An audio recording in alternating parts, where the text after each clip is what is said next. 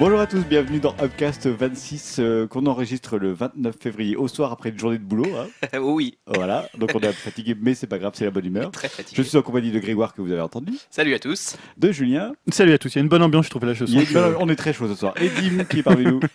Salut tout le monde. Salut Dim. Euh, donc, Upcast 26. Bah oui. Déjà, ça fait longtemps qu'on ne s'est pas vu. Ouais, désolé, hein, on Voilà. a des emploi du temps un peu compliqué en ce moment. Voilà, euh, on est tous un peu pris, on va dire. hein. Les vrais ministres. Voilà, on est, des, on est des vrais ministres, voilà. Donc on été bien occupés, on, s'est- on est désolé, on a un peu espacé ce dernier podcast euh, comparé aux autres, on n'a pas fait toutes les deux semaines, mais voilà, on est remis dans le bain, on est content de vous retrouver, on a vu que vous nous aviez laissé des petits commentaires sympas, et d'ailleurs on accueille, euh, et on est content d'accueillir Captain Miller, qui nous a laissé des commentaires. Et qui, salut à euh, toi. Voilà, on est content. Pick up, comme dirait euh, comme diraient les jeunes, le apparemment. truc qui se dit plus depuis euh, 10 ans. Quoi. Waza. Mec. Ah, Comment- je, je les connais bien, gros pardonner. hein. Voilà, Oh donc, merde. bon. Donc, Et on vient de euh, perdre capitaine de nos fans. Bon, Captain de Novan Pourquoi non, non, mais euh, non, rien. D'accord, bon. Bref, euh, donc, pour ceux qui connaissent pas et qui seraient toujours, euh, qui seraient toujours là, Et qui sont. Merci. c'est donc un podcast où on parle, on parle de technologie, on parle de art ludique, jeux vidéo, euh, et on parle de divertissement. Ouais, principalement même, hein, presque maintenant. On va commencer d'ailleurs Là, on par a la partie morceau, ouais. divertissement qui va être un peu longue, mais on a pleinement de choses à vous raconter.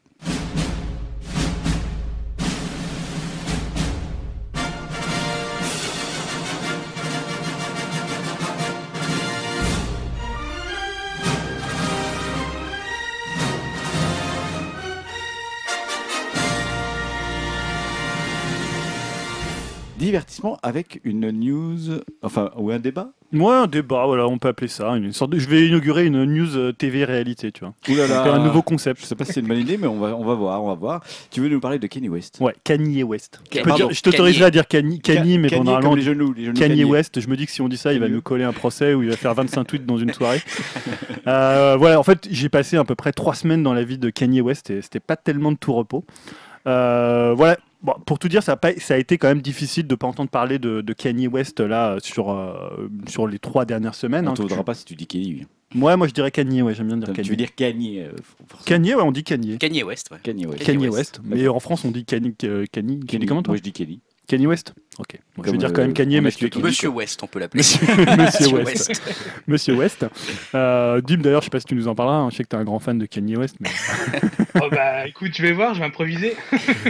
Donc voilà, justement, c'est c'est le principe aussi, parce que je me suis dit qu'on soit fan ou pas de, de sa musique, bah, qu'on suive les news musique ou les news people, euh, qu'on fréquente ou pas les réseaux sociaux, bah, il était vraiment partout sur les trois dernières semaines, avec son melon, ses clashs, sa vie privée et aussi son génie. hein, J'y tiens quand même, moi je suis quand même plutôt... euh, T'es- client toi. Moi je suis assez client, surtout Je les, suis assez client aussi, les premiers albums et même- dernièrement il y a eu des trucs euh, pas mal et pour le coup c'était pas facile à suivre mais euh, j'ai trouvé que le phénomène était intéressant au-delà peut-être de, de tout ce qu'il représente musicalement Euh, mais je me suis aussi là posé la question finalement à l'aune de la sortie de son, son nouvel album et de tout ce qu'il y avait autour de lui, de, tout ce- de toutes ses frasques, finalement la place qu'il pouvait avoir dans l'industrie de la pop euh, musique. Puisqu'on peut dire qu'il a quand même dépassé le carcan du strict euh, hip-hop Complètement. complètement. Mais en même temps, j'ai jamais trouvé que Kanye West était quelqu'un qui parlait autant que, je sais pas, Jay-Z, que Beyoncé aux yeux du grand public ou, que- même que Rihanna. Je pense qu'on peut remonter ça à la pari- quand il a, il a coupé la parole à. Comment elle s'appelle, la petite blonde là, qui fait des chansons pop euh, Taylor Swift à Taylor Swift quand elle a gagné son prix au Grammy Awards ou je sais plus quoi exactement et qu'il qu'il est monté sur scène en disant non non c'est pas pour elle le prix elle le mérite pas Oui, ah, c'était l'année dernière. ça. voilà et là je pense que là il a commencé à parler beaucoup plus au grand public à ce moment-là et il y a pas mal de gens qui l'ont je pense un peu découvert à ce Ouais. moment-là Et puis avec les Kardashians, forcément, Avec les euh, quand aussi, tu ouais. rentres dans le clan Kardashian, plus euh, dans le clan euh, Ki- Kinner, puisque maintenant alors, euh, son, le père Kardashian est devenu une femme. Donc Ah, voilà, il y a tout un truc j'ai autour pas de... suivi tous les derniers Ouh, développements bah, hein. tu- Bah, si, quand même. tout un monde. hein. Non mais non. ça, tout le monde en a, Ça, je savais la couverture, Ouais, euh, voilà. je sais pas. Bon, je suis Bon, on apprend tous les jours. hein. Voilà, je vous conseille euh, e-Entertainment, voilà, la grande chaîne. la grande chaîne. Voilà, on va pas parler de ça. premier conseil de Julien Le premier conseil, c'est ne pas regarder e-Entertainment. Surtout que depuis que la Fashion Police a perdu sa présentatrice, la vieille là, que j'adorais, mais bon, ça va, soit dit en passant, Ça dérape, ça dérape. je ça dérape, je sais, prends son rôle. Kanye Oui, West je sais plus son nom. Euh, voilà, on va commencer plus important. C'est par le plus important, c'est Kanye West. euh, bah, il a sorti un nouvel album le 14 février qui s'appelle The Life of Pablo, qui s'est d'abord appelé So Help Me God, puis Swish, puis Waves, puis maintenant The Life of Pablo, et qui est euh, le plus grand album euh, de l'histoire de la musique, comme il l'a appelé aussi, lui-même. 30 sur 10. Euh. Voilà, qui mérite un 30 sur 10. On va aussi de reparler de ces petites euh, phrases que, que, que Kanye West euh, a, a fait, notamment sur, sur Twitter et dans les médias. Donc l'album, il avait été dévoilé lors d'une soirée au Madison Square Garden, dans un événement euh, à la gloire, à la propre gloire de, de Kanye West, hein, en même temps que sa nouvelle collection de vêtements. Donc là, il a présenté ce nouvel album comme un album de gospel, comme un rêve de Dieu. Hein, voilà, chez, chez Kanye West, hein, En il y a- toute modestie. voilà, en toute modestie. Le show, lui, il est parti un peu en vrille. Il y a eu les attaques contre Taylor Swift, euh, dont on reparlera, et de la diffusion euh, deux fois, au cas où t'es pas bien saisi le, le geste artistique, d'un extrait du jeu vidéo qui est dédié à sa mère euh, décédée en 2007. Donc comme il avait trouvé que l'assistante était l'assistance était pas trop euh, réceptive, il l'a diffusé une deuxième fois. Donc c'était un moment un peu gênant où en fait tu voyais donc sa femme qui sa, sa femme sa mère décédée qui en 2007 qui volait vers les portes du paradis euh, voilà dans une euh, Kojima n'a qu'à bien se tenir avec ses séquences. L'album lui il est sorti uniquement sur Tidal. Ouais. Donc ça c'est aussi quelque chose dont on parle souvent dans, dans Upcast euh, sur maintenant les exclusivités Mm. euh, euh, voilà et on sait peut-être enfin on ne sait pas si c'est sûr mais apparemment il ne sortira jamais ailleurs C'est ce qu'il a que sur. Tidal. Il a sortirait déclaré. pas sur Apple, puisqu'il est en froid avec Apple, euh, et il sortira enfin, sur, Apple, sur Apple Music, et normalement il devrait pas sortir Sur Spotify ou autre, sur Spotify, YouTube Red. Et même en, disque. D'accord. Voilà. Ouais, uniquement sur Tidal. Mais du coup, il y a eu un contre-coup, non, à ça? Alors, c'est, en fait déjà c'est le premier point important à mon sens, c'est aujourd'hui un artiste majeur qui sort un disque qu'on peut écouter légalement nulle part ailleurs que sur Tidal.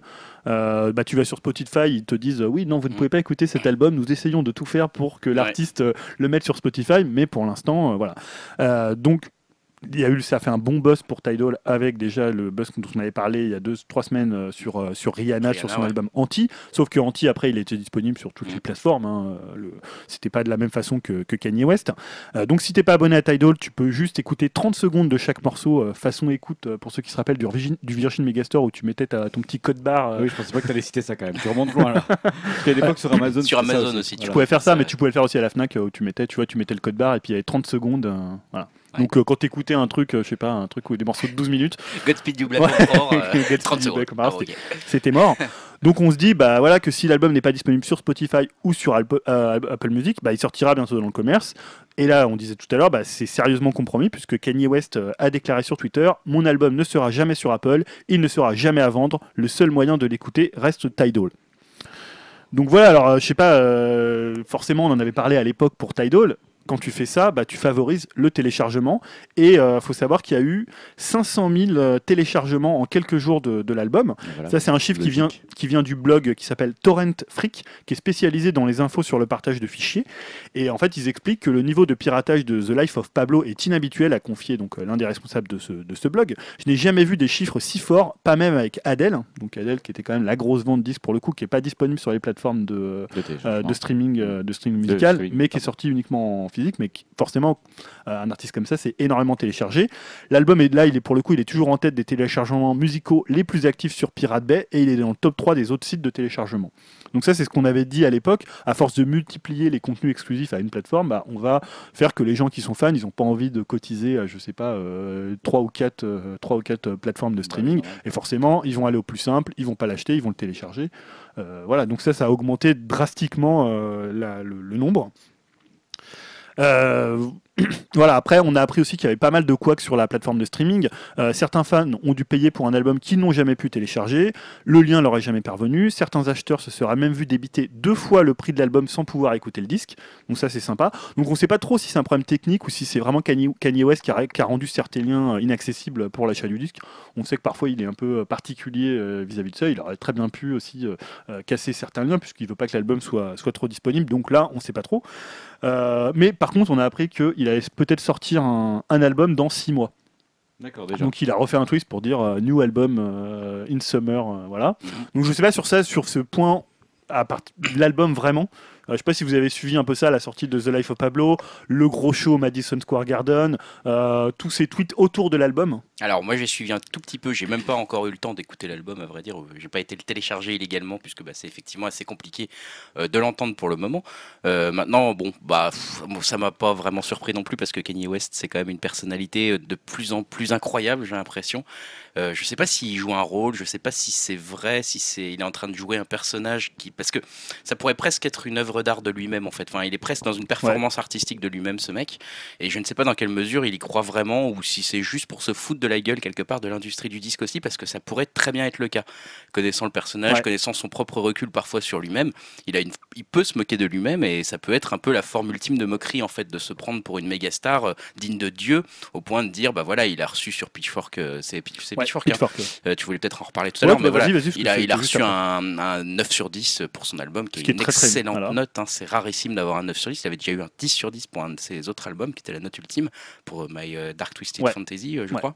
Euh, et du coup, euh, c'est quand même donc une excellente note. Et lui, il a réagi en faisant des tweets, euh, notamment un tweet qui disait c'est 30 sur 10 qu'il faut lui donner à cet album comme note. Bah écoute, allons-y, Pablo. Hein et puis, et puis d'autres tweets qui s'en sont suivis, qui, que tu vas aborder, j'imagine, dans ta, Bah, dans tout de suite, ta moi, je peux deuxième citer, polémique. je peux Ouais. citer la phrase, puisque finalement, il a déclaré à propos des notes de ce 9 sur 10, et notamment de tous les médias blancs. Euh, là, on va pas être dans le whitewashing. non, on est dans le Kenny West washing. voilà, le Kenny Westwashing. Donc il a dit, en ce qui concerne Pitchfork, Rolling Stone, le New York Times et n'importe quel autre média blanc, je vous demande de ne plus commenter la musique noire s'il vous plaît. J'aime les blancs, mais vous ne comprenez pas que cela implique que, ce, que cela implique d'être le l'arrière-petit-fils d'anciens esclaves et d'être parvenu aussi loin. Le système est établi de manière à ce que les gens de couleur échouent. L'une d'une seule échappatoire, c'est la musique. Donc on comprend pas, pas trop le, le lien qu'il y a entre le fait de, que des blancs parlent de son disque en bien ou en mal d'ailleurs et Bah, le fait que Bah ouais, parce qu'en plus, c'est pas comme si. À la rigueur, il aurait été énervé parce qu'on lui aurait mis 4. Euh, qui soit dit oui, de toute façon, les, les blancs comprennent pas ma musique, ça aurait pu être un acte de défense, bon, pourquoi pas, oui, quoi. voilà. Ça aurait pu être peut-être un argument qu'on aurait éventuellement pu Ouais. peut-être analyser, voir s'il avait peut-être raison, j'en sais rien. Mais euh, bon, c'est son album, tout le monde le trouve très bien, il est très très bien noté, il est très bien accueilli. Globalement, les critiques musicales pensent que Kanye West est plutôt un génie, globalement, euh, musicalement parlant, hein, pas le personnage derrière. Et du coup, il sort ce tweet euh, qui est un peu bizarre en fait. Enfin, moi, je l'ai trouvé un peu hors propos. Euh, J'ai pas l'impression que les critiques soient passées à côté de son album en lui mettant une très bonne note, par exemple. Je, je sais pas ce qu'il a voulu dire en fait sur ce sur ce. Ouais, il, avait eu aussi un autre accès de, de melonite aiguë avec. euh, il avait, en fait, il avait dit qu'il avait 50%. euh, alors, je sais plus la, le- la phrase exacte, j'ai pas noté, mais il y avait un truc où il disait que par rapport aux autres êtres humains, il, il fonctionnait à 50%, 50% fois plus que des gens comme Picasso, que des gens comme. Non, mais tu vois, c'est pour ça que je pense que le mec en lui-même est une performance arti- artistique. Et, et quelque part, le fait qu'il ait autant tweeté dans ces trois dernières semaines, et notamment qu'il ait essayé de lancer plusieurs polémiques, Ouais. déjà en insultant tout le monde, en disant bah non, vous, vous le trouvez que sur Tidal.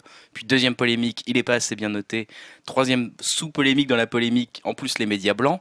Euh, quelque part, soit c'est du marketing de génie, soit c'est du marketing un peu débile qui est tellement débile qu'il devient génial aussi de toute façon. Et dans tous les cas, on a vachement parlé de lui, quoi, parce que le mec a fait l'actualité. Ça fait trois semaines qu'il fait l'actualité aux Mais États-Unis. justement, je suis assez d'accord avec ce que tu disais, mais euh, justement sur ce fait de dire, bah, finalement, c'est un produit de lui-même, c'est presque un événement à sa propre gloire, comme on disait pour le. Et finalement, j'ai l'impression que le, le disque en lui-même, ça devient juste un accessoire du personnage Kanye West. Euh, C'est-à-dire qu'il lance en même temps euh, sa, marque de fringues, son jeu vidéo, sa musique. C'est tout autour de Kanye West. Et à la limite, même s'il n'y a pas d'album, si l'album il sort que sur une plateforme, ça ne lui dérange pas trop.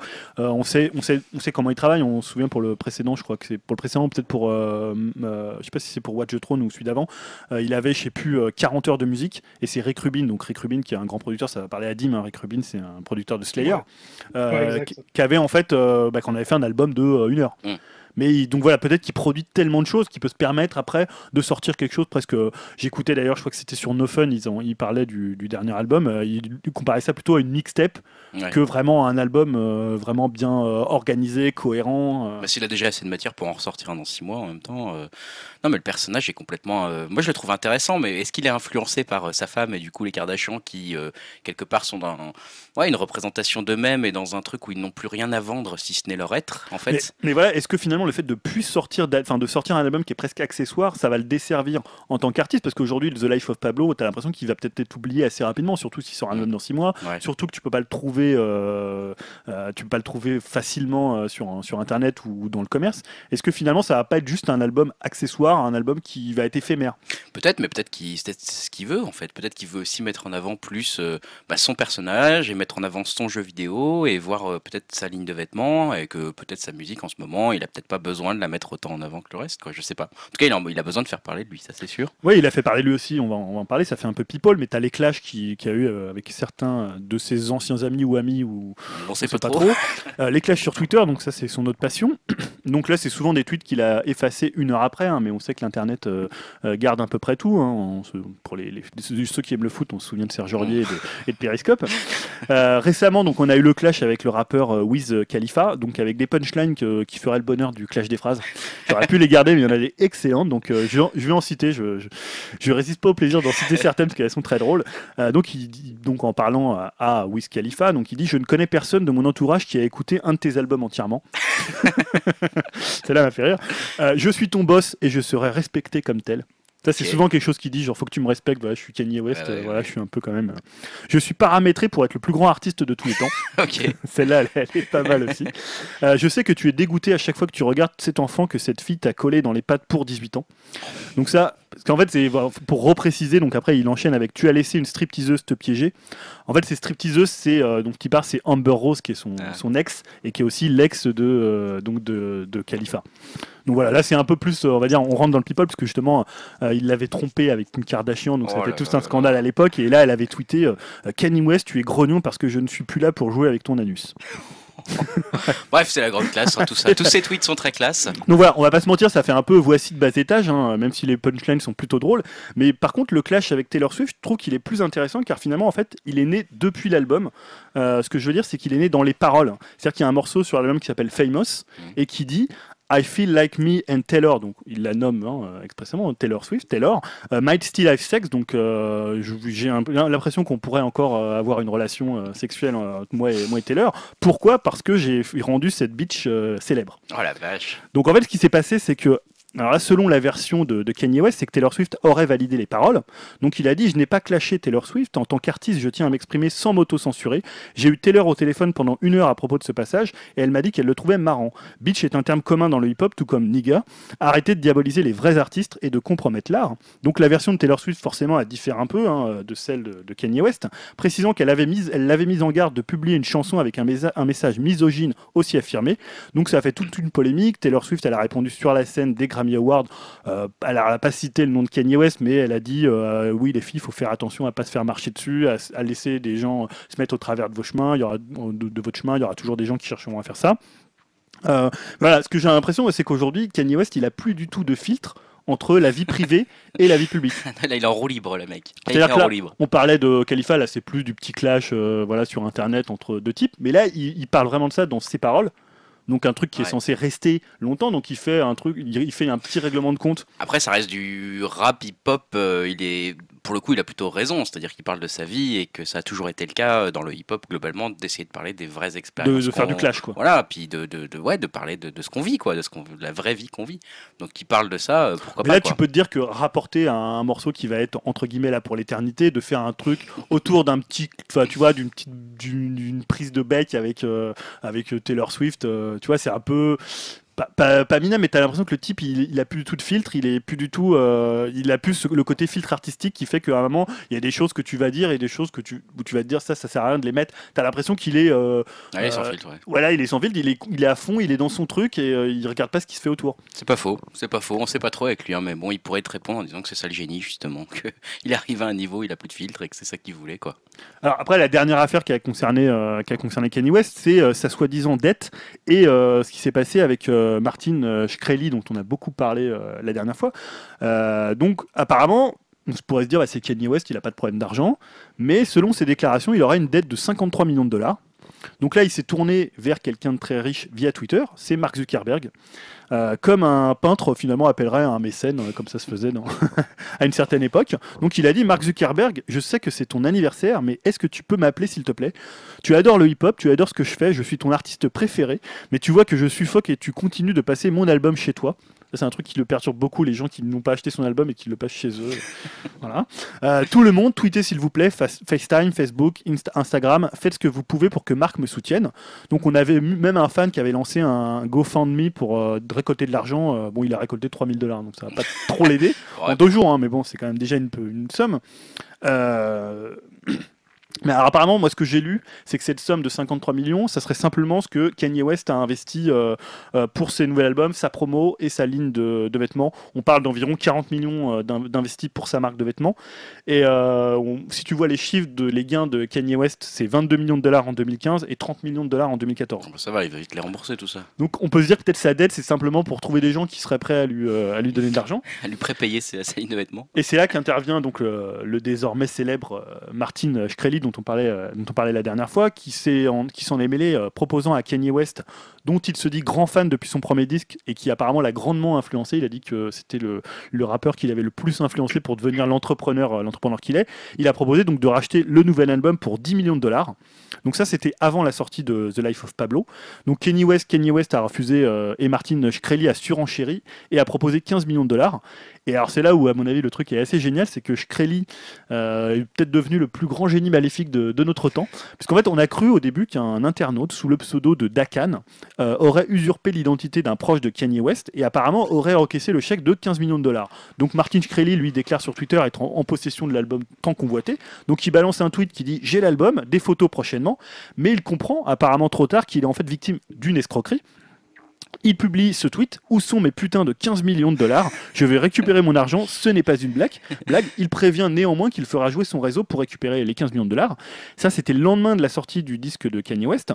Et en fait, apparemment, c'est une supercherie qu'il a montée lui-même, puisque, en fait, euh, euh, quand on parle de, de Dakan, hein, si tu vas sur le site Know Your Meme, Ouais, euh, Dakan, en fait, c'est un personnage de fiction qui apparaît dans des blagues utilisées dans la communauté noire de Twitter, associé à des photos d'agences d'enfants blancs qui se font gronder par un adulte. Le personnage est décrit comme un jeune afro-américain urbain qui exerce une mauvaise influence sur de jeunes femmes blanches impressionnables. Euh, autre preuve de la supercherie, c'est que Shkreli- euh, en fait, Shkreli aurait payé par bitcoins, Mm. donc euh, une monnaie par internet. Et en fait, les transactions et les montants sont normalement accessibles à tous. Mm. Or, on n'a aucune, aucun virement de 15 millions de dollars ordonné par Martin Shkreli qui a été observé en février. Donc voilà, donc c'était quand même un truc assez, assez génial par rapport à ça. Donc ça a fait aussi encore parler de, de Kanye West hein, autour de ça. Les deux plus gros dingues d'internet qui se retrouvent avec l'autre en train de s'acheter Voilà. un album que personne n'a au final. c'est complètement n'importe quoi cette Et histoire. finalement, tu as l'impression que personne écoute ce disque, ou enfin, il est beaucoup téléchargé, mais maintenant il est complètement passé euh, derrière euh, toutes ces polémiques. Et tu as même l'impression euh, que Ka- Kanye West, bah, il va pas très bien. Très bien c'est Rhymefest, qui est un ancien songwriter de, de Kanye West, qui, écrit- qui a écrit des chansons comme New Slave et Jesus Walk. Et en fait, il a annoncé qu'il avait arrêté de travailler avec Kanye West. Et il a déclaré Mon frère, donc en parlant de Kanye West, a besoin et je parle de thérapie, spirituellement et mentalement. Il devrait se tenir éloigné du public pour se soigner. Son esprit et son âme ne vont pas bien, mais je l'aime et je prie pour sa santé. Mm. Donc voilà, on sait pas trop où est Kanye West. Est-ce qu'il est en roue libre Est-ce qu'il est dans une autre dimension? Est-ce qu'il il fume des trucs? Est-ce que voilà, il est il a un tel ego maintenant que euh, finalement il a dépassé tout ça. euh, voilà, donc je sais pas, ça m'a fait m'interroger finalement sur la place qu'il pouvait avoir euh, dans l'histoire de la pop moderne. C'est-à-dire que ce que je disais au début, il est beaucoup moins connu que Jay-Z ou Beyoncé ou, Rihanna. Il n'a pas la notoriété qu'avait par exemple un Michael Jackson parce qu'à mon avis sa musique est peut-être moins euh, accessible. Euh, Mm. Voilà, je sais pas où vous le situez ou est-ce que ça vous évoque vous par rapport à l'histoire de la musique et par J'ai rapport à l'impression que c'est un génie qui a pété un plomb. Pour l'instant, hein, pour l'instant. Après, c'est peut-être un pétage de plomb calculé et que c'est une stratégie de com. Mais euh, ouais, moi, je trouve que ça reste un. un- Enfin, pour les albums qu'il a déjà fait, on va dire qu'il a déjà contribué énormément quand même. euh, bah, tout ce qui est hip-hop américain et même pop musique, effectivement, il est devenu assez connu pour ça, on peut le dire presque. Maintenant, en ce moment, bah, The Life of Pablo, je donnerai pas mon avis dessus et je pense que je l'écouterai pas forcément cet album, effectivement, surtout s'il en ressort un dans six mois. Mais bon, voilà, c'est vrai que c'est un mec un peu spécial. J'ai l'impression qu'en ce moment, il est pas dans une bonne période, effectivement. Je sais pas, je, je peux pas donner mon avis sur cet album, mais là, c'est vraiment très très étrange qu'il est en train de devenir. Il est en train de devenir plus un personnage public qu'un artiste, quoi, maintenant. Donc, euh, c'est un peu, c'est un peu bizarre, ouais. Voilà, j'arrive pas à savoir si ça va le desservir musicalement, euh, enfin voilà, on va dire pour la postérité. Bon, on le verra dans six mois avec son prochain album. Du coup, tu as écouté ton album Euh, j'ai pu écouter que des bouts en fait. J'ai écouté quelques 30 morceaux secondes. comme ça. 30 ouais, secondes, j'ai écouté d'accord. 30 secondes sur Tidal, je suis allé voir comment ça fonctionnait. Euh, j'ai écouté quelques morceaux qui sont vraiment pas mal, Mhm. Euh, notamment le premier morceau qui s'appelle euh, First Light Beam, je crois, et euh, qui est vraiment très bien, qui se trouve, euh, il y, a un- il y a un clip, euh, voilà, il est vraiment excellent. Euh, moi j'étais plutôt, cli- plutôt client des premiers. Euh, Il y avait à l'époque euh, Let, Reg- Let Registration qui était vraiment très très bien. Enfin toute sa trilogie un peu de, un peu euh, presque adolescence ou tr- trilogie du lycée comme on dit euh, aux États-Unis qui est vraiment euh, excellente. Euh, même euh, My Dark Twisted Fantasy qui est vraiment un super album. Euh, je suis un peu moins fan de Jesus qui est un peu, Ouais. un peu particulier. Je connais pas trop Watch, Watch the Throne. Euh, mais voilà, non, il y a des très très bons disques euh. Voilà, après, je sais pas si on a des fans parmi. euh. Stan, je crois pas. Bah, bah, je- sais pas trop. Je, je crois que je connais même pas une seule de ses chansons. Je les connais euh, par rapport à ce Spark avec le Gayfish, mais c'est tout. Ah ouais. J'ai essayé de te lancer avec Rick Rubin, je me suis dit ça va peut-être lui donner envie de l'écouter. Ouais, non, mais oui, je pourrais quand même jeter une oreille dessus. Mais bon. Donc voilà, c'était pas tellement un débat, c'était juste pour relater un peu les, euh, les trois semaines dans Faire la vie de Kanye West, euh, voilà, de faire découvrir. euh, Puis comme on avait aussi parlé pas mal de, de Shkreli, je trouvais que son encore son son coup, parce que la dernière fois, Stan, t'étais pas là, euh, Greg t'étais pas là, mais on se demandait, euh, on se demandait finalement qu'est-ce qu'il pourrait faire pour être le, le plus grand méchant de l'histoire. euh. Bah, tu Après. vois, il, il invente lui-même des propres trucs où il Voilà. fait des blagues au monde et il essaie de piéger hein, tout simplement. Franchement, ce mec, il est un génie, quoi. Voilà, donc c'est un peu deux génies de leur temps dans des genres un peu différents. Je pense qu'ils vont peut-être se retrouver à faire un duo un jour. Qui, qui ne sortiront, qui ne sortira jamais, mais bon, que tout le monde aura envie d'écouter ou un truc dans le genre. Bon, c'est intéressant de découvrir ce personnage en tout cas. Euh, bah, on va complètement changer de sujet pour le coup. Comme on a parlé avec beaucoup de musique, Dim, je vais te donner un peu la parole. Tu voulais nous parler de Star Trek pour changer un peu. Ouais, voilà, donc pour changer un peu, hein, parce qu'il n'y a pas que Star Wars dans la vie. Donc, euh, il y a déjà un petit moment, on avait appris le lancement d'une nouvelle série euh, Star Trek. Bon, on sait pas vraiment si elle sera reliée ou pas au film de, de J.J. Abrams, mais euh, elle devrait arriver euh, afin de coïncider avec les 50 ans de la saga. Et là, on vient d'apprendre que Brian Fuller euh, va officier en tant que showrunner pour cette nouvelle série. Alors, Brian Fuller, j'en ai déjà parlé dans l'émission, c'est le créateur de la série Hannibal. Il a également travaillé sur, par exemple, la première saison de Heroes. Et bon, j'insiste bien sur euh, la première saison, hein, parce que bon, le reste n'existe pas vraiment. La bonne saison. Euh, mais euh, ça, et ça peut rassurer les, euh, les fans. Il a également été scénariste euh, de la série Star Trek Deep, Deep Space Nine. Et euh, il est également le showrunner actuel de la série American Gods, une série tirée d'un roman de Neil Gaiman. Donc euh, bon bah le bonhomme va être pas mal occupé euh, ces prochains temps. Et moi je suis plutôt content de cette nouvelle euh, parce que j'ai jamais vraiment suivi Star Trek euh, et là je me dis que ce serait euh, la bonne occasion de- d'essayer quoi. Et euh, donc voilà quoi. Bon, super tout ça.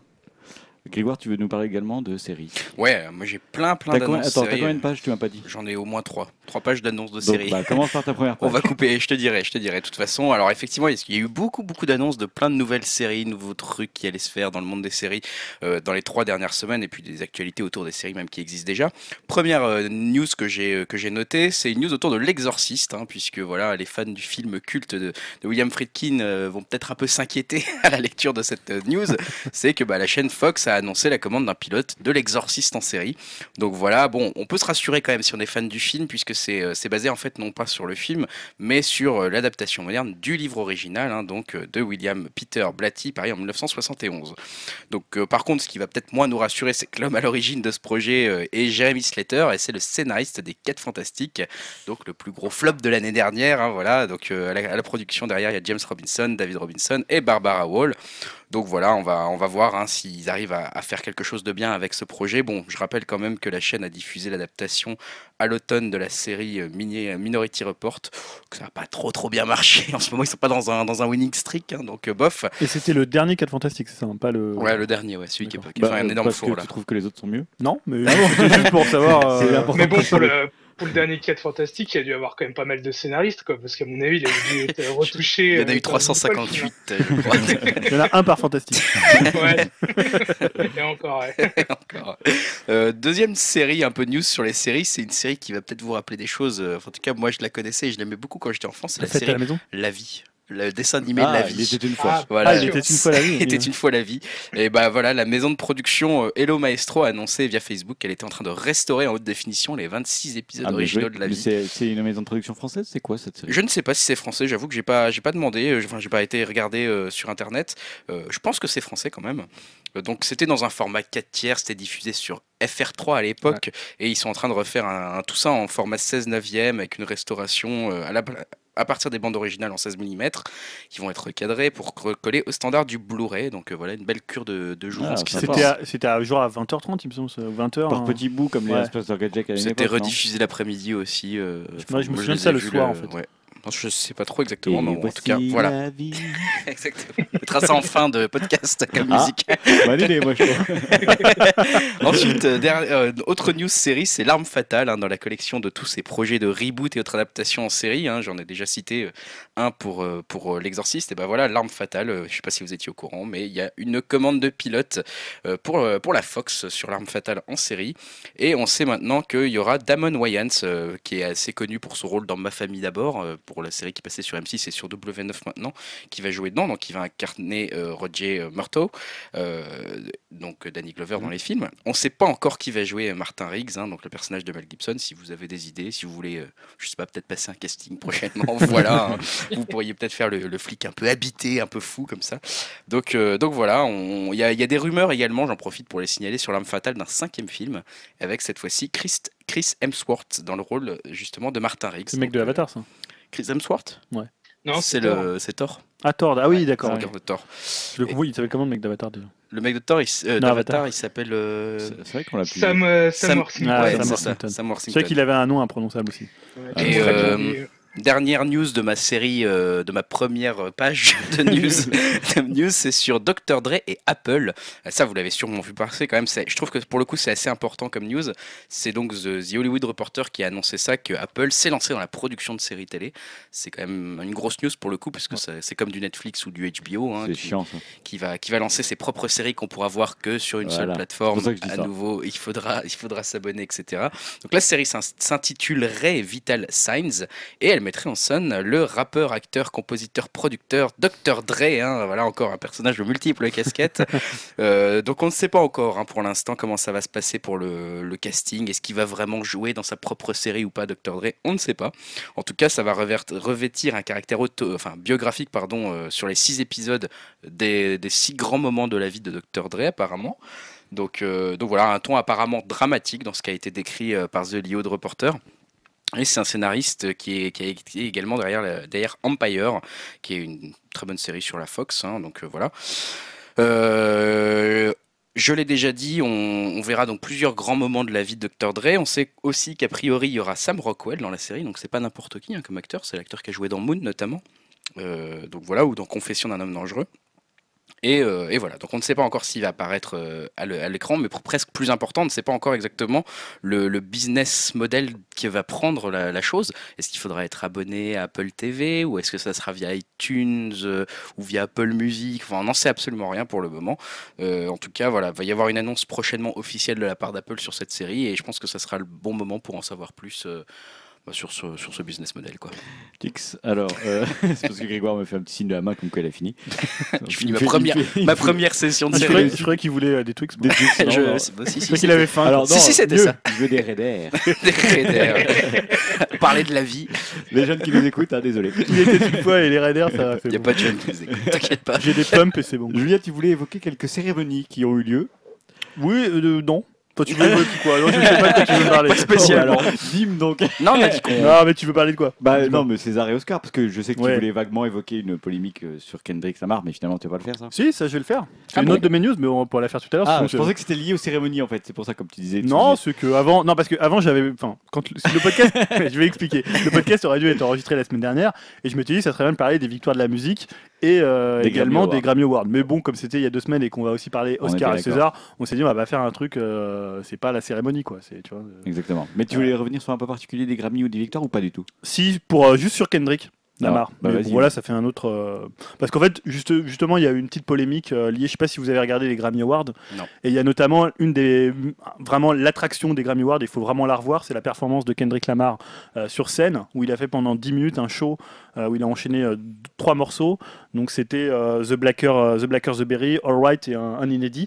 Et dans un show complètement dingue. Sauf que quelques jours après, le rappeur Dice Row, sur le site qui s'appelle Philly a accusé en fait Kendrick Lamar euh, de s'être un peu trop inspiré d'un de ses shows. En fait, pour resituer, euh, ça commence dans une cage.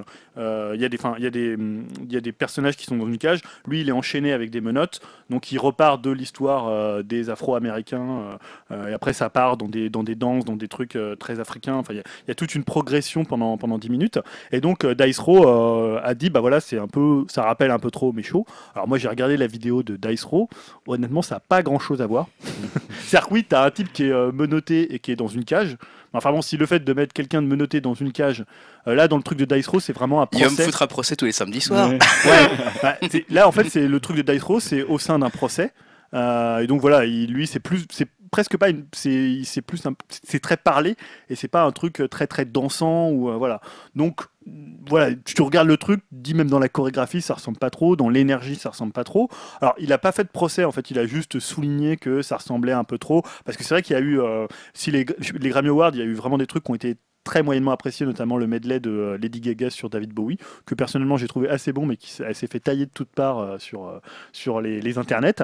Et tout le monde a dit, bah voilà, c'était la performance de Kendrick Lamar, c'est une des plus grandes performances qu'on ait vues dans un show, dans un show américain. Et là, voilà, il y avait ce petit, un peu ce, ce bémol par rapport au fait qu'il serait inspiré. Alors honnêtement, quand tu vois le truc. T'as pas l'impression qu'il se soit inspiré, t'as juste l'impression que voilà, il, a, il est parti de ça. Euh, sinon, tu peux te dire, je sais pas, pour ceux qui ont vu Chicago, t'as aussi des, euh, les, les meufs qui sont dans des cages pendant le tango, là. On peut te dire, il s'est aussi inspiré de ça. Non, mais voilà, tu vois, tu peux trouver tous les trucs.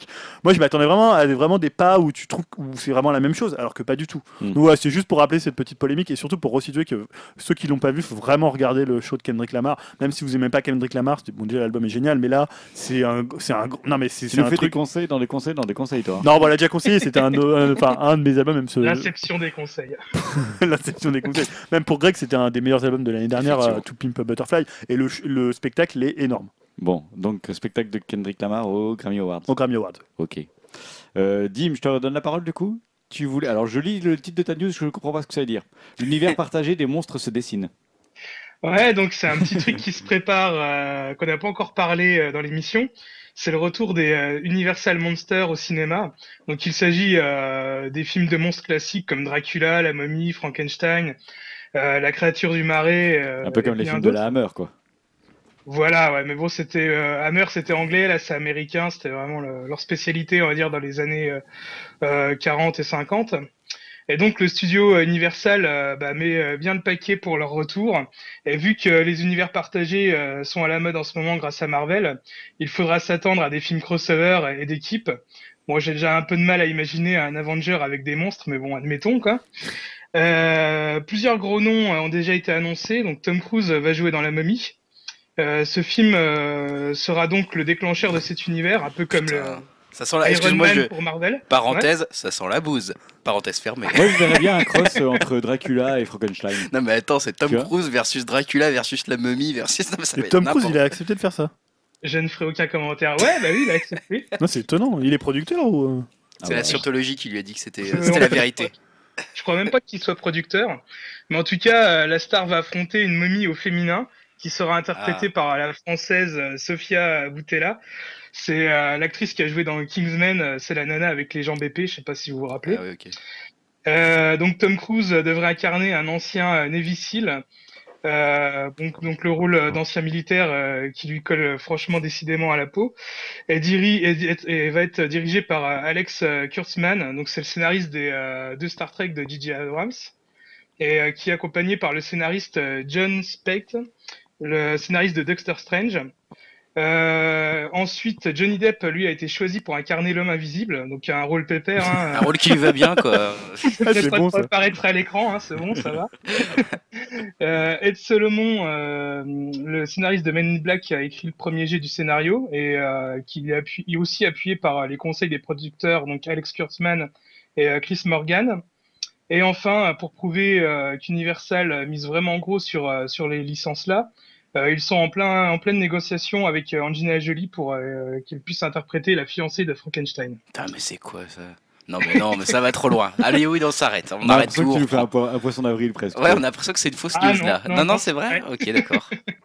Bon, Greg, Bon. euh, t'es relancé, tu nous fais ta deuxième partie, euh, page 2. Ouais, du coup, page 2 sur des séries toujours. hein. Je, re- je recontextualise, je reparle de séries. Et on a appris euh, dans toutes ces news de séries que Daniel Craig venait de dire oui à une série et qui s'appellerait euh, donc qui serait l'adaptation en fait du roman Purity de Jonathan Franzen. Donc donc voilà, hein, ça sera ça sera produit par Scott Rudin qui a produit notamment Moonrise Kingdom, Zoolander 2 ou les films des frères Cohen ou encore la série The Newsroom. Donc plutôt plutôt un bon producteur. Le projet pourrait euh, donc être une mini-série, mais on n'est pas encore tout à fait sûr de, ce que ça va être exactement. Purity, c'est une comédie noire centrée sur le personnage de Pip, un- une jeune américaine, ou Pipe, je ne sais pas comment on dit, une jeune américaine qui se cherche, et Andras, un Allemand charismatique et provocateur, qui sera donc joué par Daniel Craig. Voilà, donc on a, un- moi je suis assez impatient de voir Daniel Craig dans une série, hein, j'aime bien cet acteur. Moi j'aime bien aussi. Je, Ouais, suis- je suis plutôt fan. Moi surtout, je vais encore faire un conseil dans, conseil, mais non, c'est parce que Jonathan Frenzer, c'est vraiment un très très grand écrivain américain. Je conseille Les Corrections, Ouais. euh, qui était un de ses romans les, qui est vraiment excellent. Euh, donc moi je pense que ça peut vraiment donner quelque chose de bien euh, en partant d'un bon. Bon après un bon scénario fait pas, enfin un bon livre fait pas forcément une bonne série, mais déjà la base est pas mal. Bah, les corrections devaient être portées sur, sur petit écran par HBO en 2011, mais ça a été abandonné parce que c'était trop compliqué apparemment D'accord, de, l'adapter. Donc là voilà, il y a un de ces projets qui va. Disons qu'il faut mieux partir de Frenzen que de Mark Ouais. Levy. Oui, c'est sûr. c'est sûr. En parlant de, séries justement qui sont adaptées de romans, on a la 11 22 63 dont on avait déjà parlé dans un podcast il y a 2 3 podcasts je crois, qui est une adaptation du roman éponyme de Stephen King avec James Franco en tête d'affiche, j'en avais parlé. La série elle est déjà en cours de diffusion hein, donc euh, vous pouvez la, regarder justement j'en reparle rapidement parce que on a eu les premiers euh, accueils critiques et on peut dire que c'est plutôt excellent. Voilà, c'était juste pour signaler ça. Je rappelle quand même que ça raconte les péripéties d'un prof, donc Jack Epping, qui découvre un portail temporel emmenant dans les années 60 son vieil ami mourant le supplie de trouver un moyen d'empêcher rien de moins que l'assassinat de JFK, qui est ce qui effacerait bien sûr toutes les choses déplaisantes de l'histoire américaine récente. Donc voilà, apparemment, très très bonne série à suivre. 11, 22, 63, c'est en ce moment. Encore un petit conseil. Euh, Il y a une série, euh, on parlait d'Angelina Jolie à l'instant avec Dim, c'est la série Salt, Salt, je ne sais pas comment on dit, qui, va, qui, est, Salt. qui est lancée a priori. Donc voilà, c'est ce film qui était sorti en 2010 avec Angelina Jolie, terrible. hein. Qui était spécial Même plutôt nul. qui était spécial. hein, voilà, c'était un peu. En fait, à la base, c'était un film qui était écrit pour Tom Cruise, qui avait pas pu le faire, et du Ah. coup, qui avait été C'est vrai réécrit. que ça va bien pour Tom Cruise. Voilà, avec, euh, avec, une, euh, avec euh, Angelina Jolie à l'affiche, et puis finalement, bon, bah, a priori, euh, ça va donner une série, ça, donc on en saura bientôt plus. C'est Sony Picture Entertainment qui envisage ça. Et euh, ça sera la dernière news de ma deuxième session de news série. C'est sur Van Helsing. Van Helsing euh, avec euh, euh, Saifi qui vient d'engager son actrice principale pour cette série.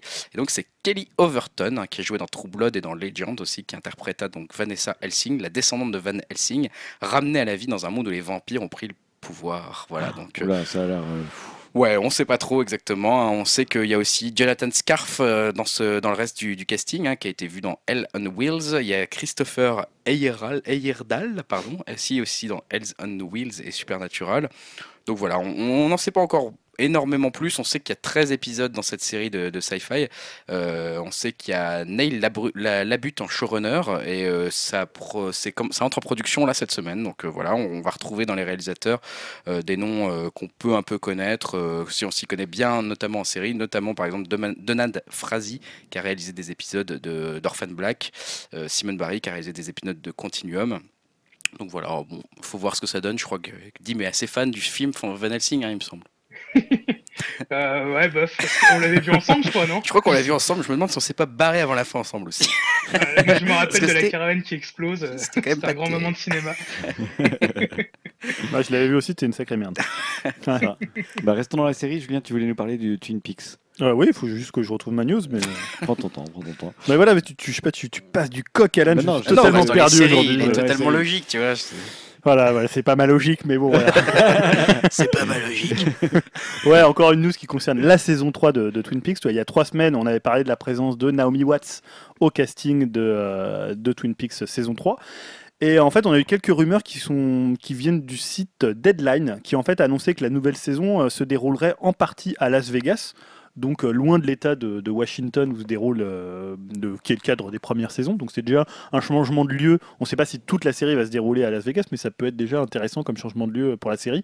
Ça peut conditionner, vu qu'on sait que bah, Twin Peaks c'était complètement lié à son, à son lieu et c'était juste hyper important. Euh, on avait aussi parlé dans Upcast du décès de, de Catherine Coulson, donc euh, la fameuse femme, euh, femme à la bûche qui introduisait chaque épisode de Mm. Twin Peaks. Et en fait, apparemment, elle aurait quand même tourné quelques scènes avant de mourir, des scènes qui devraient être incluses dans la saison 3. Donc on sait Cool. pas trop parce que pour ceux qui connaissent pas Twin Peaks, euh, elle venait toujours faire un petit euh, speech euh, qui mettait vraiment, qui donnait le ton de la série, on va dire, dans Mais c'était dans tous les épisodes, je me souviens pas que c'était dans tous les épisodes. Ah, Peut-être ça. en première saison sur. Euh, après, peut-être dans la Ah oui. saison 2, euh, je sais plus. Euh, voilà, on a aussi appris que Mark Frost, qui est le co-scénariste, devrait également refaire un caméo dans cette saison, puisqu'on rappelle qu'il incarnait un journaliste TV dans, dans les précédents. Et on sait aussi que le génial Harry Dean Stanton, qui a 90 ans quand même, il se fait, il se fait plus tout jeune, qui jouait dans le film Twin Peaks Firewalk, hein, qui est donc le film qui se passe ouais. Firewalk with Me qui se passe euh, avant la série. Euh, pour ce... Moi, je- d'ailleurs, j'avais vu d'abord ce film avant la série. Ah, Donc, vous n'avez absolument rien compris. Bon, en même temps, C'était sympa. même après l'avoir. Même après l'avoir vu, on je comprend n'avais pas compris. Et il joue aussi dans Sailor et Lula. Ouais. Donc un autre film de David Lynch. Euh, Bon voilà, il, est attendu pour jouer dans la saison 3. Donc bon, 90 ans, il faut quand même qu'il se Mm. dépêche un peu quand même. On va Je tourner ne maintenant. vais pas lui euh, porter la poisse. hein, Il s'appelle pas Michel ou voilà, il y a, peut-être un peu moins de risques qu'il décède en 2016. Mais bon, 90 ans, c'est déjà un âge quand même. Canonique. Bon, c'était tout. C'était des petites rumeurs. oui, non, mais c'est très, bien. En, en fait, Greg et Dim, je vais vous donner la parole à tous les deux parce que vous voulez tous les deux nous parler de Deadpool.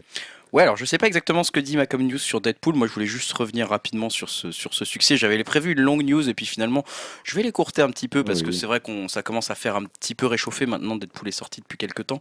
Ce qui avait été, ce qui a été étonnant pour Deadpool et ce qui a étonné tout le monde sur Deadpool, c'est son succès bien sûr, son succès qui a été euh, énorme et euh, auquel peut-être les gens ne s'attendaient pas. En tout cas, pas un succès aussi rapide aussi puisque c'est un, un- un film qui a coûté 58 millions de dollars et qui a remboursé son investissement en deux jours hein, avec 135 millions de dollars euh, en quelques jours euh, obtenus au box-office international. Donc euh, c'est le meilleur démarrage de la saga X-Men depuis l'affrontement final qui avait rapporté 102 millions de dollars lors du premier week-end. Et ça devient quand même le 17e plus gros démarrage de l'histoire du cinéma et le meilleur pour un film classé R. On reviendra sur ce petit point.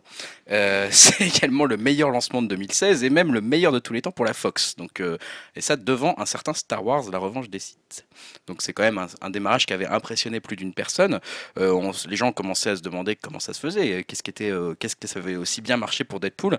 Alors bien sûr, il y a la stratégie marketing qui a été remise en avant, qui avait été particulièrement peut-être intelligente et un peu différente pour Deadpool puisqu'elle n'avait pas été très très forte. hein. Il n'y avait pas énormément d'a- d'argent qui avait été dépensé sur la stratégie de, de Deadpool, mais c'était plutôt un marketing un peu décalé avec des, affiches à base d'émoticônes, avec le voilà les, le- comment on dit l'émoticône qui fait une merde quoi, hein, la terre d'émoticônes. Euh, au Comic Con notamment, il y avait aussi un détournement d'affiches un peu genre comédie romantique. euh, que- Ouais, pour la Saint-Valentin. voilà, ouais. que pour la Saint-Valentin. Et j'ai appris à l'occasion de, voilà, de, de ce succès, en fait, que la plupart de ces idées ont, ont avaient été données directement par Ryan Reynolds, qui s'est euh, largement investi dans le succès de ce film et, et dans, la- dans le fait qu'il se soit fait même ce film. Et euh, bon, le, la, la drôle de, de conséquence peut-être de de ça, c'est que bah, maintenant ça a créé un peu une nouvelle euh, folie aux États-Unis. C'est c'est de se dire, bah, c'est une bonne idée de faire des films de super-héros un peu sur ce modèle-là, c'est-à-dire qu'ils vont peut-être coûter beaucoup moins cher à faire, à savoir 50-60 millions de dollars, et qui vont peut-être apporter du coup euh, beaucoup plus, beaucoup plus rapidement, en tout cas qui vont être beaucoup plus rentables, beaucoup plus facilement. Par exemple, X-Men l'affrontement fi- final, pardon, avait coûté 210 millions de dollars de budget pour 459 millions de dollars de recettes. Donc euh, voilà, là en l'espace d'une journée, Deadpool était rentabilisé, ce qui va forcément peut-être changer les choses dans la façon vont se faire les films chez, euh, chez Marvel et chez DC Comics, donc chez Disney derrière. Euh, c'est pas la seule influence que risque d'avoir Deadpool et son succès, euh, en grande partie, et c'est James Gunn qui a mis un peu le, doigt là-dessus, qui a, dit bah, peut-être que notamment les gens vont peut-être assimiler ça au fait que le film soit rated R, tu vois, donc euh, classé euh, interdit au moins de 17. Quoi, 17 ans, ouais, Ouais, c'est ça aux 17. États-Unis. 17 ans, ouais. Donc bah, bah, effectivement, le film est assez graphique, il est surtout fleuri dans son langage, dirons-nous, hein, pour les États-Unis. en tout cas, je crois qu'en France, il est qu'interdit au moins de 12 ans, il me semble, quelque chose comme ça. Donc c'est pas si choquant que Ouais, ça. ouais. Moi, j'ai rien vu de très choquant. euh. Voilà, donc euh, à part peut-être l'absence de, de scénario. Enfin, bon, bref, on y reviendra euh, là-dessus, mais bon, bref. Euh, et du coup, euh, voilà, James Gunn a, a justement bien, bien senti le truc. hein. donc, euh, James Gunn, j'ai pas précisé, mais c'est euh, le réalisateur de Gardien, euh, Les Gardiens de la Galaxie. Et il a dit, bah, forcément, ce qui m'inquiète un peu avec un succès comme ça, c'est qu'à Hollywood, ça se passe toujours de la même façon. C'est qu'on va essayer de suranalyser le truc et qu'ils vont se dire, bah, maintenant, on va tous faire nos Deadpool et on va tous faire des films sortis euh, bah, classés R et on va tous faire euh, un truc avec des voix off qui vont parler au public, qui vont essayer de casser le quatrième mur, gros etc mots, on va dire des. dire des gros mots juste pour le plaisir de dire des gros mots, etc. Il s'inquiétait de ça, il le prévoyait même un petit peu, voilà, comme, comme il, il connaît bien Hollywood. euh, il le disait euh, dans les mois à venir, si vous faites attention, vous verrez que Hollywood ne va pas comprendre cette leçon. La leçon étant que Deadpool est Deadpool parce qu'il est justement original et qu'il a ce- ce- cette, petite chose un peu différente. Et donc Hollywood va approuver des projets comme Deadpool, pas des films bons et originaux, mais un film de super-héros grivois où il casse le quatrième mur. Et euh, c'est vrai que ça n'a pas traîné à lui donner un peu raison, cette mode de se dire on va faire des films de super-héros classés R, bah, puisque on a eu genre quelques jours après le succès de Deadpool l'annonce que Wolverine, le prochain, serait classé R, euh, Wolverine 3. hein. donc euh, voilà, on sait. Alors après voilà, et pour défendre Wolverine, peut-être qu'on ne sait pas exactement si c'est lié au succès de Deadpool. Il est vrai que l'annonce est un petit peu étonnante parce que c'est vraiment quelques jours après. Bon, après, on Bah. peut aussi se dire que la pré-production était déjà entamée sur Wolverine. Après, ce que ça peut, enfin, les conséquences qu'il y a pu avoir sur euh, Wolverine, c'est que déjà le Wolverine précédent, bon, il l'avait vachement coupé pour le ciné, mais après en version Blu-ray, ils ont sorti la version euh, rated R, quoi. Ouais. Donc euh, voilà, quoi. À mon avis, maintenant ils se lâchent un peu plus là-dessus, quoi. Mais euh, bon, après Wolverine, je pense pas que c'est euh, c'est- vraiment dû à ça, parce que comme je disais, ouais, le, le, précédent, il était déjà rated R à la, à la base, quoi. Ouais. Moi, ce que je trouve dommage, par contre, c'est que justement Wolverine, euh, enfin, quelque part, c'est nécessaire aussi qu'il y ait des films de super-héros qui ne soient pas euh, classés R, quoi, qui soient pas interdits aux moins de 17 ans, parce que bah, c'est aussi un public, c'est là aussi pour faire plaisir aux, entre guillemets aux ados, voire aux enfants qui peuvent aller voir un film de super-héros, qui peuvent être émerveillés par un Wolverine, j'en sais rien. Et quelque part, là, on va peut-être en- entamer une tendance de films de super-héros qui va leur être interdit d'aller le voir. Bon, je trouve ça un peu dommage, quoi. Perso, je me dis, les films de super-héros, moi, je vois ça, c'est bon, j'y vais parce que voilà, c'est du grand spectacle, machin, mais ça me plaît pas spécialement plus que ça. J'ai l'impression que le public cible est plutôt les enfants ou les jeunes ados, et je me dis, bah, s'ils peuvent même plus aller le voir aux États-Unis, euh, un film qui est peut-être, voilà, qui peut les faire un peu rêver, et c'est un peu fait pour eux finalement. Je trouve que la, la logique derrière, elle est un peu bizarre. Donc, je- j'espère qu'on va pas rentrer dans cette mode que James Gunn a déjà prédit et qui est déjà presque en train de se réaliser. Donc, euh, voilà. Après, peu- ça dépend peut-être aussi des, des super-héros. Tu vois, Deadpool, ça justifie. À la limite, Wolverine, mais je pense pas qu'ils feraient ça pour un Spider-Man. Toi, ils savent très bien qu'à Spider-Man, leur public, c'est les garçons de 5 à je sais pas, Ouais. 15 ans, même si après, il y a d'autres fans de Spider-Man, mais disons que la cible marketing, elle est là. Ils feront pas un Spider-Man euh, Bah, j'espère, rated R, quoi. J'espère que ça va pas être la mode de se dire on va faire que des super-héros super sombres et on va tous les faire classer R maintenant aux États-Unis. Ouais, Parce que ça serait dommage, quoi. Deadpool, c'était mérité parce que bon, quand on lit les comics, euh, voilà quoi, c'est quand même euh, vraiment vulgaire comme le film.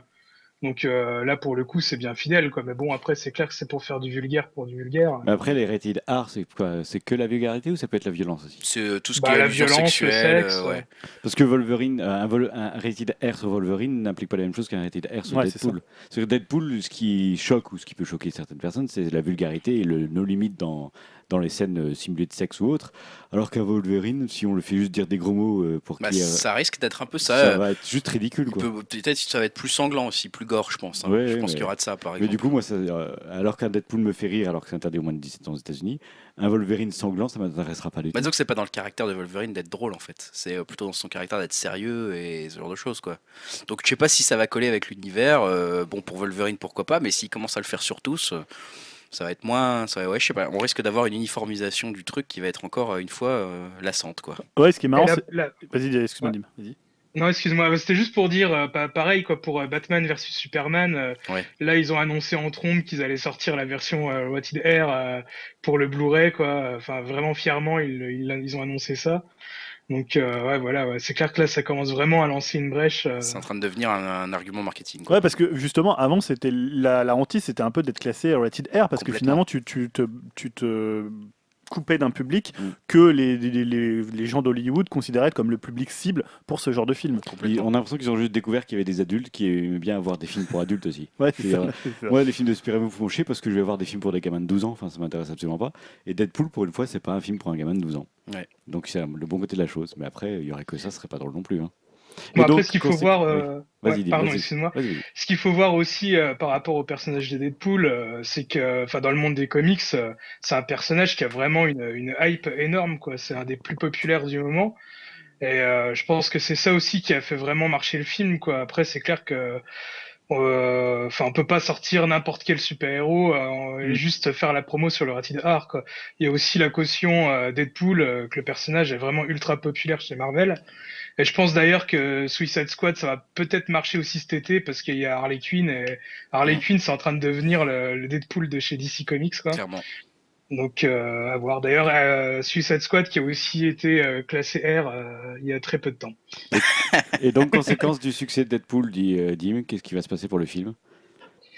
Euh, ouais, donc bah, on en parlait aussi la dernière fois au moment où on le conseillait dans les films à voir. donc là, c'est officiel, le film va avoir une suite. Donc on peut se douter que le réalisateur Tim Miller reviendra derrière la caméra, même si ça n'a pas été encore officialisé. Deadpool 2 sera la bonne occasion aussi pour faire rentrer le personnage de Cable dans l'univers ciné des X-Men. Donc Cable, c'est le fils de Cyclope qui vient du futur. Et d'ailleurs, ah oui, Stan a fait une moue en disant mais qu'est-ce que c'est Ça paraît évident. Hein. D'ailleurs, c'est l'acteur Stéphane Lang qui jouait le méchant dans le film Avatar. Euh, lui, enfin lui se montre très intéressé. Euh, le petit profiteur euh, se montre en train de faire de la muscu et on voit ça sur Twitter et voilà, il fait vraiment un gros appel du pied au studio pour, pour se faire engager. Donc à voir si ça va marcher quoi. Bon, déjà Deadpool 2, quoi. Voilà. Moi, Qui ça sera fait chier. quoi. Interdit aux moins de 30 ans, apparemment. Au plus de 30 ans aussi, je crois. RR. Voilà. Interdit au plus de 30 ans. C'est comme certaines boîtes de nuit interdit aux moins de 25, quoi. Euh, Ah, c'est une expérience personnelle. Non, non, c'est- non, Tu veux qu'on en parle ou non, c'est parce qu'à Nancy, à Nancy, Bon, bref. viens, il y avait une boîte qui s'appelait Le Chat Noir, Le chat noir. qui, était interdit aux moins de 25, qui était très connu. J'ai jamais compris pourquoi c'était possible d'être interdit aux moins de 25. C'était du marketing comme Deadpool, tu Voilà. vois, tu viens de comprendre. Le Black Minou. Bref, on s'en fout du Chat Noir. Euh, le Black Minou. on appelait ça comme ça. D'accord. Bon, le Chat Noir. Grégoire, euh, fais-nous ta troisième. Je euh, finis mes, mes news séries. de- Avec news Powerless, hein, on continue sur les super-héros et justement une nouvelle série euh, de, de DC Comics cette fois-ci, donc qui s'appelle Powerless et on a appris que ça serait Vanessa Hudgens qui serait euh, qui va incarner bah, voilà l'héroïne de cette série, hein, donc euh, la jeune actrice américaine de 27 ans qui vient d'être choisie euh, par euh, pour pour euh, pour Powerless pour la chaîne NBC. Donc euh, elle incarnera le personnage d'Emily Locke, une employée d'assurance tout à fait normale, hein, qui n'a pas de super pouvoir, mais qui vit en revanche entourée de super-héros et de méchants, donc un quotidien assez compliqué qu'on va voir en série. Euh, ça va quand même euh, bah, voilà, marquer le, le retour euh, de Vanessa Hudgens dans une série, dans un premier rôle régulier. On rappelle qu'elle a été révélée dans High School Musical pour ceux qui ne voient pas qui c'est. Donc quand même un, plutôt un gros Je nom. vois toujours pas. Ouais, tu l'as peut-être vu dans Spring Breaker ou dans Match, Ah, dans Spring Breaker, j'ai vu ça. Machete Kills aussi. C'était très bien, Brune, Spring Breaker. Elle est- ah oui, Ouais, elle est brune. elle, jouait, elle jouait pas dans Match et Kill, je crois pas. hein. Ah bon? Bah écoute j'ai ça dans mes infos, Ah hein, bon moi je ne sais pas. Moi elle jouait dans, ce, dans Sucker Punch par contre. Oui, et c'était Ah, j'ai pas vu ça, terrible. Non, c'est bon, ça. Bon, enfin bref, une autre série qui s'appelle. une autre série. Un film, un avis. c'est 15 secondes ici, c'est pas plus. Les infiltrés, les infiltrés, euh, voilà, il y a 10 ans, hein, on, on sortait les infiltrés réalisés par Martin Scorsese avec un casting assez impressionnant et notamment nos acteurs fétiches qui a été récompensé il y a pas longtemps dans une certaine cérémonie américaine. Voilà, et ben le film, euh, voilà, était déjà une, ad- une adaptation d'un film chinois Internal Affair Qui est bien meilleur. Qui était bien meilleur effectivement et euh, il se murmure maintenant qu'une adaptation télé est possible en série de, Oh de ça donc les infiltrés en série. Donc c'est le producteur Roy Lee qui a, qui a confié ça au site Collider et que ça circulait depuis longtemps que c'était un peu compliqué et trop cher et Scorsese voulait pas vraiment faire de suite en film pour le moment mais euh, qu'il y avait une forte chance qu'il y ait une adaptation en série télé. Euh, il n'y a pas encore de producteur et de scénariste hein, donc on est vraiment sur du long terme mais on risque d'avoir ça ça peut être intéressant quand même parce que le, le scénario des infiltrés euh, reste euh, moi je trouve un très très bon scénario Mais déjà, à la base, la version, euh, La je version- crois que c'est hongkongaise, Ouais. c'était trois films. Oui, c'est ça, oui. euh, oui, oui, il y en a. il Et y en a alors, je sais plus s'il y en a un qui se passe avant, il y en a un qui se passe avant, il y en a un qui se passe après. Mais il me semble que c'était d'abord un et que les deux autres ont été tournés Oui, parce que le succès, oui, oui, c'était pas prévu à la ouais, base. le, premier, le, le- le premier est vraiment le meilleur. Monstrueux, ouais, monstrueux. Bon, bref, euh, et je continue sur les séries avec une autre série. On a parlé tout à l'heure de 11 22 63 qui était une adaptation de Stephen King. Une autre série d'un autre livre de, de Stephen King qui, qui est en train peut-être de se faire, c'est euh, The Mist. C'est The Hollow Reporter qui nous apprend ça. hein. C'est la chaîne Spike qui vient de commander le pilote de série donc sur The Mist. Euh, Pour ceux qui connaissent pas, c'est un huis clos qui se déroule dans une petite ville avec soudainement une brume qui, qui apparaît, euh, qui, qui a l'air inoffensive, mais qui cache des créatures un peu inconnues. Et voilà, les habitants se retranchent dans un supermarché. Et ça se passe dans le supermarché, euh, principalement l'action de ce, ce- ce livre. Euh, Il y avait eu un film, hein, notamment, de, de- sur ce, Ouais, Franck de Frank Darabont Frank sur ce film. Donc voilà, c'est à voir quand est-ce que ça va se faire, mais a priori il y aura une série sur The Mist. Et puis bah, rapidement, et ce sera la dernière news de série pour moi, si je voulais revenir sur le retour de X-Files quand même, quand même, hein, euh, étant un fan, bon bah on peut dire que ça n'a pas raté son retour en France en tout cas, hein, puisqu'il y a eu jusqu'à 4,6 millions de téléspectateurs qui ont suivi sur M6 les nouvelles aventures de Fox Mulder et Dana Scully, donc euh, qui était euh, un des meilleurs scores pour, pour M6 depuis longtemps, hein, puisque c'est son meilleur score pour un lancement de série depuis, depuis 10 ans. Donc euh, voilà, euh, quand même. Depuis la dernière saison de. depuis la dernière saison d'X-Files. Euh, voilà, bon, après, il y a eu des polémiques, hein, Des bien sûr, vous l'avez vu, voilà, il y a eu des censures de la part d'M6. Bien joué la France, Ah, hein, putain, voilà. Pardon. En fait, ils visitent dans les deuxième épisode un hôpital de, de- de jeunes patients qui sont Ah, atteints de maladies génétiques rares et qui sont donc déformés, etc. Et M6 a, a mis des flous, a recoupé les plans, etc., etc., décalé la caméra, zoomé dans le voilà, pour pas qu'on voit tout ça, en craignant un petit peu. Ils assument hein, complètement. Il y a des gens sur Internet qui sont pas soit interdit au moins de 12 ou moins En fait, 16. voilà, ils voulaient pas que le CSA les épingle voilà. après, quoi. Donc concrètement, alors on peut dire ils ont fait des efforts quand même, hein, c'est-à-dire qu'ils ont, voilà, ils ont diffusé finalement que trois semaines après la diffusion aux États-Unis, ce qui est quand même mieux qu'à l'époque. Bon après, alors, on peut aussi arguer que maintenant il existe le H24, hein, par exemple sur ECS, on, on l'a le lendemain la série. Donc les gars, il va falloir quand même faire un peu plus d'efforts que Ils l'ont diffusé en multilangage Euh, je Oui, crois que oui, oui, oui, oui, oui, oui, ouais. oui. Ah, Moi, je l'ai vu en VO. Déjà, c'est bien. ça. Mais bon, tu te dis, bon, ils ont mis trois semaines et en fait c'était trois semaines pour nous couper les épisodes, donc merci M6, c'est quand même pas terrible. Le monteur n'est pas très efficace. peux Franchement, me ouais. Celui qui a remonté la série. Donc euh, bah, il y a le doublage, hein, le doublage en français aussi qui est toujours aussi mauvais. Et, euh, et on a dans les news autour de X-Files, on a la grosse rumeur maintenant et quasiment la certitude qu'il y aura une saison 11. On pouvait s'y attendre, hein, puisque la Fox, euh, c'est Chris Carter qui dit ça, donc la Fox va demander plus d'épisodes. Les audiences étaient très bonnes, la chaîne est contente de la série et donc a envie d'en voir plus dans le futur. Euh, a priori, ça va quand même mettre du temps à se concrétiser. On parle pas de l'année prochaine pour une saison 11, mais peut-être dans 3-4 ans. Et a priori, le duo David Duchovny Gillian Anderson serait déjà prêt à empiler. hein. C'est selon euh, toujours Chris Carter. Bah, ça serait mieux quand même. Donc voilà, on n'a toujours pas trouvé la vérité. Quoi. Il, il parle même d'un spin-off parce qu'à partir de l'épisode 5, euh, il y a deux nouveaux agents euh, plus jeunes mais qui ressemblent un peu euh, Ouais. à Mulder et Scully qui sont introduits dans la série. Et euh, ouais, j'ai entendu parler d'un spin-off sur les, les deux agents là, donc je sais pas si ça va se faire ou quoi. Ouais, en plus, ils, vont sor- Ah. ils viennent de sortir un- une sorte de comics de, sur la jeunesse de l'agent euh, Mulder et des agents Scully aussi. Donc euh, peut-être qu'ils vont faire un truc là-dessus. Enfin, c'est en train de devenir une énorme franchise Ouais, en fait. ouais. En plus, ils sont pas trop charismatiques les, les nouveaux agents. Je sais pas ce que t'en penses. Moi, j'ai pas vu, je me suis arrêté à l'épisode Ouais. 3 pour l'instant. Bon, on va clôturer juste cette partie sur les séries avec Dim. Toi, tu voulais nous parler de Black Mirror? Ouais, donc euh, là, une nouvelle qui va faire plaisir à Greg. Euh, la, saison 3 euh, commence à prendre forme avec euh, tout d'abord l'annonce de Joe Wright qui devrait réaliser un épisode. Donc c'est le réalisateur du récent film Pan ou encore d'Orgueil et Préjugés. Les actrices Bryce Dallas Howard et Alice Eve ont été également castées pour jouer dans cet épisode. La saison contiendra 12 épisodes, soit presque le double des épisodes actuels. Donc euh, aussi à voir si euh, trop d'épisodes Ouais, c'est ça euh, qui ne fait va pas nuire peur. euh, Ouais. Ouais. à la qualité, ouais. Ouais, parce que c'est quand même un peu des petits chefs-d'œuvre à chaque fois et en faire 12 d'un coup des chefs-d'œuvre, ça me Bah, paraît compliqué. quoi. Ouais, là je me dis qu'à mon avis dans le lot il y en aura peut-être un ou deux qui seront vraiment moins bons, mais bon on verra bien. hein. Euh, il n'y a pas de date euh, de sortie officielle, mais il faudra, il ne faudra sûrement pas compter avant euh, fin 2016, voire euh, début euh, 2017.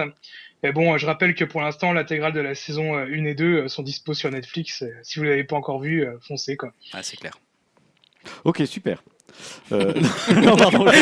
Apparemment, Stan t'écoutait pas. Vous, hein. Ok, euh, ok, super. Alors, euh, Ah, non, mais j'étais en train de penser à Black Mirror en fait, mais j'écoute du coup, je t'écoutais pas, Dim, excuse-moi. on parlait justement de Black Mirror. Donc si au moment où tu penses à un truc, t'écoutes Non, a commencé à parler de Black Mirror et j'ai commencé à faire la liste des épisodes que j'adorais dans cette série. D'accord. bah, Bon, c'est une série, c'est une série qu'on peut conseiller. Bah, à ceux qui n'ont pas vu. l'intégrale quoi. Voilà, trois épisodes par saison, c'est pas long, hein, franchement, allez-y. hein. Euh, on va basculer un peu du côté cinéma. Julien, tu voulais nous revenir sur euh, bah, euh, les films français. On va commencer par les films français les plus Ouais. rentables. Ouais, ouais, moi, c'est une étude euh, dont je voulais parler que, que j'attendais avec une certaine impatience, puisqu'en fait, je l'avais déjà relayée l'année dernière, euh, qu'elle est, je trouve, assez parlante sur tout ce qui est industrie du cinéma français. Alors, je sais pas si vous vous rappelez, on avait cherché pendant longtemps Bouboule. Bouboule. je me souviens c'est de. Bouboule. On se demandait euh, si c'était le, le plus rentable. parmi les Donc, chefs-d'œuvre. Un parmi les chefs-d'œuvre, parmi les chefs-d'œuvre, je l'ai toujours pas vu. hein, c'est comme Benoît Bricefer, hein, j'ai pas encore regardé. Euh, en fait, cette étude, c'est celle de l'hebdo euh, Le Film Français, qui parle de la rentabilité du cinéma français et plus particulièrement des films français. Et en fait, je trouve ça intéressant parce que les entrées, euh, bah voilà, c'est une donnée brute, mais ça, ça montre pas forcément si un film, bah, il rentre dans ses frais ou pas. Euh, Donc là, en 2014, pour juste rappeler, ça avait été marqué par les gros films français comme Qu'est-ce qu'on a fait au Qu'est-ce bon Dieu oh mon Dieu, ouais. qui avait fait le plus grand nombre d'entrées euh, franches, je crois que c'était 12 millions Ouais, ou c'était 13 énorme. millions, un truc, un truc énorme. et la famille euh, Bélier. Mais finalement, on avait vu que le film français le plus rentable, qui avait fait moins Ah d'entrées, c'était Babysitting. Ah oui. Donc ça, c'était pour 2014. En 2015, alors déjà pour préciser comment l'étude calcule le taux de rentabilité d'un film, en fait, on prend son budget et on regarde, on met forcément le nombre d'entrées réalisées lors de son Il exploitation une nationale. division, quoi. Instant comptable. Bienvenue. Donc en fait, Alors, il faut une division. Alors, ils prennent le nombre d'entrées. Faites un amortissement dégressif hein, sur 5 ans. Non, mais il y a peut-être des gens qui sont pas familiers et des études. hein. Merci, euh, monsieur Greg. On n'est pas tous dans le milieu. Et voilà, qui sont... Non, voilà, c'est pour calculer ce, euh, ce qu'ils appellent un seuil de rentabilité. Bon, en gros, si- Ah putain, là c'est le podcast chiant. Le podcast non. hyper chiant. en gros, c'est un film cher et qui fait beaucoup d'entrées, il serait rentable. Voilà. Voilà, c'est-à-dire qu'en fait, ils estiment que à partir de 25 à 30% de taux de rentabilité, c'est correct pour un film. Parce qu'en fait, cette rentabilité, elle est calculée que sur les entrées cinéma, mais après le film, il a une autre vie, il a une vie en vidéo, il a une vie télévisuelle, il a une vie à vendre des droits à l'étranger. Greg est mort de rire, je ne sais pas pourquoi. Il faut savoir qu'il y a beaucoup de films qui sont pas rentables au cinéma. Majoritairement même. Majoritairement, Oui, ouais, voilà. ouais. C'est un film rentable, c'est plutôt une bonne surprise. en Parce fait. que là, je- de- je parle au cinéma. hein, pas- dans l'étude, il y en a que 5 qui sont rentables avec l'exercice du cinéma. Voilà. Oui, c'est très rare. D'habitude, comme c'est avec tu les DVD, précisais, Voilà, fait. quand tu le précisais, c'est le DVD compte beaucoup pour les producteurs. Ouais, tout à fait. C'est un, un gain non. Si puis, tu prends- droits télé, etc. Si tu te prends un gardin au cinéma, tu peux encore te rattraper euh, Exactement. en Est-ce DVD. que Aladdin fait partie des 5 Bah, tu vas voir. Ah, Euh, numéro voilà. 5. Alors à votre avis, quel est le film le plus rentable hein Donc on parle pas forcément le film qui a fait le plus d'entrées, hein, mais qui a un le film qui a coûté plus pas très haut cher. taux de, la, de rentabilité. Il a un taux de rentabilité, je vous le donne, de 180%. Oh putain. C'est pas un film À genre la- 100%, la loi du à marché 100% on, est, on est rentré dans nos frais. C'est pas genre la loi du marché Si. Ah bah tiens. Oh Voilà. putain, bien vu. Donc Wow. la loi du, Bah, la ça loi a- du Ça a marché rien coûté, c'est Bravo. que- que de des Stéphane. Brisé. Ouais, Dès euh, que t'as un grand prix, un truc. euh, ouais, 975 000 entrées, donc c'est pas non plus. euh, voilà, c'est Bah, pas- quasiment c'est ouais, pas un mal. million. Un million d'entrées, c'est énorme. ouais. Ouais, c'est c'est Pour un petit film, c'est un petit énorme. film. Ouais, un film français. Euh, Puisqu'on va le voir, c'est un des, des éléments de cette enquête, c'est que l'année dernière c'était vraiment des gros films, des grosses Mm. comédies, alors que là c'est vraiment plus des films d'auteur et des films plus confidentiels. de me dire qu'il n'y a pas mon petit Aladdin dedans? Ton petit Aladdin. J'ai l'impression que c'est un bon film. Ah, J'ai envie de l'aimer ce film. J'ai pas encore la liste exacte puisque Est-ce qu'on sait combien il a coûté euh, Alors, il a coûté 1,7 million d'euros. Ah, c'est pas cher. Ce qui est pas Voilà. vraiment pas cher. Pour un million d'entrées, donc il a un taux de 180%. Donc c'est-à-dire qu'à 100%, euh, euh, les producteurs font la fête. Alors à 180%, euh, Ouais. c'est coke, champagne et, Et faciles. Ouais.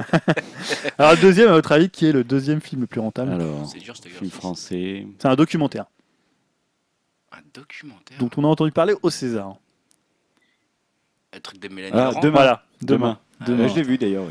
Donc 622 000 entrées. Ah, c'est bien ça? C'est un documentaire quoi. Ouais, ok. c'est nul. Instant conseil. C'est un un conseil, C'est un un film. un envoyé spécial. parler Un du film, un avis. C'est un documentaire. Non, mais C'est- un- comme un- un- une sorte d'envoyé spécial au cinéma quoi. Donc ça a coûté un quand même. Moi, je suis étonné que ça ait coûté 1,26 million. Ah, C'est Euh, Mélanie Laurent, hein, elle a tout pris. c'est pour la voix. Donc, off. un 1,7 million. Il y a- je pense qu'ils ont mis beaucoup d'argent dans Ouais, pour, euh, pour la tourner. pré-prod la et le pré-prod, ouais. déplace- les déplacements, etc. Les frais de technicien. Donc c'est rentable à 155%. Donc c'est quand même énorme. Et le troisième, celui qui complète, euh, on en a beaucoup parlé au César aussi, un premier film. Un indice. Il a eu 4 Césars, je crois, dont euh, meilleur premier film. Vous avez pas, si vous n'avez pas suivi les Ah Césars, si, si, Fatima. Ah, fa- Non, non, non, c'est pas Mustang. C'est pas Fatima Mustang. Mustang. Ah, Mustang, ah oui, Ouais. ah oui, j'avais pas du tout envie de voir premier ça. film. et c'est vraiment très très bien. Ah oui. Mm. Tu l'as vu toi, Julien? Non, mais on m'en a parlé. Des gens très Pareil. proches m'en ont parlé. C'était plusieurs fois très bien aussi. 500 000, 500 000 entrées, un budget de 1,30 million et 134%. De rentabilité. Voilà. Ensuite, il y a Much Loved, donc on en a pas mal parlé ici en France avec toutes les, enfin pas des polémiques, mais les problèmes qu'il y a eu autour. Much Loved. Much Hein Loved, ouais, un film qui parle des prostituées au Maroc. Ah et oui, euh, notamment la- l'actrice qui euh, s'est fait passer à tabac euh, au Maroc, je crois, et même le réalisateur, il a eu pas mal de soucis. Et voilà, on, le premier film, on va dire, un peu euh, plus populaire qu'on trouve, c'est Babysitting 2. Ah, euh, qui, alors, il a- ils ont un budget de euh, 10 millions, c'est-à-dire que par rapport au premier, qui était un budget beaucoup moins important, Ah, là, ils ont gonflé le budget, et ils ont attiré 3 millions de spectateurs, et ils ont un taux de 100%. Donc c'est un très bon taux, parce que ça veut dire qu'il est rentable, et qu'après, il va y avoir les diffusions Mm. télé, il va y avoir le DVD, où à mon avis, ça devrait quand même très très bien Ouais. marcher. Et puis à peut-être chaque plus- fois qu'il va passer à la télé, il va À chaque fois qu'il y a la télé. Donc même s'ils ont gonflé le budget et peut-être que les, les acteurs en ont pris un peu plus et que peut-être qu'ils- aussi j'ai pas vu le film mais Peut-être qu'il y a plus de budget parce que c'est au Brésil. Je sais. Voilà, peut-être c'est plus cher, mais ils restent toujours quand même dans Il leur. y a eu des euh, cours d'acting. Bon, il ça, des- sent le, ça sent le Babysitting 3, quoi. Donc voilà, en- après, en, alors pour info, ensuite dans les positions, en sixième position, on trouve que Connasse, Princesse des Cœurs, Ah ouais, ouais. ça Les Nouvelles Aventures d'Aladin. Ah, Ah, bah, tu vois, voilà, enfin un bon film. Voilà, alors ils sont, Après le loi du marché, toutes ces merdes. ils doivent être aux alentours de 70 ou 80% de rentabilité. Euh, J'ai pas le chiffre exact, mais il y a aussi Papa ou Maman, le film avec. Ah, euh, c'était bien ça. C'était bien sans plus. Ah, si. Tu l'as vu, oui, je l'ai vu. Pour ceux qui écoutent le podcast pour la première fois, Stanislas n'a pas forcément des avis Ah, très neutres sur le cinéma français. Non, mais ce qui m'a fait rire, c'est que c'était, il a eu une espèce de réaction euh, d'enthousiasme frais, quoi. Mais non, Ah, parce c'était bien ça. ah oui, un peu belé, c'est ça que tu veux dire. Ah, bah, Merci, Julien. Et après, alors, et après, il y a eu l'épreuve 2 aussi qui est à s'en 64% de rentabilité. Alors après, tu as aussi, euh, j'ai noté que ce qui est intéressant, c'est le cas de films qui font des bonnes entrées, mais comme ils ont coûté très cher, bah, ils sont pas rentables. Bah oui. Par exemple, euh, Pourquoi j'ai mangé mon père de Jamel Debbouze, il a fait Euh. 2 millions d'entrées, Ah, mais il a coûté super cher. donc il a fait deux fois plus d'entrées que la loi du marché, mais il a coûté 40 fois plus. Ah oui, bah voilà. 40 millions. Ça, forcément, oui. ça Donc mal. ils ont un taux de 19%. Donc on avait dit qu'en dessous de 25%, euh, on est déjà, ça devient inquiétant pour le film. Donc il faut peut-être que, euh, alors c'est de l'animation, hein, il y a de Ouais. l'animation, Ah tout oui, ça, ça tout doit est dans être très cher. en 3D. euh, Et il y a le cachet de Jamel Debbouze, même si c'est lui qui a fait le film, je pense que. Bah, il a pris le double cachet du coup. Réalisateur, acteur. Ouais, bah voilà. Ouais. Et voilà. Bon voilà, c'était, je trouve que c'est des études. euh, J'aime bien moi cette étude. Ouais. Ouais, c'est marrant. La, dernière, la, la fois d'avant, on avait tout le listing. Là, j'ai pas réussi à retrouver le listing. euh, Ils ont pas encore publié Non, non, ça, mais mais, c'est très bien comme sur ça. le, j'ai regardé sur le site de l'hebdo Oui, français. parce que la dernière fois on avait pu français. chercher dans les derniers, les moins rentables et tout, c'était assez marrant. Ouais. Euh, allez, euh, Dim, tu voulais nous parler de Pacific Rim 2. Ouais, donc là, une news euh, qui ne fera pas plaisir à Greg. Euh, J'avoue. après, de... après de nombreux rebondissements, euh, Pacific Rim 2 vient d'être officialisé, avec non pas Guillermo del Toro à la réalisation, mais euh, Steven The Knight. Donc c'est un choix étonnant, euh, sachant qu'il n'a réalisé que quelques épisodes de séries euh, dont il a été le showrunner, bah, comme Daredevil dernièrement. Euh, D'ailleurs, l'épisode de de Daredevil qu'il a, réalisé, c'était le dernier de la saison 1. Et euh, il est considéré comme beaucoup euh, comme le plus mauvais de la saison. Mm. Donc aïe. Mm. Euh, donc on ne sait pas vraiment si c'est une bonne euh, une bonne nouvelle ou pas. Non. Euh, le- voilà, on a tranché ici chez Upcast. hein, On, est, on est comme ça, on tranche. hein, On donne des avis. Merci. C'est c'est un une mauvaise nouvelle, Pacific Rim 2. C'est la démocratie. donc, euh, Del Toro reste producteur quand même du projet et veut lancer de nouveaux talents sur sa franchise. Donc on espère. C'est-à-dire qu'il change, il change, il change d'acteur principal, tu veux dire ou... Non non, bah quand je parle de nouveaux de nouveaux talents, euh, c'est au niveau des réalisateurs. Ah ouais, ok, d'accord. ouais. Donc euh, bah, le film est prévu pour euh, août 2017. Donc euh, voilà. Oh, Ouais. c'est bientôt, ouais. Continue sur ta lancée, Dim, tu voulais aussi nous parler de The Ring versus The Grudge. Ah ouais, alors là, c'est un peu la news improbable. euh, J'aurais pu la mettre dans euh, un point euh, film pourri. Donc, euh, les Américains, eux, ils ont Alien versus Predator ou Freddy versus Jason. Et ben, les Japonais, eux, ont Sadako versus euh, Kayako. Donc, euh, à savoir, Ouais, Sadako, c'était dans Ring, ça.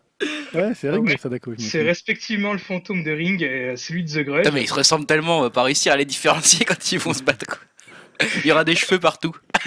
Bataille de cheveux. Euh, vu que c'est un versus, euh, voilà, on sait pas trop comment que ça va se passer. euh, si euh, le monstre de The Ring euh, va forcer à regarder euh, sa cassette. Au monstre de The Grudge. Mais elle pourra pas parce qu'elle a des cheveux, elle verra rien. Puis bon, faut déjà qu'elle retrouve un magnétoscope, hein, ce qui est un peu dur aujourd'hui. Oh putain, oh, le projet à la con. Donc le film sortira le 18 juin prochain euh, au Japon. Le film a été créé suite à un fan qui a fait un mash-up euh, sur internet des deux monstres euh, sur le net. Euh, donc euh, voilà quoi, vous savez ce qu'il vous reste à faire hein, si vous voulez voir un film avec vos deux idoles. Bah, allez au cinéma, les Mais gars. alors, et- et ça, et dedans, elles vont s'affronter. Parce que moi, j'ai l'exemple de Boa versus Python, qui est aussi un classique des films de, de monstres qui s'affrontent. Et après, ils s'allient en fait tous les deux. Ah bah, comme dans C'est-à-dire tous qu'au les, début, les a- Godzilla, etc. Alors, en fait, l'histoire, elle est géniale. C'est que tu as un boa qui attaque euh, une ville des, des États-Unis. Et en fait, le, je crois que c'est la police américaine envoie un python pour essayer de déloger le boa. Un Normal. python géant. Normal. Et le python va s'allier avec le boa. Donc, Pour ils tuer vont la avoir. police, pour, euh, Pour avoir, ouais, ils vont avoir deux fois plus de merde Bah, en c'est pensant comme, qu'avec un boa. bah, ils- c'est comme tous les Mantra versus Godzilla, où à la Ouais. fin, après Mantra, etc., il y a un autre monstre qui arrive et ils se mettent ensemble. Ouais, ils s'affrontent pas vraiment quoi. mais Ouais, bon, ça devient des potes quoi. Ah, là, ce sera des potes de cheveux, des potes de fantômes, ça va être sympa. Et Dim, tu voulais nous parler aussi de Iron Fist? Euh, ouais, donc euh, bah, on parle souvent des séries Marvel. et- Ok, ça, ça a fait rire Stan. hein, je, fais- Non, je pense que c'est lié au, c'est lié au Ah. Black Minou. C'est lié une soirée interdite au moins de 25 ans. Non, on- pas du tout Iron Fist. Mais c'est mon pseudo. Plaît, on critique pas le chat noir avec sa piste de danse qui tourne. Putain. Dim, t'as été, j'en reviens pas. Bah écoute, hein, je, je suis jeune Nancy. hein. Donc euh, voilà, on parle souvent des séries euh, Marvel et Netflix, et là euh, on a enfin du nouveau pour Iron Fist, donc c'est un super héros Marvel, hein, Stan. Euh, D'après Entertainment Weekly, Je ne euh, savais la pas, merci. Continue. La grosse rumeur euh, du moment voudrait que ça soit Finn Jones qui interprète euh, Danny Rand, donc euh, Iron Fist. Finn Jones, on le connaît euh, surtout euh, pour euh, Game of Thrones, euh, pour son rôle de Laura Tyrell. Euh, si vous voulez rajouter quelque chose là-dessus, moi je vois plus trop ce qu'il sait Attends, C'est sur qui euh, Laura Game of Tyrell Thrones. Moi non plus, je vois plus du tout qui c'est Laura Tyrell. Il y en a, il y en a C'est 50 000 peut-être qui s'appellent comme ça. Bah ouais, putain, je connais bien, je les ai vus trois fois les Game of Thrones. Je crois que c'est le, le frère, Ouais, euh, le bah, frère de la. Nathalie Dormer, Ah, d'accord. Ok, qui doit se marier avec Cersei, je crois, il me semble. Oui, d'accord, donc c'est celui qui a une relation homosexuelle. Ouais, euh, c'est ça. voilà, Il ok. spoil. Ouais, je qui spoil euh, vite fait, quoi. juste avant, juste avant qu'il soit tué. C'est ça. En même temps, Donc comme euh, voilà quoi. Bah, J'espère pour lui qu'il va bien s'entraîner euh, parce que bon le peu que je connais, euh, j'ai l'impression qu'il a pas trop le physique pour faire Iron Fist. Ouais, c'est vrai que c'est un peu étrange, ouais. Donc voilà. Ok, super. Bon, on va terminer ce point divertissement qui est bien long, mais tant pis, allez, on est plus à ça après. Pas Ouais, quand même nos deux petites cérémonies qui ont eu lieu ce week-end. Oui, bah après les- le Black Minou, on va rester dans les actus chaudes. hein, euh. Et après, c'est moi euh, qui fais. bon, bref, je dis rien. Vas-y, Julien. Oui, ouais, c'est un peu, je suis un peu en freestyle hein, parce que je- c'était quand même Mais hier soir on à va commenter, 2h35 on va- t'aider. les Oscars. Donc on va peut-être commencer par les Césars. Je sais pas si vous avez regardé Allez, la César. cérémonie. Je suis le seul à avoir regardé la cérémonie des Je l'ai Césars. pas regardé en entier, ouais, non. Je l'ai pas regardé du tout. hein. Euh, moi, j'ai trouvé ça plutôt pas mal. On en discutait un peu euh, avant le podcast avec, avec Stan et il me disait ouais, c'est un peu pénible les cérémonies. Là, j'ai trouvé que par exemple Foresti faisait un. Foresti. J'ai vraiment pas l'impression d'être un vieux con avec vous. Ah, c'est vraiment de la merde. Ah, les vieux français, c'est super, un poète poète. j'ai pas dit ça. Non, mais tu m'as dit souvent c'est un peu long, voilà. euh, voilà. Non, mais je Le gros mot. Pouette, pouette. avec. euh, on avait quoi tout à l'heure hein, comme expression euh, C'était quoi? Big up. Euh, bon, pour rester sérieux, Oui. Foresti, Florence Foresti, moi je suis, je suis pas un méga fan. Elle a, fait, trouvé elle a fait le job. Elle a fait le Voilà, job. il y avait une petite parodie, euh, ça se voit assez souvent, mais c'est toujours sympa. C'est-à-dire qu'elle était dans des films. Alors, il y avait euh, Itinéraire d'un enfant gâté, il y avait Black Swan, Nikita, euh, un truc comme ça, non? Comment Il y avait pas Nikita au début il y avait Flashdance, je crois. Ouais. Oui, Flashdance, oui. Bah, j'ai pas, moi, j'ai vu, je suis arrivé au moment où c'était, euh, comment, où c'était euh, Black Swan, même juste avant, donc c'était Itinéraire d'un enfant gâté. Donc c'était plutôt drôle. Et après, même la présentation, elle a joué un peu sur les idées reçues, la comparaison entre Oscar César, euh, le côté froid du public. Donc c'était plutôt bien vu. Donc moi, ce que je retiendrai déjà, c'est l'émotion du jeune Rod Parado. Claire, Euh, euh, le meilleur moment de la soirée. Voilà, en fait, le hein. café. Alors, pour, pour, pour ceux qui n'ont pas regardé, généralement, ils ont deux minutes. Euh, donc c'est souvent assez court. Et là, il était toujours un peu en stress de se dire ah, ça fait combien de temps, combien de temps on a? Et voilà, il était Il vraiment. est vraiment jeune, quoi. Il, il a est quoi, super 17 jeune. ans ouais, je crois que c'est 17 ans. Ouais. Ouais, ouais, puis bon, voilà, il Alors, est. c'est le jeune acteur qui Ouais. a joué dans La tête haute Dans La Tête haute. d'Emmanuel Berco. D'Emmanuel Berco. Et, Qui est un euh, très bon film. donc il a eu Il a beau- le. ça a beau être un film français, c'est un très bon film. Ouais, bah, Ça avait l'air. Non, mais je le dis, hein, les gars. et euh, il a eu le, le- le César du meilleur espoir euh, masculin. il, C'est ça. il est assez impressionnant dans ce film. hein, En fait, Euh, j'a- j'aurais été curieux de le voir parce que je me demande comment il est dans la vraie vie comparé au rôle. Donc t'as vu le film, toi, tu l'as vu. Ouais, bien Ouais. Ah oui, oui, c'est. ça Non, mais là, il était totalement naturel en fait. Et donc, il était totalement Ouais, vraiment. touchant. Il n'avait pas du tout un, discours, euh, tu vois, euh, stéréotypé. Tu sentais qu'il il savait plus trop où il était. euh, Il était. Il savait plus. ouais, Enfin, c'était vraiment très, émouvant. très émouvant. Ouais. ouais. T'étais content pour lui. Vraiment, ouais. Même si j'ai pas vu le film. Que tu m'as dit que c'était très bien encore une fois. euh. Ça reste un film naturaliste français, hein, mais c'est Ah, mais- euh, assez impressionnant au niveau de- des jeux d'acteurs. Quoi. Euh, bon, Le Petit Prince qui a eu le César du meilleur film d'animation. Bon, Ouais, j'ai trouvé ça parce qu'il y a génial. beaucoup de concurrence. Euh, Il y a eu le succès aussi de, de Demain, on en a parlé tout à l'heure. Ils ont eu le César, euh, alors je sais plus quel César du meilleur documentaire. Ouais.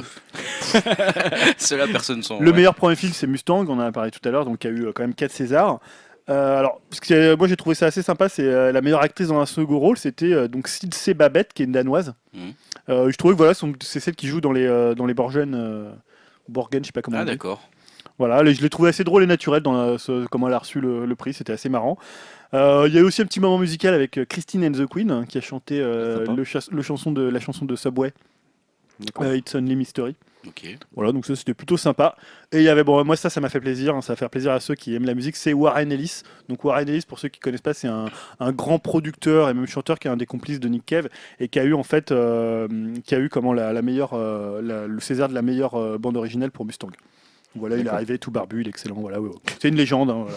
Ça m'a fait plaisir de le voir. J'étais devant mon écran. Je fais, ah, Warren, Warren Ellis, voilà. Un peu comme ça que ça se passait devant mon écran. Euh, meilleur acteur second rôle, c'est Benoît Magimel, Ouais. Donc dans Voilà. la tête haute, toujours. dans hein. La tête haute. Il joue l'éducateur en fait. Meilleur scénario Mustang. Meilleur film étranger, Birdman. Ouais. Donc moi je pensais que c'était sorti à peu près il y a 8 ans. Ouais, c'est ça. Mais- C'est déjà un peu Non mais je crois que c'était 2000. euh, J'ai l'impression que c'était 2014. Bah non, ça doit être sur une année. euh, Oui bah Ouais. j'imagine qu'ils. Oui, d'accord. Bon là ils Mais c'est sont vrai que bourrés, ils sont fait- cons mais. C'est vrai Merde, que il ça est fait... extraterrestre, c'est bon, on peut le prendre. Euh, Catherine Fro qui a eu meilleure actrice assez sans surprise pour son rôle dans, dans Marguerite. Ouais. Je sais pas si t'avais vu Marguerite. Non, j'ai pas eu envie, mais il paraît que c'est très bien. oui. Ouais, voilà, donc euh, meilleur réalisateur là c'était un peu plus pas une surprise mais c'était bien que Desplechin ait quand même un prix puisque c'était il avait été plutôt plutôt oublié dans les euh, dans, au niveau Pour de- jeunesse. De Ouais, jeunesse. trois souvenirs de ma jeunesse. Il avait quand même été oublié à Cannes vu qu'il était dans la sélection. euh, euh, comment, je crois que c'était la quinzaine des réalisateurs ou un certain regard. Il n'était pas au palmarès. Meilleur acteur Vincent Lindon. Voilà. Donc il a un peu tout eu cette année. Il avait rien eu avant. C'est un peu le Leonardo DiCaprio, euh, Français. DiCaprio français. Et donc meilleur film, c'est Fatima, hein, le, le film de Philippe Faucon, euh, bah, qui récompense à la fois quelqu'un qui est là quand même depuis longtemps dans le cinéma, et qui est pas très connu. Euh, voilà, moi j'ai pas vu le film, je sais pas ce que non ça plus. vaut. On m'en a dit un peu de mal euh, certains amis, mais bon voilà après, euh, je sais pas. Euh, voilà, donc c'était ce que j'avais retenu des Césars. Euh, les Oscars, j'ai un peu moins vu, mais bon, tout le monde sait que Leonardo DiCaprio. euh, Enfin. Alors déjà, il y a eu le truc Ah, assez ouais. marrant, c'était, je sais pas si vous avez vu l'intervention de Chris Rock. Alors moi j'ai pas vu, mais apparemment elle a été euh, ouais, bizarrement accueillie, on va dire quoi. À la fois très, en fait, euh, très pertinente, peut-être trop pertinente et oui, ça a gêné, il a quoi. vraiment mis ça. Sur... Généralement, dans les Oscars, dans les Oscars, bah, on parle plutôt, on fait des blagues sur les gens qui, euh, qui, qui vont recevoir un Oscar, sur les films en compétition. Et là, c'était vraiment sur ce, sur la polémique dont on avait parlé avec Spike Lee. Donc, en disant, il est arrivé, il a dit bonjour à l'assemblée de blancs, euh, euh, de ceux qui vont, voilà. Oui, il a joué sur Il a rentré, il a, joué mis les pieds dans le plat quoi. direct, Mm. quoi, en fait. Et, Voilà, euh, donc. Bon. Ça avait, et tout a été assez politisé. Sam Smith aussi euh, a parlé euh, de, de tout ce qui était euh, les, lesbiens, euh, gays, euh, je sais plus Oui. l'acronyme euh, LGBT. LGBT. LGBT, LGBT. Euh, voilà, donc il y a, et je crois que c'est DiCaprio qui a parlé aussi du, du- Du du réchauffement climat, du climatique. réchauffement climatique. Donc il y a eu, ça a été Bon, quand même très très il- politisé. Il est à fond là-dedans, de toute façon, lui. hein. Euh, moi j'ai pas vu sa- son discours, mais apparemment ça a été assez froid. euh, Bah, il a été assez rapide, bah, forcément. Voilà, ça reste, ça reste très cadré. Effectivement, la, la principale partie de son discours, c'est ça en fait. hein, c'est pour rappeler euh, le réchauffement climatique, Ouais. c'est pas bien. Oui, mais il est à fond là-dedans, de toute façon. Tout ça, tout ça, quoi. Donc bah, ce qui est paradoxal, c'est que le, celui qui a gagné le plus de statuettes, c'est Mad Max, Ouais. Puisqu'il Euh, était des nommé statuettes 11 fois, mineures quand même. mais en fait. des Enfin, statuettes qui représentent toute la partie technique des Ouais, films. c'est montage, des trucs comme ça. enfin, Montage, son, euh, que d'ailleurs Star- il a battu Star Wars sur tous les domaines euh, techniques. Alors la, la- la vraie grosse surprise, c'est le meilleur film en fait, hein, meilleur film. Spotlight. euh, qui a eu le- le- la, la statuette Ah, du meilleur pas. film. Bah, je l'ai vu, c'était un très bon film. C'est un très bon film, mais c'est vrai que ça a été une énorme surprise parce qu'on s'attendait encore une Ah, fois The bah, à The Revenant. Revenant, quoi. Que Ouais. The Revenant était parti en fin de soirée pour tout rafler avec meilleur Alors, je réalisateur, vu, meilleur moi, acteur. j'ai eu des retours plutôt mitigés sur The Revenant, mais je sais pas tu vu, toi. Euh, bah, euh, on en reparlera peut-être tout à l'heure dans le point euh, qu'est-ce qu'on fait euh, Si, le pour ce canapé. mais Oui. euh, oui, c'est ça, en gros, globalement, c'est un bon film quand même. C'est un- un bon une sorte de Birdman. C'est une sorte de Gravity plutôt. C'est plutôt une sorte de Gravity, je dirais. Entre, entre Birdman et Gravity, mais dans le Far West, quoi. Un peu, enfin, dans le Far West. C'est un film de cowboy de Gravity euh, dans le grand froid. Il veut rien dire en fait le film. en fait, c'est de la merde, quoi. En fait, c'est un astronaute qui s'écrase dans le... en Arizona. Et là il y a une momie et des monstres de la hammer. hein, pas ça. Et Dracula débarque. Et il y a Tom Cruise qui débarque. Euh, meilleure actrice, c'est Brie Larson. Ouais. hein, euh, donc dans, dans Room, qui Room, sort euh, ouais, là, qui je sort crois. dans deux semaines. Voilà, ça va peut-être faire un peu de promo pour le film. On n'avait pas trop entendu parler. Non. Euh, Qu'est-ce qu'il y a d'autre Meilleur scénario original Spotlight, qui a été donc Ouais. élu au meilleur film, on disait tout à l'heure. Euh, bon, là, voilà, meilleur décor, meilleur costume, tout ça, c'est pour Mad Max euh, Fury Road. Euh, meilleur, euh, ce qui est intéressant aussi, meilleure musique de film, Les 8 salopards, donc le score de Ennio Enfin. Morricone. Ah ouais, Premier. Oscar. Mérité. Voilà. Meilleure chanson originale, alors moi je l'aime pas du tout, c'est la chanson de Sam, de Sam Smith euh, du, du Spectre, euh, James Ah Bond. oui, moi je l'ai trouvé nul. moi à je trouve que c'est une des plus mauvaises Ouais, c'est chansons de James hein. Bond. Euh, Ouais, elle est pas terrible du Je tout. vois pas du tout à et alors que celle Radiohead, d'Adèle. ils en avaient fait une meilleure. Je sais pas Ouais, il y a celle de Radiohead ouais, qui, qui sont sorties il y a quelques temps. Alors que moi j'aimais beaucoup celle d'Adèle par exemple pour, ce- Ouais, pour le précédent. bien. euh, Elle collait bien au euh, film, quoi. Ouais, qui était vachement bien. Skylight. Non, Sky- Skyfall. Skyfall. Sky- Skylight. Spotlight et Spotlight. Skylight. This is the skylight. On cherche l'Oscar. On cherche un Oscar aussi. On Euh, t'attend un peu, mais bon. meilleur film étranger, donc il y avait quand même euh, un film français en compétition, c'était Mustang. Mustang, ouais. Il n'a pas gagné pas puisque c'est Le Fils de Saul. Ouais. On s'en doutait. tous hein. bien aimé, je crois. Vous On l'a hein. tous pas vu. Non, pas Ah bon, je croyais que vous m'aviez dit que c'était vachement bien. Non, non, Non, moi j'ai très envie de le voir. euh, voilà, on le pour moi. Un jour de déprime, je vais aller le voir. Mais J'ai euh, été voir Joséphine Sarodi à la place. C'est un choix. Et je crois qu'il était dans la liste des nommés aussi. hein. Joséphine Ça Sarondi. m'étonne pas. Ah Un ouais. vrai calvaire aussi. T'aurais bien voulu que le Joséphine s'arrondisse à tout ce qui se passe dans le, fi- le film de Saul. Tellement t'aimais pas le film. Voilà, exactement. Euh, meilleur film d'animation, c'est Vice Versa.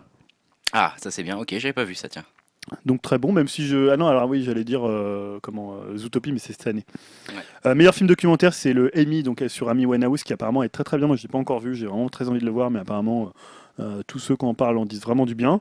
Et euh, bah, voilà, c'était un peu près tout. Bon, de toute façon, à Ok. part Leonardo DiCaprio, qui a enfin. Oui, voilà, c'est ils vont le arrêter de nous, saouler avec ça. Oh, il le mérite. Lui, il, le- lui, il nous saoulait pas, mais là, il le mérite vraiment depuis, depuis tellement longtemps. Bah il oui, le il mérite. est toujours très bon, moi je trouve. C'est- Il a une Oui, carrière oui. hallucinante. Je le trouve jamais exceptionnel, mais je le trouve toujours très bon. Je le trouve, très, très juste, moi. en fait, Ouais. Il a, qu'il il, a, fait. eu- il a surtout eu un bon choix de carrière. Il a jamais cédé la facilité en faisant un film un peu moyen. Il a Mm. toujours été exigeant dans ses choix de film. Je suis On assez peut lui d'ac- je suis reconnaître assez ça. d'accord. Il a fait la plage quand même, Ah oui, mais ça c'est de. Danny Boyle. Bah, il le il était et jeune. Oui, mais il le porte euh, sur ses épaules quand même, ce film. hein. Si c'est pas totalement une grosse merde, ce film, c'est grâce à DiCaprio. C'est un peu une merde, juste, tu vois. Moi, je peux le revoir aujourd'hui grâce à DiCaprio. Ah ouais Mm. Ok. Bon, voilà, ainsi se conclut. Cette partie de plus de 3 heures. Non, ça fait 1h23, c'est rien du tout. Euh, ainsi s'achève cette partie divertissement. On va parler un peu de jeux vidéo maintenant. De retour dans la deuxième partie de euh, ce Upcast 26. Je sais pas pourquoi je rigole. C'est pas vrai, de retour, les, les gens sont pas forcément partis. Hein, ça Si, si, ils sont la partis. radio.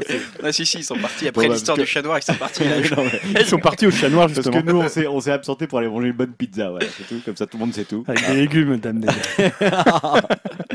bah, des légumes grillés aussi. Bon, les gars, Euh, oui, d'accord. Passons aux, aux news sur le jeu vidéo. Euh, Julien, bah, tu voulais ouvrir le Oui, je voulais faire un débat. Voilà, hein, c'est- Ah, euh, débat donc. Ouais, tout à fait, parce que c'est un peu la news qui a enflammé les internets il y a, il y a trois semaines. Euh, la sortie de Quantum Break sur PC. Je sais pas si vous avez suivi ça. Sûr. Euh, Jusque-là, bah, rien de surprenant qu'un jeu sorte sur PC, sauf que euh, en fait, il va sortir le même jour que la version Xbox One, c'est-à-dire le 5 avril prochain. Donc en fait, on aura en même temps la version PC et la version Xbox One, alors qu'avant, on peut passer à Alan Wake, on avait la version Xbox Ouais, Tomb 360. Et euh, voilà. Et euh, alors là, Tomb Raider, c'était trois, trois mois après. Ton euh, Alan Wake, c'était deux ans après. Oui. Donc voilà, c'était bon, même si maintenant ça- on a l'impression que ça se raccourcit de plus en plus, là c'est vraiment une sortie simultanée. Quantum Break, hein, pour rappel, c'est le nouveau jeu du studio Remedy, les créateurs de Max Payne et d'Alan Wake. Et c'était jusque-là une exclusivité Xbox One.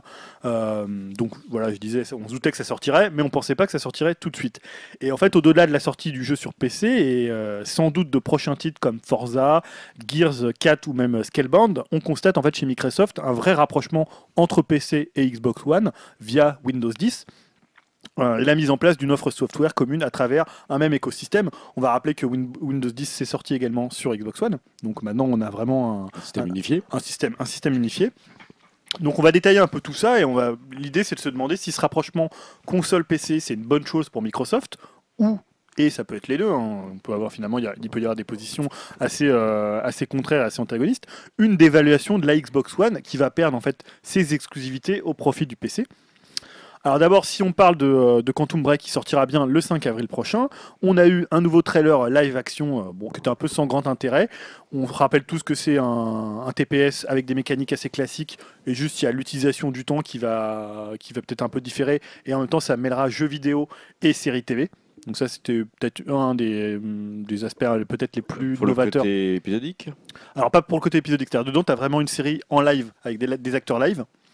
Euh, qui- Comme vont- du full motion vidéo de la bonne époque. comme tu veux dire comme les méga CD et les voilà, c'est ça, la grande époque. euh, Non là ça va carrément une série. Et en fait, tu vas avoir euh, différents. Je crois que ça va être divisé en, en trois parties. Et selon tes choix à l'intérieur du jeu, tu vas avoir différents arcs narratifs à l'intérieur de cette série. Donc ça, on va voir hein, ce que Pourquoi ça va pas, donner. pourquoi pas. Pourquoi pas, ça peut être intéressant. Les mécaniques de jeu ont l'air assez simples. Alors, bonne nouvelle pour les acheteurs de Quantum Break sur One. Ils se verront offrir le précédent jeu de Remedy, c'est-à-dire Alan Wake sur 360 dans sa version rétro-compatible avec les deux DLC. Et euh, certaines enseignes offrent même euh, American Nightmare, euh, qui est une sorte de spin-off qui était sorti en dématérialisation pour toute précommande. Autre bonne nouvelle, et là on va rentrer dans le cœur du débat, c'est-à-dire que la version Xbox One va offrir pour tous ceux qui vont précommander le jeu avant le 4 avril, puisqu'il sort euh, dans un mois, un code pour télécharger Quantum Break sur PC version Windows 10, puisqu'il faudra obligatoirement avoir Windows 10 pour faire tourner. euh, Parce qu'il faut le direct X12, j'imagine. il faut, voilà, il faut le DirectX 12, d'ailleurs qui servira pour plein d'autres jeux, donc euh, à la limite Windows 10, Windows 10, tu seras pratiquement obligé de l'avoir si tu joues sur PC. Ce qui n'est pas mal, franchement. Et ce qui est assez sympa, c'est que le code pour la version PC, il est pas lié au nom d'utilisateur. Donc ça veut dire que tu peux, euh, moi j'ai pas de PC, j'achète euh, Quantum Break, je peux le donner à, bah, à Greg qui a un PC pour le faire tourner. Ouais. Ce qui arrivera sûrement, puisque moi je vais l'acheter sur Xbox One. Je viens de gagner un jeu. C'est bon ça tu viens de gagner un jeu. À moins qu'on l'offre dans le podcast. je Non, sais non, pas. non, non. Je... Les gros rats. Donc voilà, on résume. En achetant Quantum Break, t'as le jeu sur One, t'as le jeu sur PC Windows 10, t'as Alan Wake, t'as les DLC, t'as le spin-off euh, American Nightmare, et t'as une sauvegarde partagée entre PC et One, c'est-à-dire que tu peux commencer ton jeu ton- sur One et le continuer sur PC, et inversement, un peu ce qu'on voit avec euh, le cross-save sur euh, PS Vita et euh, PS4. Donc, ce qui est bah. toujours plutôt sympa. Là, c'est plus justifié parce que tu as une portable et une console de salon, mais on sait qu'il y a beaucoup de gens qui ont un PC par exemple dans le bureau Mm. et qui vont avoir dans une, une Xbox One, bah, par exemple dans le salon, puisque c'est un peu le, maintenant les, les, les media centers assez modernes. Donc là, on a un véritable rapprochement et même la mise en place d'un écosystème commun entre PC et console Microsoft. Avec comme point central Windows 10, qui est désormais, on le disait, présent sur One, et qui sera obligatoire, on le disait aussi, pour faire tourner Quantum Break.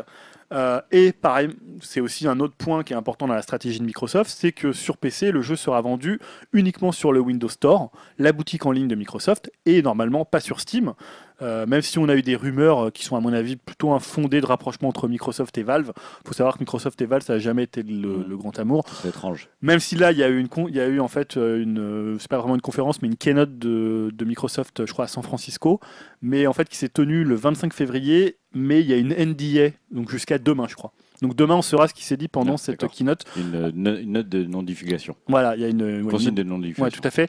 Et qui tournerait en fait autour de la Xbox One et de Windows 10.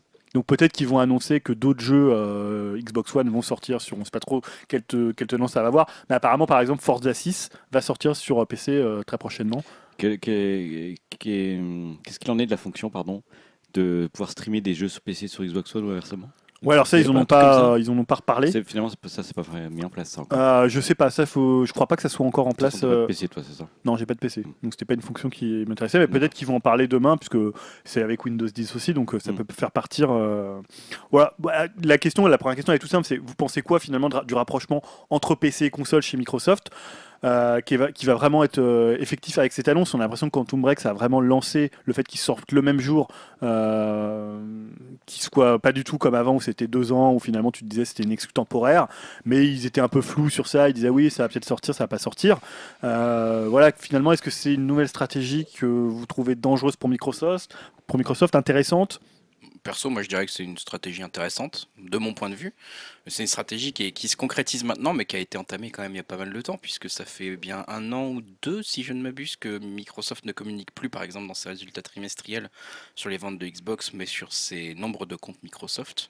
Ouais. Quelque part, c'était une façon déjà de préparer l'unification euh, bah, de tout ce qui était Windows 10 et puis euh, la One. Bon, alors certains vont dire qu'ils le font pas parce que les ventes sont mauvaises. Non, mais bien Et sûr, de bien, masquer aussi. ouais. Bien sûr que c'était aussi une des raisons principales et euh, ça, ça- ça semble évident, mais derrière, je pense qu'il y avait une vraie volonté stratégique et ils l'ont toujours dit qu'une Windows 10 soit un système unifié et qui aille tout de suite sur la Xbox One. Et ils l'ont toujours dit que ça serait sur la Xbox One pour le coup.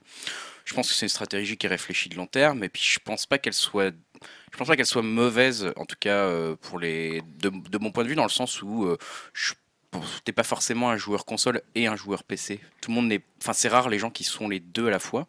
Et même dans le cas où tu serais les deux, bah on te laisse juste le choix de sur quel support tu veux le faire. Donc on te donne une possibilité supplémentaire. On peut te dire bah là si tu as envie de le jouer sur ta console, tu joues sur ta console ou tu vas le jouer sur ton PC si tu préfères ta config PC et le rendu que peut-être ton PC peut t'apporter euh, qui peut être encore supérieur à celui de ta One. Donc personnellement, je vois pas tellement de problèmes.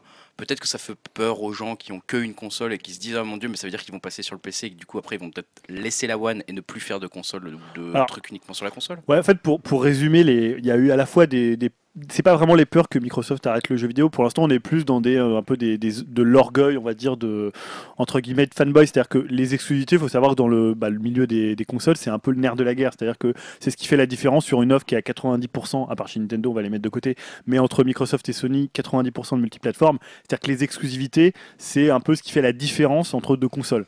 Voilà, d'un côté, tu te dis, bah, t'as Uncharted, tu peux pas l'avoir ailleurs. Mm. Uncharted euh, 4, il va être que sur euh, PS4. Là, en fait, ça, va, ça peut dévaluer euh, la valeur de la Xbox One aux, aux yeux de ceux qui en ont une, parce que finalement, c'est plus des exclusivités, vu que tu les retrouves sur PC. Donc en fait, la, le- la Xbox One va devenir une sorte d'entrée de gamme du PC, c'est-à-dire une sorte, un peu comme euh, Steam voulait faire avec Steambox, Ouais. euh, une, une boîte où finalement, mais après, est-ce qu'il y a tant de joueurs que ça qui ont un PC capable de faire tourner Quantum Break, parce qu'on a vu les specs, c'est quand même déjà pas le petit PC, Mm. et qui ont en même temps une Xbox One. C'est ça, et puis en plus, euh, peut-être que la stratégie de Microsoft, c'est de se dire que c'est pas si grave que ça d'évaluer vraiment la Xbox One, mais plutôt qu'au au contraire, c'est une bonne idée de surévaluer, enfin de faire monter en gamme le PC et de le montrer aussi comme un. Ouais, un- une possibilité de gaming à plus de gens en fait, de se dire bah ouais voilà avec votre compte Microsoft vous pouvez jouer sur votre PC, vous pourrez toujours jouer sur votre PC, vous aurez toujours votre compte Microsoft. Et quand on passera dans deux ans à un autre PC, vous garderez votre compte Microsoft, vous garderez vos jeux, vous garderez votre historique Microsoft, vos, vos jeux achetés, vos trucs comme ça quelque part, c'est une promesse que je trouve intéressante et qui pourrait. euh, alors oui, les gens qui ont déjà acheté une Xbox One, peut-être que je comprends. Ouais, je peux comprendre effectivement ce que tu dis et la petite peur qu'il y a derrière, mais Alors, je, dis- je préciserai même les gens qui ont acheté une Xbox One en ayant un PC. Ouais. Parce que tu peux te dire, j'achète une Xbox One parce que je suis fan d'Halo, de Ouais. Forza qui sont pas disponibles sur PC. Là, les gens qui ont acheté aujourd'hui, qui ont les deux, ils peuvent se dire la Xbox One, ça me sert plus à rien. ouais, c'est ça. Il faut quand même. C'est une population très particulière. Moi, par exemple, j'ai pas de PC gamer, donc pour moi, ça change rien du tout. Mm. Euh, Qu'ils le donnent avec, euh, enfin, ça me dérange euh, ni plus ni moins. Moi, j'aurais de toute façon le jeu, euh, ok, il sera moins beau que sur PC, mais c'est le cas de tous les jeux multiplateformes. J'ai fait The Witcher sur One, il est moins beau, il est moins beau que sur PC, mais ça me dérange pas. Mais peut-être pour, voilà, c'est-à-dire que toi, t'as qu'un PC, Mm. tu te dis là, c'est quoi l'intérêt pour toi d'acheter une Xbox One? Bah ça c'est sûr que par contre c'est un peu se tirer une balle dans le pied pour, pour la Xbox One quoi. Parce que clairement tu installes ta, ta, manette Microsoft Xbox euh, sur ton PC, euh, Ouais. tu, euh, tu mets, enfin voilà, t'as tes configs, tes specs PC si ton PC il tourne bien, euh, oui je vois plus vraiment. Bah, la question qu'on peut se poser, c'est Xbox One. quel est- quel, euh, qu'est-ce que ça apporte pour la console? En termes de, de part de marché ou de vente, je sais pas. Bah ouais, moi je. On a vu par exemple Tomb Raider dont je, que j'évoquais tout à l'heure, il s'est vendu moyennement sur Ouais. euh, Xbox One et Non, il mais- s'est très bien vendu sur, sur PC. Ah, il s'est mieux vendu que le dématérialisé Oui, sur mieux, One, voilà. mais comme on n'a pas les chiffres de la version One, Par contre, si tu réfléchis à terme aussi, euh, ce que ça, enfin ce que ça donne pour Microsoft, ça veut dire que les gens qui vont commencer à jouer sur PC aux jeux potentiellement qui sont sur Xbox One ou qui sont des exclusivités Xbox One, ça va aussi être des gens qui vont réfléchir à deux fois avant de s'acheter une PS4. Euh, moi, si je commence à avoir tous les jeux Xbox One qui sont dispo sur PC, bah maintenant, euh, tu vois, moi qui hésite par exemple là toujours à m'acheter une PS3, je me dis bah si je PS4. commence euh, PS4 pardon, si je commence à avoir plein de jeux qui sont consoles, qui sortent sur Xbox One, qui sont des gros titres, un Tomb Raider, des machins, qui deviennent dispo sur mon Microsoft Office, mon Microsoft Windows 10, euh, et que je pourrais garder et limite jouer dans les mêmes conditions qu'avec une console. Quel est l'intérêt pour moi de maintenant de m'acheter une PS4, tu vois? Et du coup, euh, enfin, une One plutôt. Euh, non, une PS4 même. Du coup, de me dire, euh, tu vois, finalement, Ah ouais, les tu- jeux, bah ouais, parce que les jeux consoles, les jeux qui sont entre- quelque part présents sur les consoles, bah tu vas pouvoir accéder à tout maintenant les Ah, mais jeux. tu pourras pas, par exemple, l'intégralité si du- tu veux Uncharted 4, Alors voilà, il restera sais que- juste, mais il restera plus que les petit noyau, oui. Voilà, il restera plus qu'un tout petit noyau. Après, ce que veut faire euh, l'argument insidieux, enfin, ou la, la chose insidieuse qu'ils veulent te faire croire, c'est que du coup, le PC, c'est une Master Race console, c'est aussi simple qu'une console, c'est aussi ergonomique console, et c'est pas du tout le cas. C'est-à-dire que sur un PC, tu as toujours des problèmes de driver, tu as toujours des jeux qui ne tournent pas. de t'as moins toujours- en moins. Je de pense moins en moins, de et de en plus en plus sur console. C'est-à-dire qu'on a fait un peu le, les- Après, moi, ce qui m'embête, c'est que Microsoft est en train de faire un vaste communicant entre console et PC. Ça les arrange énormément, mais du coup, on va se retrouver avec des consoles qui, si ça se trouve, auront des problèmes de driver, qui seront pas assez puissantes pour certains jeux ou des trucs comme ça. Et les consoles vont se PCiser. Et ça, c'est- je trouve que C'est déjà le cas. hein. Oui, j'ai pas envie que ça soit plus. parce Mais que- là, on peut peut-être pas plutôt. que- Enfin, moi, je me, suis- je me dis, est-ce qu'il faut pas sortir de ce côté euh, guerre des consoles à exclusivité pour voir que finalement Microsoft, leur objectif, c'est d'imposer Windows 10. Bah. Ça, c'est parce Oui. que finalement, tu pourrais jouer que sur Windows 10. C'est- c'est- Il est gratuit là jusqu'à, je crois, c'est juin ou euh, jusqu'à fin juin si tu as. Windows 7. Ouais. Euh, et après, c'est aussi d'imposer leur store. Euh, Windows Store. Bah ouais. euh, on sait qu'à une époque, ce qu'ils voulaient faire avec euh, la Xbox One dans leur premier projet, avant que ça prenne des proportions, c'était peut-être de faire une console dématérialisée avec peut-être un store qui serait un Windows Store et où tout communiquerait, de faire un grand, un grand écosystème avec la One qui serait finalement que Xbox, ça deviendrait la gamme jeux vidéo de Microsoft qui rassemblerait autant le PC que la console. Euh, finalement, est-ce qu'ils voient pas plus loin que le côté, bah finalement, oui, ok, peut-être que ça va faire euh, trois mécontents qui ont un PC de compète et qui vont pas acheter euh, une Xbox One, mais qu'au final, euh, parce qu'il faut parler de ça aussi, un jeu comme Quantum Break, c'est un jeu qui coûte cher à développer et qui peut pas être rentabilisé sur une console comme la One qui est aujourd'hui à 17-20 millions. Euh, S'il sort que sur One, le jeu il sera pas rentable. Mm. On parlait tout à l'heure des films qui étaient pas rentables, mais là c'est aussi le même principe. Aujourd'hui, aujourd'hui rentabiliser une exclue, c'est de plus en plus difficile. Donc le sortir sur PC en même temps, c'est à mon avis, s'assurer que le jeu il va quand même bien se vendre et que le studio il peut continuer à faire des AAA et des jeux aussi ambitieux qu'un Quantum Break. Ouais, puis quand tu es un Microsoft, il y a peut-être un intérêt à se dire, euh, tu vois le marché des consoles, tu vois Sony qui vend ses 30 millions, etc. de, de consoles, tu te dis waouh, super, etc. Puis après, tu regardes le marché de Steam et tu te dis, ok, Steam, sur combien de machines ils sont installés, combien ils vendent par mois, combien de jeux ils arrivent à placer par mois, combien ils se font de, de dollars par mois. Est-ce que c'est pas un concurrent qu'on aimerait avoir, tu vois? Est-ce qu'on n'aimerait pas plutôt concurrencer Steam que PS4 Et Ouais. clairement, ce genre d'annonce, c'est plutôt dans ce sens-là que ça se voit.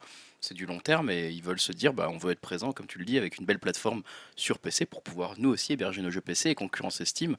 Et c'est clairement un truc qui est très rentable. Donc, euh, D'ailleurs, ils, ont un peu la stratégie de Steam puisqu'ils communiquent pas sur, on en parlait tout à l'heure, mais Steam communique pas non plus sur les chiffres. Non. Et ça c'est bon, on sait qu'ils gagnent beaucoup d'argent, mais euh, oh oui. Mais est-ce que ce serait pas le premier pas, à, on va dire, euh, de la, je dirais peut-être pas de la mort de la Xbox One, mais euh, au moins euh, l'arrêt de Microsoft euh, de faire des consoles, quoi. Bah, c'est vrai que c'est un peu ça, c'est un peu un serpent de mer. hein. C'est un truc qui revient très très souvent. Il y a même eu des déclarations à une époque, euh, je sais plus quel, quel, quel type s'il est encore chez Microsoft, mais où ils disaient peut-être que finalement la Xbox. Alors là, ils ont justement quand ils ont fait cette déclaration, ils ont été obligés de dire que la Xbox ça restait quelque chose de central pour Microsoft parce que ils ont bien vu qu'autour Internet commençait à, à faire pas mal de bruit autour d'un possible arrêt de la marque. Alors ils ont forcément été obligés de rassurer. hein, Ouais, euh, mais sur en vrai, le marché il est complètement mature pour que ça s'arrête. Honnêtement, enfin, sans, sans- sans vouloir euh, froisser les, non, mais les, en les- gros, les consolistes Si, si la prochaine Xbox, c'est euh, un boîtier que tu places sur ta télé et qui, qui stream ton PC avec des jeux super puissants Bah parce que le PC fait tout tourner, Enfin, t'as une console super de luxe quoi. mais non, mais la plupart des, des gens. promesse c'est ça. La plupart des gens qui jouent sur PC, en fait, ils relient leur télé à leur PC, puis ils jouent sur leur télé, Bah assis oui. dans leur canapé. Après, il faut Oui. juste qu'il y ait une manette qui soit bien configurée, que le jeu soit pensé pour ça, ça. ça, et- ça marche toujours. Les Voilà. manettes, la manette, il y a pas de La manette, tu la configures en deux secondes sur ton PC et c'est fait. Et euh, c'est pour ça que je dis que le- quelque part, le marché, il est déjà mature depuis longtemps, en fait, pour que les consoles disparaissent, parce qu'en fait, il suffit de prendre ton PC, et même pas un PC Master Race de fou, le dernier machin, avec la, la bonne carte graphique, déjà un vieux PC, avec les trucs qui s'adaptent automatiquement, peut faire tourner des jeux quand même assez corrects. Ouais, t'as t'as l'impression euh, qu'on est déjà dans cette maturité de marché où Alors finalement. les gens sont peut-être pas prêts Voilà, psychologiquement. Des gens mais, qui sont euh, exclusivement joueurs console vont se dire tiens, il y en a, hein, mais ils vont se dire je vais investir dans un PC. euh, dans le démat total et euh, complètement avoir ce côté euh, plug and play. Même bah, disons que je pense que Steam a déjà prémâché vachement le travail, Moi, a déjà si- vachement éduqué les gens. Quoi. Moi, je suis un joueur de console. de- J'ai toujours été. Je veux pas devenir un joueur PC, mais je me dis s'il y a un, s'il y a un magasin unifié qui me permet de te rejouer à tous les jeux que j'ai achetés depuis des dizaines d'années, etc., et que ça marche, plutôt que cette merde de console qui, à chaque fois que je change, je alors tous mes jeux des maths et je peux plus jouer à mes anciens jeux, etc. Moi, j'étais pas un joueur PC avant, mais une fois que tu fais que tu commences à faire Bah l'expérience Steam, tu te dis bon bah ok, qu'est-ce que j'ai attendu en fait? C'était euh, c'était c'est super simple, c'est super Oui, bien voilà, fait, le etc. PC a tous les avantages S'ils arrivent à faire un truc comme Ils ça, S'ils arrivent à régler tous les problèmes de merde, de merde qu'il y a sur, sur PC, que j'imagine, moi, en n'étant pas joueur PC, hein, mais de faux, en driver fait, et- euh, etc. qui n'existent pas en fait. C'est parce que je- moi, je lis tout ce qu'il y a sur les news jeux vidéo avec les problèmes de driver et autres. Les derniers Batman, par Ouais, exemple. voilà, mais il y a un Batman qui sort Ouais. comme ça où il y a des problèmes, mais à côté Steam il sort euh, 600 jeux par an, euh, enfin qu'est-ce que je dis beaucoup plus que ça. Et Oui, mais voilà, de c'est-à-dire que les quelques jeux comme- qui, moi, pourraient m'intéresser, si je les achète et qu'il y a des bugs, je me dis, bah, je préfère les consoles. Mais alors finalement, est-ce que la Xbox One, ça va pas devenir peut-être la première Steambox euh, sans avoir le mot Steam dessus Ah, puisque c'est pas faux, ouais. justement, Windows c'est ce que je Store. me disais, c'est qu'ils font la stratégie de Valve. Voilà, euh, un que- truc avec un entrée de gamme, un truc, voilà, t'es plug and play en théorie, hein, tu la branches, t'as juste ta mise à jour maintenant. Ce sera peut-être mais- la prochaine Xbox. Ouais, Prochaine Xbox qui sera vraiment une boîte en fait, qui sera une boîte qui relie ta télé à ton PC et il y aura pas grand chose dedans, elle coûtera peut-être beaucoup moins cher. Oui, alors forcément, cette, euh, cette stratégie Microsoft a fait un peu revenir des rumeurs comme quoi Microsoft présenterait à l'E3 une machine en- avec 100 disques optiques en full dématérialisé, plus petite, moins chère. Bon, ça, c'est toujours le truc qui revient. euh, euh, maintenant, on avait vu qu'à l'époque où ils avaient plus Ouais, mais- ou moins essayé de lancer ça, que les éditeurs n'avaient pas forcément tous suivi, que le public n'était pas forcément mature et que. Entre le moment où ils ont annoncé, déjà ils l'ont très mal annoncé, Très mal annoncé, Xbox One, ouais. ils, ont, ils ont présenté les, les- les inconvénients avant de présenter les avantages. Vous pourrez pas prêter vos Oui, jeux, vous pourrez oui. pas faire ça. Ils ont très mal présenté ça.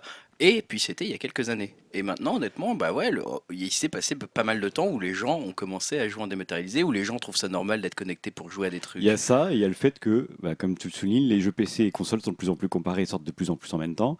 Il y a 90% des jeux qui sortent sur console sortent sur PC, Ouais, c'est ça. et le PC est en train de. En fait, bientôt, tu auras Voilà. plus d'intérêt en fait à juste avoir ta C'est-à-dire que console. même moi qui veux pas être joueur PC, je, je découvre que le PC, il y a que des avantages Bah quasiment. oui, c'est Ah, ça. parce que, en fait, bah, je sais, nous on vient d'une époque où finalement le console et PC c'était vraiment deux mondes différents. Très très différent. T'avais les joueurs PC d'un côté qui jouaient, euh, je sais pas, à leur RTS, à leur euh, truc de simulation, à leur civilisation. Bah, les World of Warcraft et puis Voilà. les joueurs console qui étaient les jeux de plateforme et des choses Et comme voilà. ça quoi. Alors que maintenant, on n'est plus du tout dans ce cas-là. C'est-à-dire que même tu vois les jeux, quand tu aimes le jeu vidéo japonais, il y a plein de jeux qui sortent sur Steam.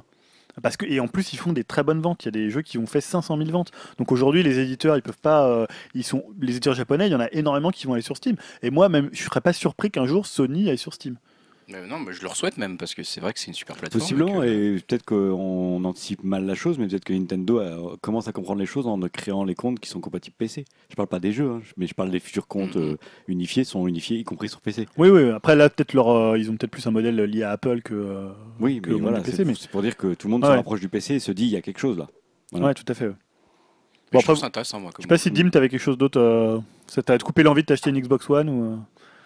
Bah non, pas vraiment, mais bon. euh, Enfin, c'est vrai que moi, par exemple, Quantum Break, euh, c'est peut-être l'exclu euh, Xbox One euh, qui aurait pu m'intéresser et éventuellement me faire acheter une console, quoi. Mais bon, euh, c'est vrai qu'après, s'il est disponible sur PC, bah maintenant, on va dire que ça me fait, ça me ferait hésiter, quoi, parce que bon, je vais pas trop tarder à changer de PC, tu vois. Donc bon, je Ouais. me dis, ça se trouve, je vais peut-être prendre un PC sur lequel je pourrais jouer. Donc euh, voilà quoi. Euh, pareil, moi j'ai d'autres d'autres exemples parce qu'il me semble que Halo 5 ça va quand même sortir sur PC. Aussi, ouais. Mais apparemment, tous les jeux, bah, finalement, maintenant, on aura Mm. vraiment un, le jeu, la version Xbox One et la version PC. Et, euh, Et, euh, Forza, Forza 6 va sortir, apparemment, elle aussi. Le Gears 4 aussi. Scalebound, donc Mm. un jeu japonais de, de Platinum Games, sortirait aussi. On devra en avoir, savoir plus cette semaine, mais apparemment, tout, ça sera une politique euh, globale où les jeux sortiront en même temps sur les deux versions. Et tu vois, moi par exemple j'ai des exemples de potes euh, qui à la base voulaient peut-être acheter une Xbox One parce que c'est des gros fans euh, de toutes ces licences là. Et euh, finalement, euh, qui eux jouent sur PC, bon bah finalement ils, ils vont pas acheter d'Xbox One, ils vont attendre les, les sorties euh, PC quoi. Donc euh, bon, euh, voilà quoi, on va dire le, le cas de, le cas de figure, ça se présente déjà euh, comme quoi. euh, Bon, après, c'est quand même pas le même prix entre une Xbox One et un PC pour faire tourner Quantum Break, même avec la config recommandée. C'est un Ah autre bah oui, ça, investissement. c'est Non, mais je pense qu'il part du principe que les gens vont peut-être continuer à s'équiper en PC euh, de base, en Mm. fait. Enfin, tu vois, et que bah, Quelqu'un ça qui a un tombera PC, bien, voilà, il euh, pourra faire tourner ton jeu, quoi. Ouais, voilà, quelqu'un qui a déjà un PC, euh, qui, qui joue déjà à fond sur PC et qui est bien, euh, qui est bien calibré, on va dire, il va pas s'amuser à acheter une Xbox One ça, ouais. euh, à l'heure actuelle. hein. Et euh, ouais, moi, ce qui va être intéressant de voir, c'est à la fois vraiment si les ventes de la One se ralentissent. Est-ce qu'on pourra y trouver un lien de cause à effet entre euh, cette annonce? Moi, j'y crois pas trop. Par contre, à mon avis, les jeux de vente Microsoft, un jeu comme Quantum Break, euh, faut se rappeler que quand Alan Wake est sorti sur PC, euh, en quelques jours, il a été rentabilisé euh, juste avec les ventes PC. Alors que sur 360, c'est un jeu qui a quand même eu du mal à se vendre, à se faire une place, euh, qui a été pas mal bradé. Donc à mon avis, Quantum- des jeux comme Quantum Break, comme Scalebound, même le Gears, il va avoir des ventes beaucoup plus importantes. Donc vendre du software, c'est quand même aussi ce qui est très important pour Microsoft. Bah oui. Clairement. oui, je pense que c'est une stratégie payante. Voilà, on verra si c'est une stratégie payante ou si finalement c'est un premier pas vers une autre stratégie Oui, en fait, qui, voilà. qui C'est ferait que Je pense finalement. qu'ils sont en train de faire le glissement qu'ils ont raté euh, il y a quelques Ouais. années. Ouais. Tu vois, ils le font en douceur, quoi.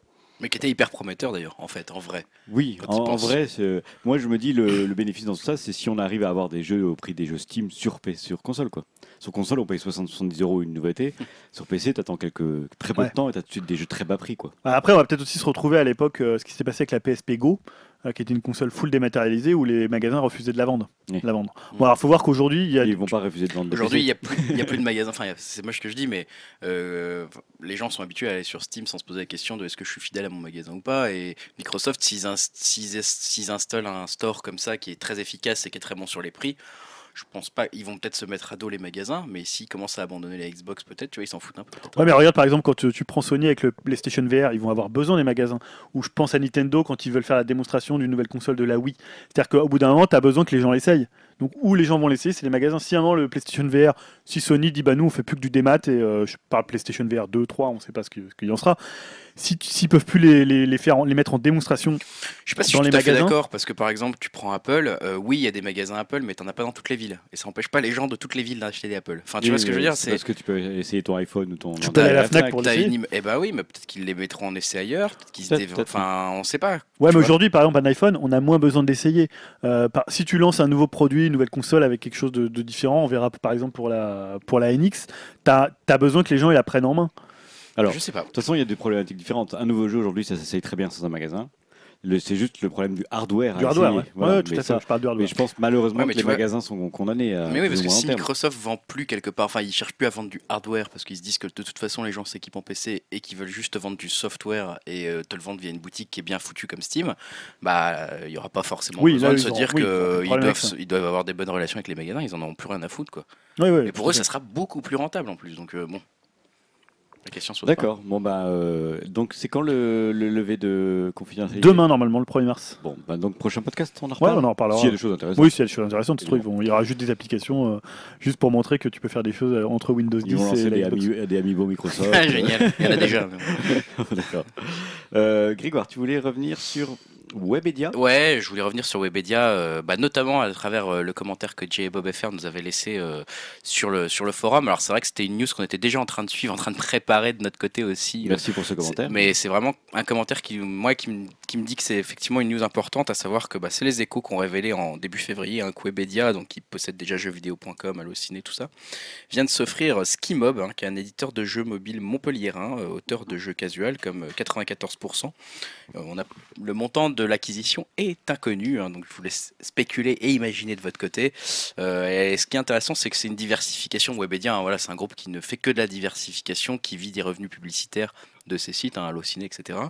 Et là, c'est une diversification qui est pour le coup complètement inédite pour Webedia, puisque euh, avant on était qui n'avait euh, voilà c'était euh, comme je l'ai dit que des sites euh, type Allociné et là pour le coup bah, c'est c'est quelque chose qui permet de créer des jeux hein. donc euh, on passe d'un d'un groupe qui vit que de ses ressources publicitaires à un autre modèle économique Qui potentiel va vivre de ses productions. qui pourrait vivre de ses productions, euh, notamment, bah, donc, comme je le dis, en achetant Skimob. Skimob, euh, pour euh, un tout petit petite parenthèse dessus, c'est assez performant hein, dans la branche, on va dire, des jeux gratuits téléchargeables sur téléphone mobile, puisqu'ils ont euh, eu plus de 75 millions de téléchargements de, de leurs jeux, avec donc le plus fructueux, c'est 94%, 94%, je sais pas comment ça se je sais pas si c'est en anglais ou pas, euh, qui a généré lui seul euh, 30 millions de téléchargements. Donc, euh, donc voilà, maintenant on va avoir des, jeux Webedia hein, aussi.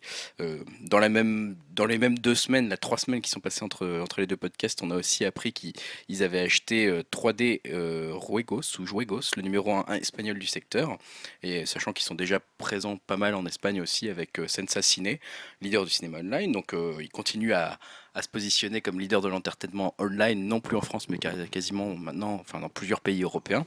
Et comme le disait J. Bob FR, c'est quand même un, un mouvement assez intéressant et qu'il faudra peut-être surveiller euh, d'un coin de l'œil parce que ils possèdent donc maintenant un éditeur de jeux vidéo. Ils vont pouvoir faire des jeux vidéo Webedia qui seront notés par des sites qui appartiennent également à Webedia, hein, puisque par exemple, des conflits d'intérêts euh, voilà, jeuxvideo.com, jeuxactu, assez, etc. assez clairs.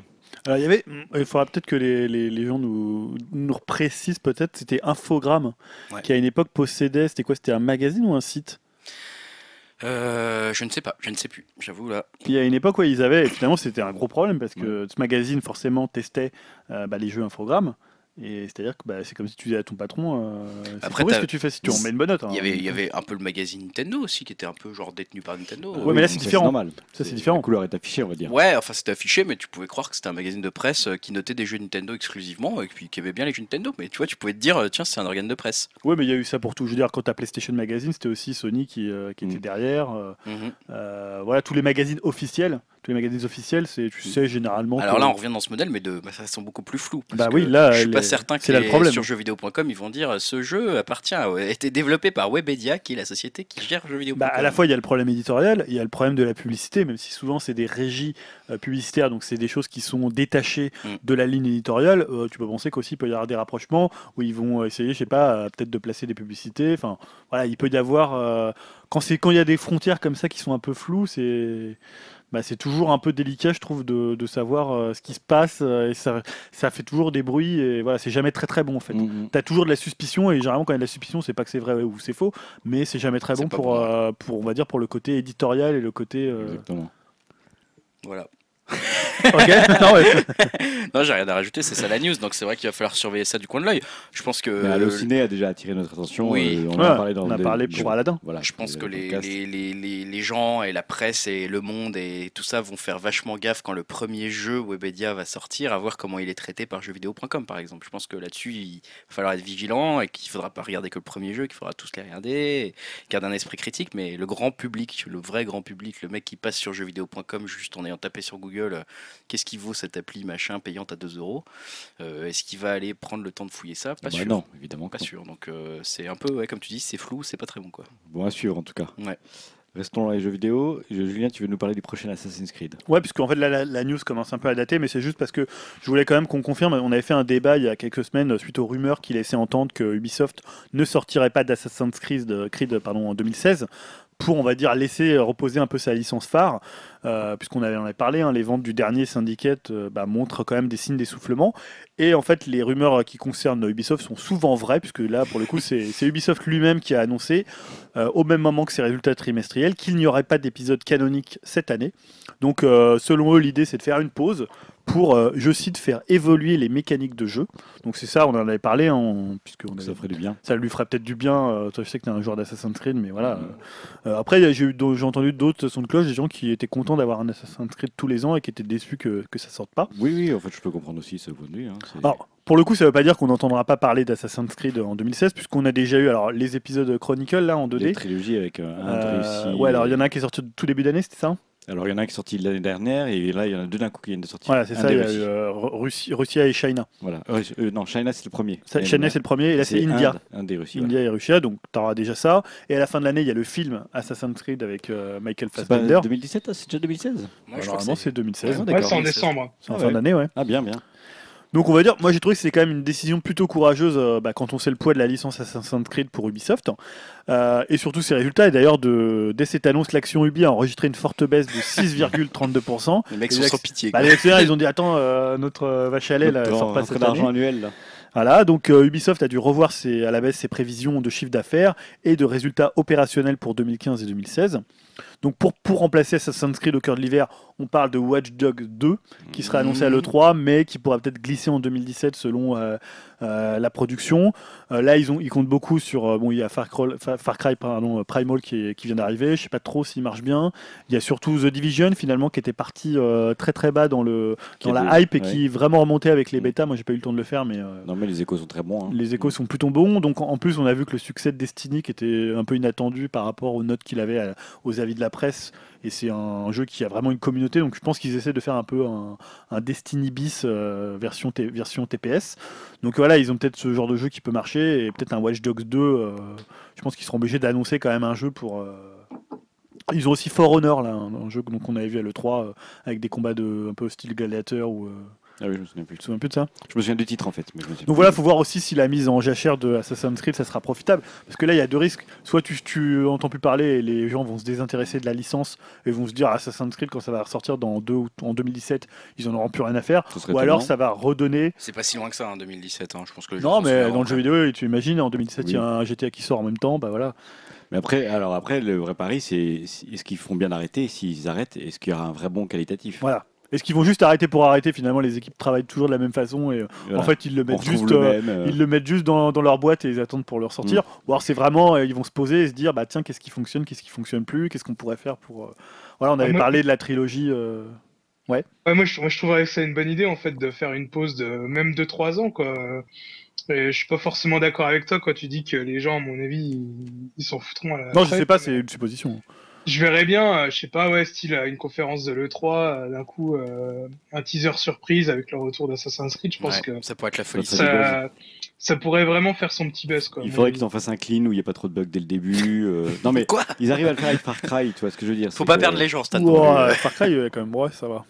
Far Cry il est pas réputé pour être buggé, il y a des bugs mais c'est pas, il est pas réputé Ah bah si tu fais comme un ça. Assassin's Creed sans bug, les gens ils vont relayer. Ils... Quoi C'est pas Assassin's Creed. Où sont mes bugs? Je ne passe pas à travers les murs. C'est honteux. Oui, bah, en tout cas intéressant. Euh, c'est tout pour cette news, oui. Ouais, c'était oui. tout. Et tu voulais nous parler de Warren Spector. Ouais, bah, parce que si je vous dis Warren Spector, vous pensez à quel jeu?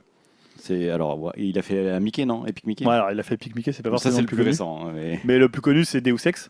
Ah oui, j'aurais. Voilà, j'aurais quand même un, un jeu assez culte. Euh, moi, je t'aimais bien aussi Epic Mickey, je l'avais trouvé plutôt sympa. Bah oui. Euh, mais c'est surtout aussi le fondateur de System Shock qui avait pour le coup influencé en son temps Deus Ex, mais aussi Bioshock de Ken Levine. hein, Ken Levine qui est euh, bah voilà, le, celui qui se cache derrière Bioshock et Bioshock Infinite et pas Bioshock 2, et qui co-réalisait System Shock 2. Voilà, la boucle est bouclée. Et System Shock, c'était un jeu d'action RPG à la première personne dans un univers science-fiction. Et en fait, là, on a appris que Spector allait sortir de sa retraite pour rejoindre le studio Otherside, qui développe donc Underworld Ascendant, ça on sait pas quand ça va sortir, et surtout qui développe System Shock 3. Ouais, je sais pas si tu as suivi la boucle, c'est-à-dire que Difficilement, hein, mais. Warren Spector, il a bossé sur System Shock. Il y a des chocs, quoi. Il y a des chocs. Voilà, il a bossé sur System Shock. Après, Ken Levine a bossé sur System Shock 2 qui a donné Bioshock. Et après Bioshock Infinite. Et là, en fait, euh, Warren Spector, qui était, à une- qui était en retraite, il faisait plus que des conférences, des En fait, choses dans des écoles. c'est que Warren Spector fasse un Bioshock. Là, ça aurait fait une vraie boucle. Non, parce que là, il va revenir à ses premières amours, parce qu'il a pas bossé sur Bioshock, euh, Warren Oui, ça aurait été marrant, putain. Il aurait pu faire le nouveau Bioshock s'il y en a un, puisque Ken Levine ne va plus le faire, il, il est parti ailleurs. Euh, mais là, donc voilà, il va travailler sur System Shock 3 qui avait été annoncé par, euh, par euh, comment, Otherside. Donc bah, je pense que c'est une bonne chose pour la licence, hein, parce que Spector, c'est quand même, on va dire, un game, designer hors pair, et surtout, c'est quelqu'un euh, qui parle sans détour et sans langue de bois. Euh, je me rappelle de cette déclaration, notamment sur, euh, je crois c'était sur Uncharted, sur les jeux de David Cage, sur finalement les jeux qui impliquent pas suffisamment en termes de gameplay le joueur. Ça avait fait un peu polémique, c'était vers la fin de l'année, je crois, vers la mi-novembre. D'ailleurs, moi, j'avais à l'époque, on avait préparé un débat sur ça, mais finalement, on n'avait pas fait le podcast suite aux attentats du, du 13 novembre. Et il avait fait toutes des déclarations euh, qui avaient quand même pas mal, qui avaient secoué un peu bah, quelques personnalités dans le milieu. Et voilà, donc c'est bien, je trouve qu'ils reviennent aux affaires, qu'ils sortent un peu de sa retraite, même si Epic Mickey, c'était pas le plus grand jeu de l'univers euh, par rapport à un Deus Ex, qui est un jeu vraiment marquant. Ça restait quand même un jeu plutôt sympa, autant le 2 il est pourri, autant le 1 il revenait vraiment à l'esprit des, euh, euh, des, vraiment des premiers cartoons Disney, et il y avait quand même pas mal de bonnes idées avec le pinceau. Hmm. Donc voilà, moi je suis content de voir revenir euh, Warren Spector. Ok, tu nous tiendras au courant, quoi. Ouais. Super. Euh, je vous propose maintenant que nous parlions un peu de techno. do dum dum. Dee do dum dum. Dee do dum dum. La partie techno, et Grégoire, tu veux nous parler d'une loi que beaucoup de geeks doivent connaître, j'imagine, la loi de Moore. Bah ouais, la loi de Moore, vous la connaissez peut-être. Donc Stan, tu peux nous rappeler s'il te plaît ce que c'est en tant que bon geek, euh, Eh ben, justement. la loi de Moore, c'est la loi qui dit que la puissance des machines double tous les 18 mois, c'est ça? Voilà, alors plus précisément, c'est ça, ouais. hein, mais euh, en vrai, c'est le nombre de transistors en fait sur un microprocesseur Oui, qui voilà. double à peu près tous les deux ans. Je te remercie. Et donc, en fait, concrètement, en vrai, ça se traduit par ce que tu as dit, hein, c'est-à-dire que la puissance d'un ordinateur double en gros En tous les deux ans. voilà. En théorie, tous les deux 18 ans. mois. Tous les 18 mois. Euh, non, c'est tous les deux ans. Ah bon, c'est tous les deux ans. pardon. Alors moi, j'ai tous les deux ans. 18 mois. alors. Donc, euh, donc voilà, c'est une loi qui, qui, qui est en place depuis les années 60 hein, dans le monde de l'informatique et qui n'aura bientôt plus cours. hein. Donc euh, voilà, ça- cette loi va s'arrêter.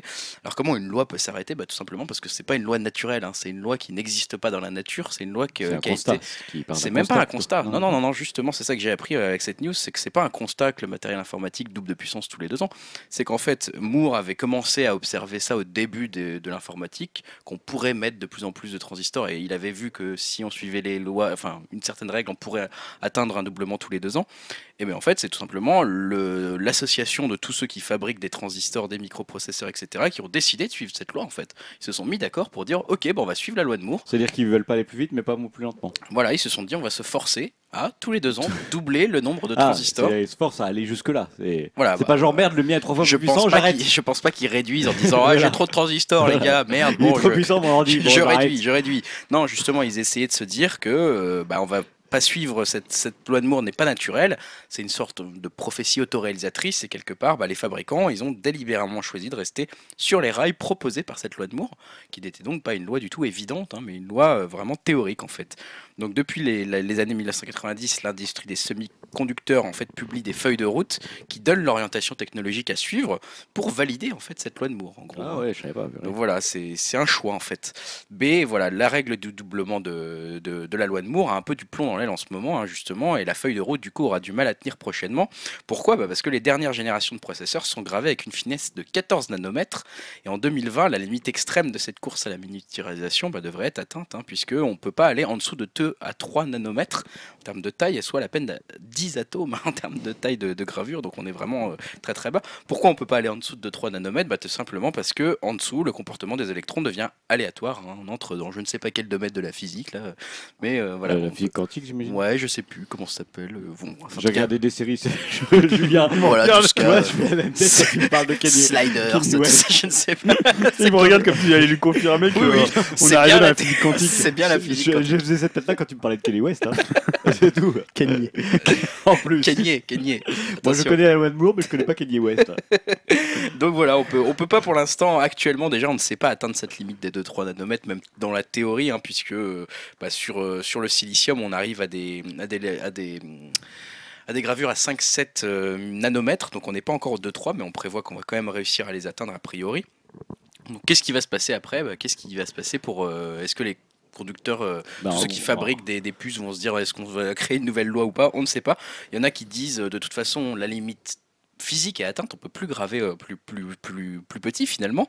Donc on pourrait passer à l'informatique quantique, hein, dont on a déjà parlé dans d'autres euh, podcasts euh, avant. hein. Google travaille fort là-dessus avec On un ordinateur quantique Mm. en développement avec la NASA. On en a parlé il y a ouf, pas mal de podcasts maintenant.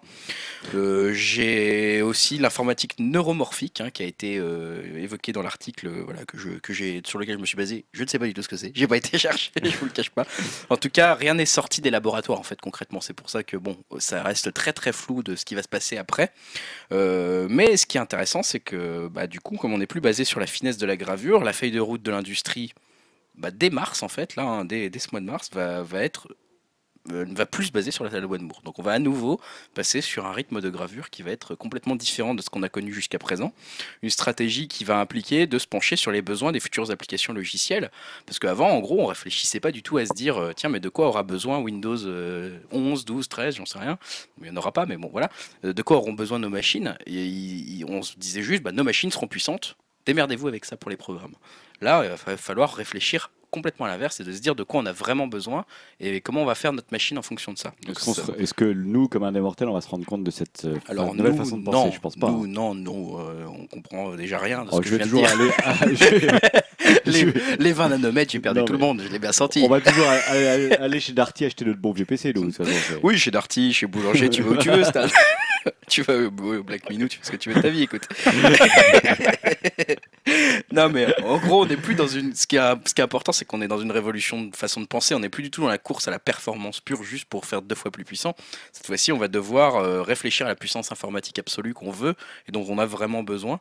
Et du coup, qui vont poser aussi des gros problèmes économiques aux fabricants, puisque avant c'était tout simple, on se disait, bah, je veux fabriquer euh, mon processeur en 14 nanomètres, ok, j'investis énormément dans des machines, mais par contre, je sais que je vais produire 10 millions de PC, 10 millions d'unités avec euh, cette gravure-là. Donc, je vais euh, retomber sur mes pas sur le nombre d'unités que je vais produire. Maintenant, comme on ne sait plus exactement comment on va produire ces besoins exactement, bah, ça va changer toute l'économie derrière la production de PC et toute la conception des PC en soi. Et donc, euh, je trouve que voilà, c'est une loi qui, c'est une info qui méritait d'être voilà, d'être mentionnée dans ce podcast qui, se était un peu tard maintenant. Ah, c'est intéressant. non, mais moi je trouve que c'est très intéressant. Ouais. Tu le dis fatigué, t'es fatigué, on le sent, mais Ah là, c'est dur. moi je Ouais, trouve on- que il Les- pas au départ les- assez de hein Les nanomètres, là, c'est dur. Là. Mais tu nous apprends des choses, Grégoire. C'est Tu vrai. nous éclaires quelque chose. Je suis le phare dans la nuit Exactement. de votre ignorance. Disons que t'es une bougie, quoi. Ah. Ah, c'est déjà pas mal. C'est déjà pas mal. Euh, Julien, alors Oui. j'ai pas de petit jingle pour ça, mais on va faire un point VR. Ouais, parce qu'en fait, j'avais pas, non mais j'avais forcément prévu de faire un point VR à chaque podcast, mais en fait, l'actualité fait que 2016, ça va être une un grande année le- le pour la réalité phrases, virtuelle. On, on attend que ça finalement. Voilà. Mais là, il n'y a plus de clash des phrases vu que Joe Star est parti sur, euh, est parti à la nouvelle star. On n'a pas eu de point Star Ah oui, Wars, on a un point VR. Attends, c'est normal. Voilà, un point VRA, hein. c'est comme le point streaming musical. Euh, donc voilà, en fait, on a eu des nouvelles du Vive. Hein. Je sais pas si vous vous rappelez Bien du sûr, Vive. hein, c'est HTC. le casque haut de gamme de HTC.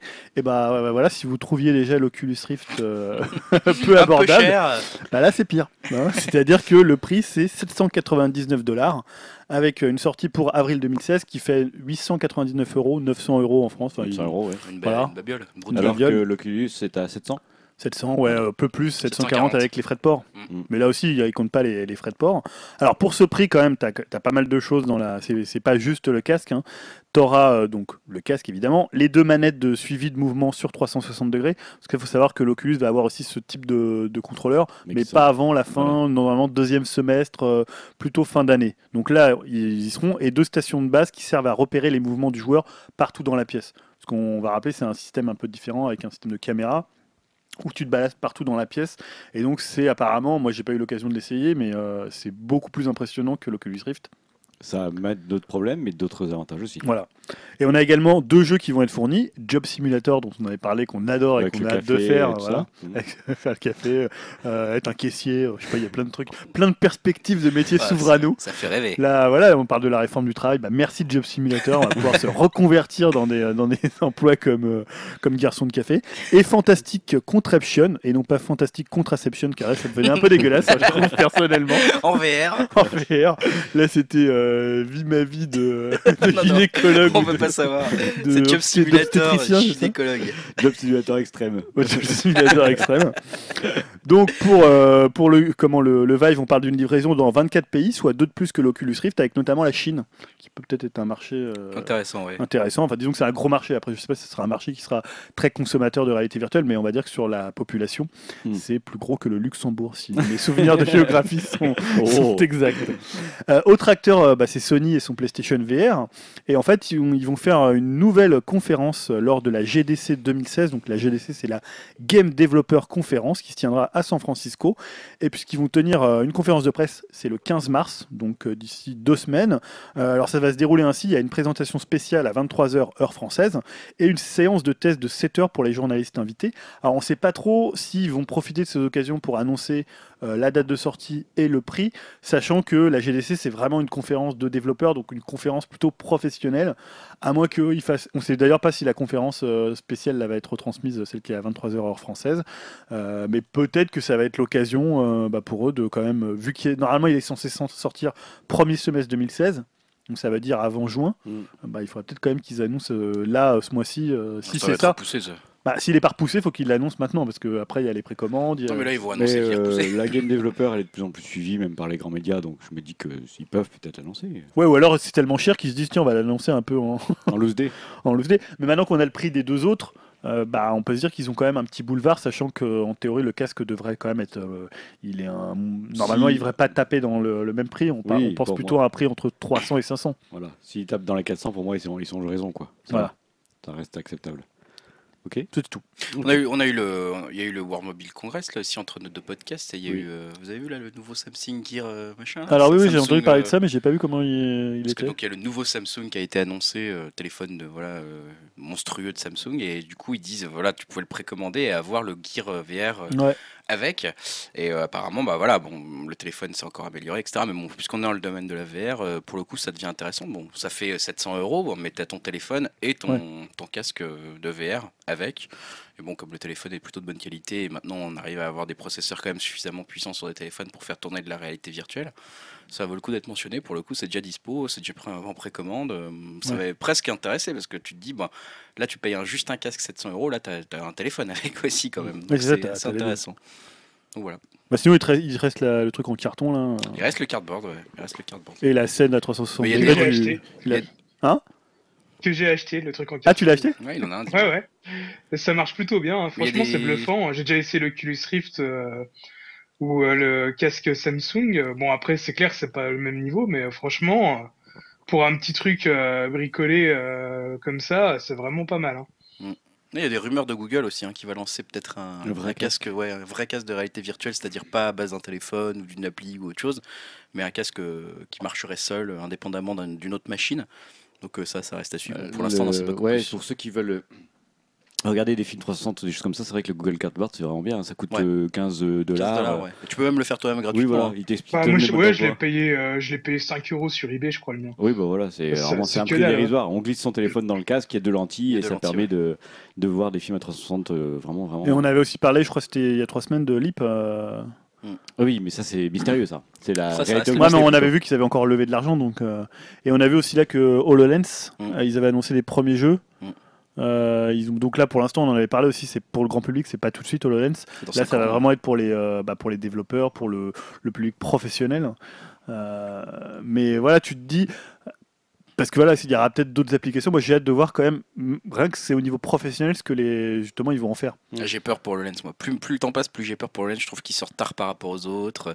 Ils sont hyper différents par rapport aux autres. Le, le problème de la vision du casque, hein, donc on voit, il n'y a pas une grande zone de vision qui est quand même régulièrement remis devant. Ça peut changer ça en 5 ans, euh, si après sur Ça le modèle. euh, Bah, ils ont déjà dit que ça changerait pas. hein. A priori, ils ont déjà dit ouais, non, ça Ouais, peut pas. sur 5 ans, il va se passer des choses. Parce que bon, ça leur a coûté cher en développement ce truc-là. En tout cas, curieux de voir ce que va faire Leap. Et surtout, moi, je suis curieux de voir quel prix va annoncer Sony, parce que c'est le seul que je peux acheter en fait. Enfin, pas que je peux acheter. Enfin, Oui. vu que j'ai pas de PC, c'est le seul que Ouais. Que, que je peux Que avoir. tu pourras faire tourner. Ouais. Ouais.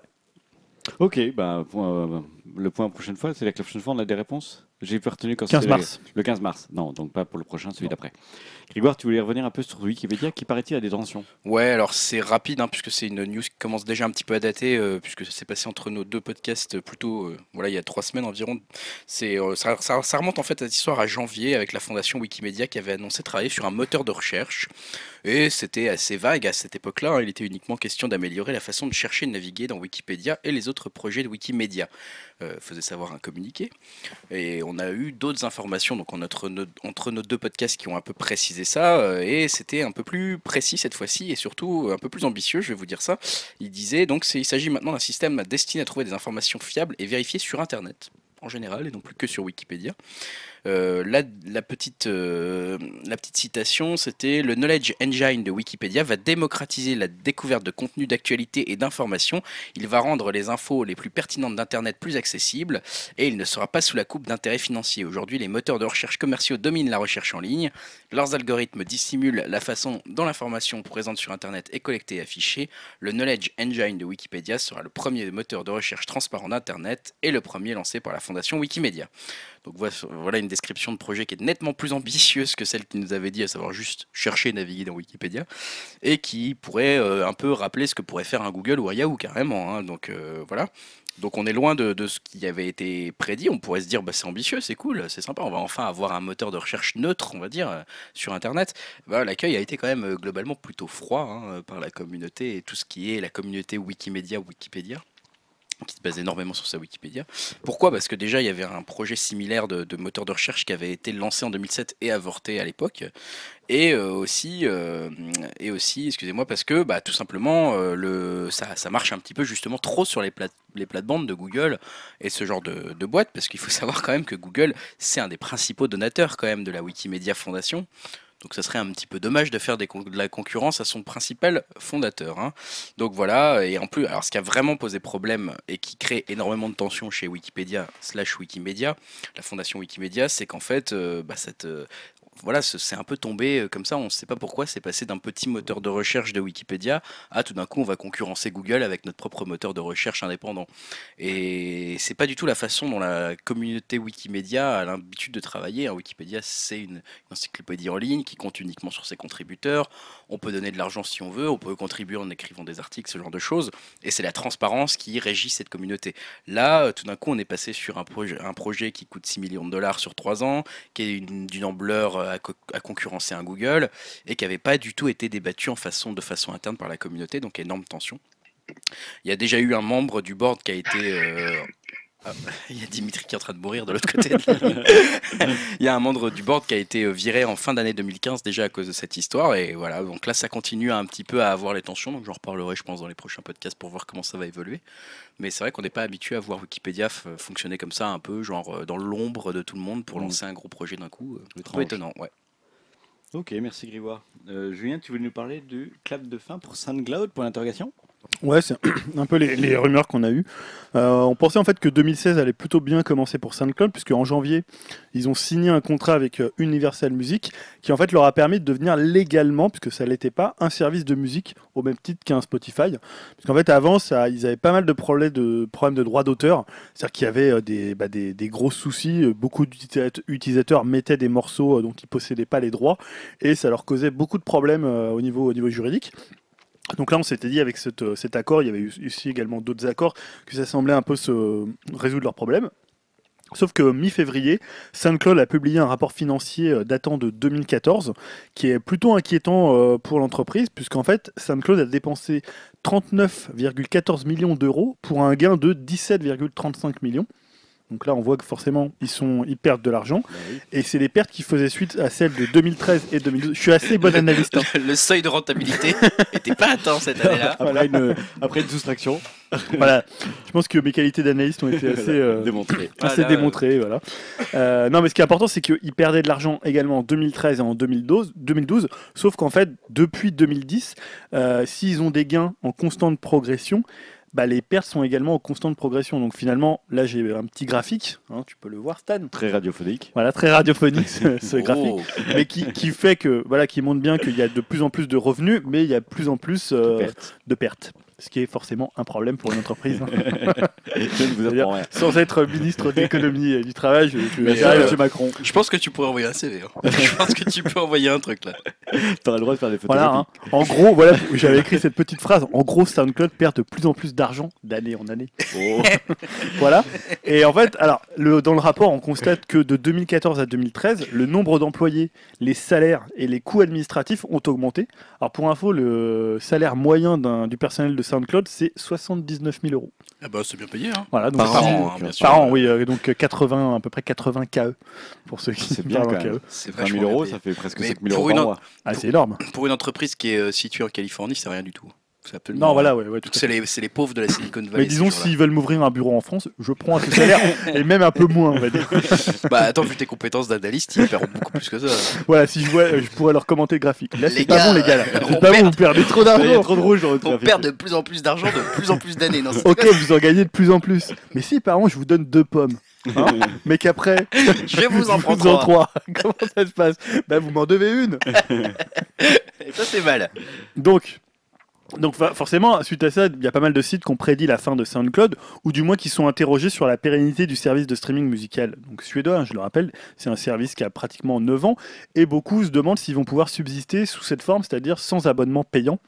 Euh, alors, on sait toutefois que sur 2015, la compagnie aurait amassé 69,12 millions d'euros d'investissement privé. Mais d'abord, ils doivent rembourser leurs créanciers suite à toutes ces pertes euh, dont j'ai détaillé euh, les chiffres.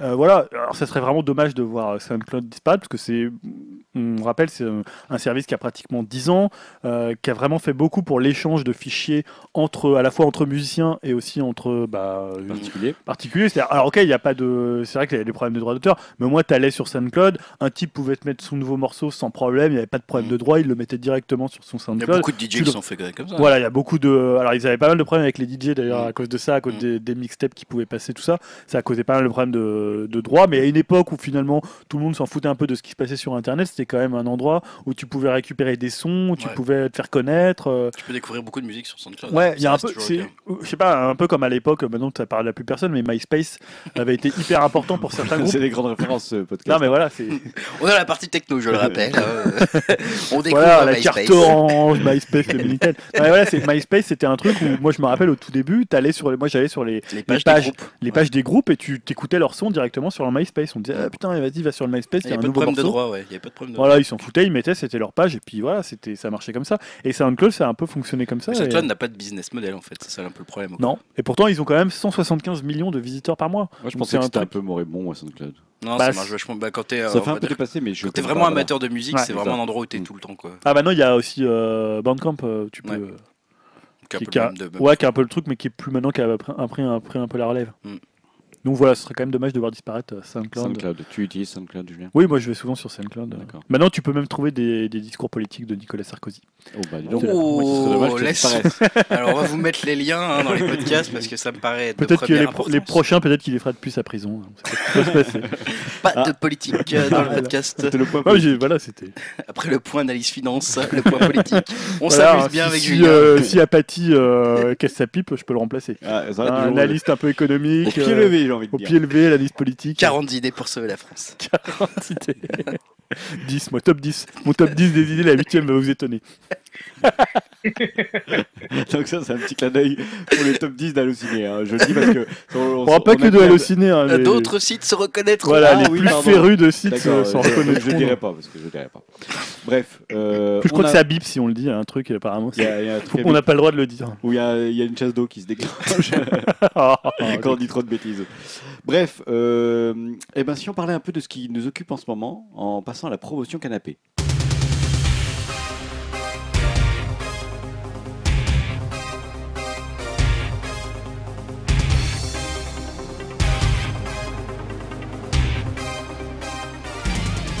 Dim, ça fait longtemps qu'on t'entend pas, j'ai l'impression que tu t'endors. Ah mais t'étais plus là pendant la partie t'as failli mourir là, c'était la loi de Moore. Ouais, bah, Oh. écoute, je me suis un peu endormi, je suis désolé. Lui il croyait que c'était Alan Moore, il s'est dit oh putain c'est bon Alan Moore, la loi Ouais, d'Alan ouais. Moore. Ça y est, on parle comics, c'est bon. Qu'est-ce qui se passe là je, je me réveille là, qu'est-ce qui se passe? Qu'est-ce qui occupe tes journées ou tes soirées, Dim, en ce moment au niveau culturel? À part le Black Minou. Ouais, ça les occupe quand même pas mal. Euh, non, bah, moi je pourrais revenir sur euh, The Revenant que j'ai vu au cinéma.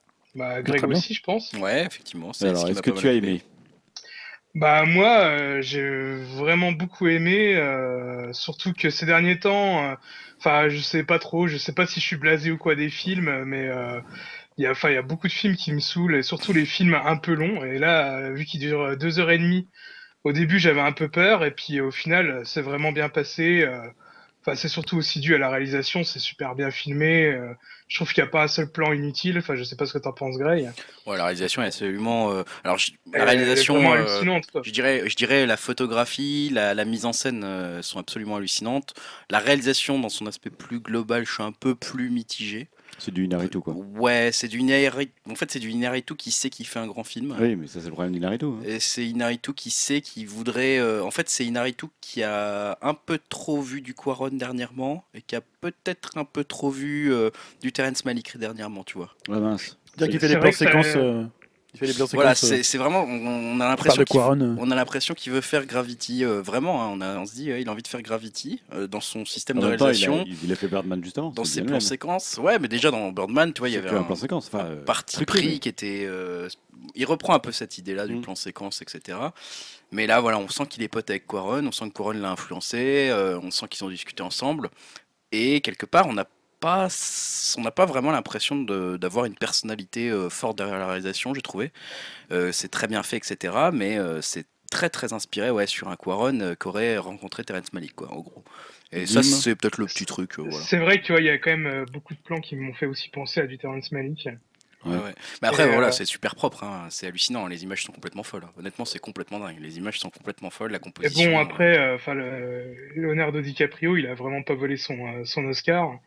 Pour le film, enfin, franchement, je trouve qu'il avait une grosse prestation et même, euh, enfin, parce que bon, toute la, toute la promo est un peu basée sur lui, mais euh, même les autres acteurs, euh, enfin, les seconds rôles, ils sont vraiment euh, Bah, Tom, Hardy. Tom Hardy, euh, Tom les limites euh, mérite un petit Oscar aussi, j'ai trouvé perso. hein. Euh, Il m'a complètement. Ouais. euh, bon, il est toujours hallucinant cet acteur. Il a Mm. une présence euh, incroyable à l'écran et là, il, voilà, il est monstrueux. Alors après, ce qu'on pourrait reprocher, moi, je pense que voilà, je- honnêtement, mon avis là-dessus, c'est que c'est un grand film. il est très réussi. la photographie est hallucinante, vraiment. Le directeur photo, waouh quoi. euh, il a vraiment fait un travail absolument incroyable. Mais euh, ça manque un peu de fond quoi aussi. hein. C'est-à-dire que c'est un film où le message est très euh, simple, voire simpliste. Euh, c'est pas, il n'y a pas beaucoup de double lecture, il n'y a pas une grande profondeur d'analyse. euh, voilà, dans, autant dans un Gravity, tu pouvais avoir un double message qui était bon, relativement évident, mais qui était là quand même. Là, euh, il s'embarrasse même pas trop avec ça en fait. C'est juste euh, presque un film performance quoi. On retrouve un peu les défauts de Birdman quelque part en fait dans cet aspect. Genre, je veux faire un film performance. Encore que dans Birdman, il y avait plus de, de, de- de deuxième message, une deuxième couche. Là, la, la deuxième couche est un peu, ouais, un peu faible, quoi, je dirais. Mais ça reste un. Il est tellement Bah, c'est beau vraiment, formellement euh, que. pff, Ça fait vraiment film de genre, enfin, survival. Euh, Ouais. Moi, ça m'a pas, moi, ça m'a pas gêné, quoi, qu'il y ait pas. Ah non, mais après, c'est voilà. un très bon film, hein, mais, Mm. mais c'est vrai que ça m'a. Pour le coup, tu vois, dans les films un peu survival comme ça, bah, qui ressembleraient un peu, je, je pensais à The, The Grey, là, tu sais Comment ça s'appelle ce film, The Grey? 50 Ah, nuances. avec euh, Liam Neeson, c'est ça 50 nuances de The Grey. 50 nuances de loup. C'est c'est sûr qu'il faut survivre pour aller jusqu'au bout. ça. Là, c'est le territoire des loups. Ouais, c'est Le territoire film des avec loups. Liam Neeson. Ouais, ça voilà, avec Liam Neeson, Ouais. qui était un peu dans le même style, hein, un film où, en gros, c'est le combat de la nature contre l'homme. Ouais, mais je suis pas que sûr que j'avais The trouvé- Revenant avec Liam Neeson ça aurait été aussi réussi, tu vois. Et bah, franchement, The Grey, c'est très très réussi. hein, Ah, mais j'avais bien film. aimé, moi j'adore Liam Neeson, mais après il a.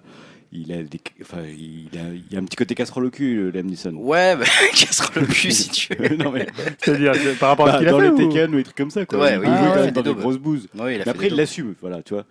Je trouve qu'il assume les bouses qu'il fait. Donc, Attends, on parlait de la plage tout à l'heure pour DiCaprio. Oui, oui, non, mais je, je trouve que Liam Neeson a plus Non, une image de série B que DiCaprio. Globalement, que je dirais aux gens quand même Ouais, allez le c'est voir, hein, The Revenant. hein. C'est pas volé, euh, ça mérite l'Oscar, euh, Ouais, la, puis- photo elle est monstrueuse. euh. Puis pour le coup, c'est vraiment un film à voir au cinéma, quoi. Ah ouais, c'est un très beau film et ça coupe le souffle. Il y a des, il y a des images, le début et à couper le Parce que souffle. bon, euh, le film, il est dispo en, en version pirate depuis Sérieux? au moins 3 Oh mois. Ah non, mais Oui, il faut oui. surtout pas le voir en pirate. hein. Ah non, mais ouais, ça sert à rien, Les quoi. 30 premières minutes sont à couper le souffle, honnêtement. Les 30 premières minutes, t'es scotché sur ton siège. Mais vraiment à la Gravity, encore une fois, il y a un peu cette comparaison facile, mais c'est euh, les- la première scène euh, et euh, ouais, les 30 premières minutes plus globalement sont hallucinantes. Quoi. Ok, Euh, ouais, allez voir. bon, super. Julien, Ouais. Qu'est-ce qui a occupé ton esprit ces derniers temps? Bah, Je vais aussi parler films parce que j'étais content parce qu'à chaque fois on conseille des films dans la partie qui vient après sur les 15 jours au ciné et parfois moi je n'avais pas le temps d'aller les voir donc je les voyais 6 mois après quand je, quand je pouvais. Mhm. Mais là je suis allé voir en fait le dernier film des frères Cohen donc qui s'appelle César. Ave César Mhm. et moi j'ai été vraiment déçu. Euh, alors, c'est-à-dire quand j'avais vu la bande-annonce, j'étais vraiment hyper euh, enthousiaste. Je me suis dit, ouais, ça va être un peu un croisement entre euh, le côté avec leur premier film, une espèce d'un peu d'humour à froid, et le côté Big Lebowski où on, bah, on recrée un peu, comme ils avaient créé l'univers, un peu côté roman noir, polar, et là, le côté euh, machine hollywoodienne. Donc ça raconte l'hi- l'histoire de- d'Eddie Mannix et c'est un peu la journée d'Eddie Mannix qui va passer sur les différents tournages. Et moi j'ai trouvé ça hyper paresseux dans l'écriture des personnages. C'est-à-dire tu as des personnages, alors je veux bien que ça soit quelque chose où ils sont revenus à un cinéma un peu plus intellectualisé, ils reviennent vraiment un peu à ce qu'ils faisaient dans Fargo qui était déjà pas un de mes films préférés des frères Cohen. Euh, et un peu moins dans le côté plus, euh, plus de ce qu'ils avaient fait avec euh, le dernier Inside, euh, Inside, celui Inside Man non, Inside Lewis, euh, Ah oui, oui. celui sur le chanteur de folk. Mais moi, j'ai trouvé ça, c'est presque limite du foutage de gueule. C'est-à-dire qu'il y a des personnages qui n'existent pas du tout. Euh, je pense par exemple à Scarlett Johansson, à Jonah Hill. Euh, c'est juste des espèces de caricatures de personnages. Et euh, voilà, moi, Est-ce qu'ils n'ont pas juste voulu créer une palette de second rôle euh, marquant? Non, même pas. C'est même pas Ouais, mais tu vois, par exemple, dans Big Lebowski, il prenait plein de chemins euh, complètement détournés. Tu avais des personnages qui étaient là, tu savais pas trop pourquoi. C'était des archétypes euh, bah, du, du polar. Et là, tu as, des ar- des archétypes d'Hollywood. Donc, la, le, comment, la, l'actrice un peu, bah, un, un peu qui, enfin, qui aime bien, enfin, qui s'aime bien, la- la- la- l'actrice un peu narcissique. mais tu vois, c'est tellement, ils, ils sont tellement peu évoqués, les personnages, que tu n'arrives pas du tout à t'attacher à eux. Quoi. Et même les numéros en eux-mêmes, je les ai pas trouvés euh, renversants comme il pouvait y avoir par exemple dans Big Lebowski des numéros euh, euh, presque de comédie musicale. Et d'ailleurs la meilleure c'est peut-être celle avec Channing Tatum. hein. Respect, on n'a pas fait l'instant Tatum dans ce numéro, mais il y a une partie euh, comédie musicale où il, il campe une sorte de Gene Kelly euh, de l'époque qui est vraiment excellente. Mais les autres, euh, le truc que tu vois dans la bande annonce avec euh, avec euh, Scarlett Johansson qui saute dans la piscine, tout ça, c'est des- ils sont pas, c'est pas très très bien fait. Alors je comprends qu'ils ont, c'est un film qui est à la fois un peu mélancolique sur cette époque, un peu ironique aussi parce que avec le personnage de, de Clooney qui se fait enlever, qui se retrouve chez des communistes, enfin il y a tout un truc, un délire très très frère Cohen, mais qui mène pas à grand chose finalement. Le, film retombe un peu sur ses, un peu sur ses pieds. Moi j'ai été hyper déçu. Alors après oui c'est assez, euh, ils ont toujours une maestria euh, pour la mise en scène, euh, c'est très clinique, mais justement moi il y a des, enfin dans les derniers j'avais nettement préféré du No Country for All Men qui était je trouvais beaucoup plus fort. Là, vraiment, je me suis dit, mais ils se foutent de notre gueule, un peu comme j'avais trouvé pour Burn After Reading. Je trouve quand ils vont dans la comédie, euh, ça fonctionne un peu moins, à part Big Lebowski, mais qui est dans une genre de, de comédie un peu différente. pas un aspect un peu au brother? Bah, moi, j'aime pas trop Brother déjà. J'ai- jamais trouvé que c'était des cinéastes très drôles quand ils essayaient d'être drôles. Je trouvais qu'ils étaient plutôt. C'est pas qu'ils sont drôles à leur insu, mais je trouvais quand ils faisaient des ruptures de ton, par exemple dans Fargo, ça fonctionnait bien. Dans Barton Fix, ça fonctionnait bien. Dans Big Lebowski, c'est le décalage entre ce qui se passe autour du personnage de, de, euh, comment, de, de Dude. Et là, je trouve que ça fonctionne pas. Ça va pas faire rire pour un sou. Il y a deux, trois scènes qui sont, qui sont pas mal, mais euh, voilà, j'ai trouvé que le film c'était totalement vain. Bon, bah, tu recommanderas plus de moi, j'ai l'impression, euh, pardon, Ouais, j'ai l'imp- j'ai l'impression qu'ils ont voulu se faire plaisir, euh, bah voilà, à tourner euh, plein, on va dire, euh, plein de, de scènes, euh, ouais, de genre hollywoodien euh, des années, euh, des années 40 à peu près, quoi. euh. Enfin voilà, comme le western, ou la comédie musicale, comme tu disais, ou le peplum. Et que ça faisait aussi un peu film de potes, quoi. Mais vraiment, ouais, j'ai l'impression qu'ils ont, ils ont Bah- vraiment fait le film là pour eux et pas pour le public. En fait, les, ouais, les personnages, ils sont vraiment distribués euh, complètement différemment. C'est-à-dire, là, tu parlais du western. Là, je pense que c'est le meilleur personnage. Ce type qui est un roi des westerns et qui va se retrouver dans des espèces de plus du cinéma d'auteur, des comédies bourgeoises. Et là, pour le coup, qui, est- qui est vraiment drôle parce qu'il est en total décalage. Il- en fait, tu t'aperçois que c'est juste un mauvais acteur et que le, le- le directeur de, enfin, le, le réalisateur du film lui demande des choses qu'il n'est pas capable de faire. Donc ça, ça fonctionne bien. Mais je te dis, en fait, quand- par exemple, le personnage de Jonah Hill, je sais même pas ce qu'il fait dedans. Il est juste là, il arrive et il fait son truc que tu vois dans la bande-annonce. Scarlett Johansson, pareil. Euh, même George Clooney, comme ça, qui joue un peu le mec hébété, alors qu'il est plutôt intéressant dans, dans la façon dont il le joue. Mais voilà, je trouve que ça mène à presque à rien. Alors peut-être que c'est un film trop euh, analytique et que j'ai pas vu le côté euh, presque intellectuel du film et le côté critique d'Hollywood qu'on lui prête. Parce que j'ai vu, les critiques sont pas mauvaises. Mm. Moi, je pensais que le film allait se faire descendre. euh, Bon. Alors, moi, je suis plutôt d'accord avec toi. J'ai trouvé que c'était vraiment un, un Cohen. euh, Ah, tu l'as vu aussi D'accord, je croyais que tu... Ouais, ouais, je l'ai, ouais, ouais, je l'ai vu aussi. Ouais. Euh, J'étais Bon, bah, vraiment ça- déçu Ça aussi. me fera un film de moins à aller voir. Ouais. hein. Mais après, je sais que moi, j'ai des, pas mal d'amis qui adorent par exemple Burn After Reading, alors que moi je trouve ça vraiment pas drôle du tout. Donc après, voilà, dans les Cohen, il y a aussi, Oui. ils ont fait des choses tellement différentes et euh, enfin. il y a des, tu peux aimer un pan, moi il y a des films des frères Cohen que j'adore, d'autres que je trouve un peu, tu vois, c'est un peu comme Woody Allen, je trouve ils, font, ils ont fait maintenant tellement de films qu'il y a un peu divers courants, il y a un, c'est un peu différent. Donc je vous conseille plutôt d'aller voir Zootopie, que je l'ai vu aussi, c'était un de mes autres Tu ne conseils. pas dit la, semaine- la dernière fois Non, je je l'avais pas vu. D'accord, je Il n'était pas. pas sorti. Et voilà, c'est très très bien. Pour le coup, c'est un très très bon Disney. Pour là, là c'est pas Pixar. Et je trouve que Disney, depuis quelques temps, depuis qu'il y a Lasseter qui, est, euh, qui dirige le studio, en fait, depuis Volt, avec aussi, j'avais bien aimé Réponse et euh, La Princesse et la Grenouille qui est très bien aussi. Euh, même euh, La Reine des Neiges qui est pas mal. Euh, là, c'est vrai. Non, mais c'est c'est vrai rien ce que je préfère. Réponse c'est mieux. hein. Réponse, c'est nettement mieux. ouais. Même, la, même La Ah, et Reine la Grenouille. C'est juste insupportable. Non, non, mais Bah, réponse, c'est insupportable, vra- mais- vraie réponse, c'est vraiment bien. hein, Réponse, c'est bien. je Ouais, c'est très drôle, c'est très bien. C'est c'est pensé. Et là, Zootopie, non, c'est très drôle. Ils partent un peu du principe de Ratatouille. C'est-à-dire que finalement, un- quelqu'un est pas fait pour faire ce qu'il a envie de faire, mais finalement, qui peut. Là, c'est avec les lapins. Donc, dans le film, par, pour le coup, il n'y a pas d'humains et d'animaux, c'est que des animaux. Mais les lapins sont cantonnés à élever des carottes à la campagne. Et euh, une lapine veut devenir euh, policière. Et euh, voilà, donc finalement, il y a une espèce comme ça de, critique qui qui est pas très novatrice sur le racisme, sur la différence, tout ça, mais qui, c'est-à-dire font dire des choses à des, animaux qui pourraient pas faire dire à des humains. Tu vois, par exemple, tu as le lapin qui parle, il va dire Ah oui, non, mais moi j'aime pas trop les, euh, les renards, ils sont un peu comme ça, c'est des voleurs de. Genre, c'est des voleurs de poules, tu vois. Mm. Si tu le ramènes à des, à des catégories de population, tout ça, ça, ça ferait bizarre. Mais là, il arrive à le dire euh, et c'est plutôt fin. Et le film est vraiment très enlevé, très très bon techniquement. Donc, plusieurs Très, très drôle. Plusieurs niveaux de lecture. Donc. Ouais, il y a toujours ouais, il y a énormément de niveaux de lecture et il y a le gag des paresseux euh, qu'on a vu dans la bande-annonce qui est vraiment excellent, euh, même qui fonctionne super bien. voilà, c'est super drôle. Et le film est peut-être un petit peu long. Euh, pour, parce qu'il tient pas quand même euh, non plus. Après, il y a une espèce d'enquête comme ça, c'est moins intéressant. Mais toute la description du monde avec euh, les différentes populations, comment elles évoluent, où elles vivent, euh, comment ils typent les personnages par rapport à ce qu'ils sont, c'est-à-dire que le renard, qu'est-ce qu'il va faire, le lapin, qu'est-ce qu'il peut devenir, c'est assez intéressant. D'accord. Donc je le conseille plus que le Cohen, malheureusement. Je pense que que ce serait l'inverse. Toi aussi, tu te beaufitismes. Ouais, peut-être. Et toi, Stan, alors? Moi, ça va être rapide. Hein. Je- juste pour dire que j'ai vu la première saison de Leftovers, je renchéris sur ton conseil, Grégoire, de voir cette série. Ah, c'est vrai, donc t'as Le aimé. quatrième conseil sur Ah, Leftover. Leftovers, on l'a fait, fait quatre fois qu'on le conseille. Je, je- moi, j'indique juste qu'il faut 3-4 épisodes pour rentrer dedans. Oui, c'est oui. ce qu'il m'a fallu. hein. Ouais, ouais, C'est au bout du quatrième. En fait, il y a, y a un changement de rythme dans le quatrième, je crois, ou le cinquième, où Mm. Non, mais ça Mm. peut bloquer. Hein, l'attention en fait euh, change. Le- la réalisation change, l'attention change, et il se passe quelque chose qui fait que voilà, on comprend le rythme et on comprend un peu plus où est-ce qu'on est.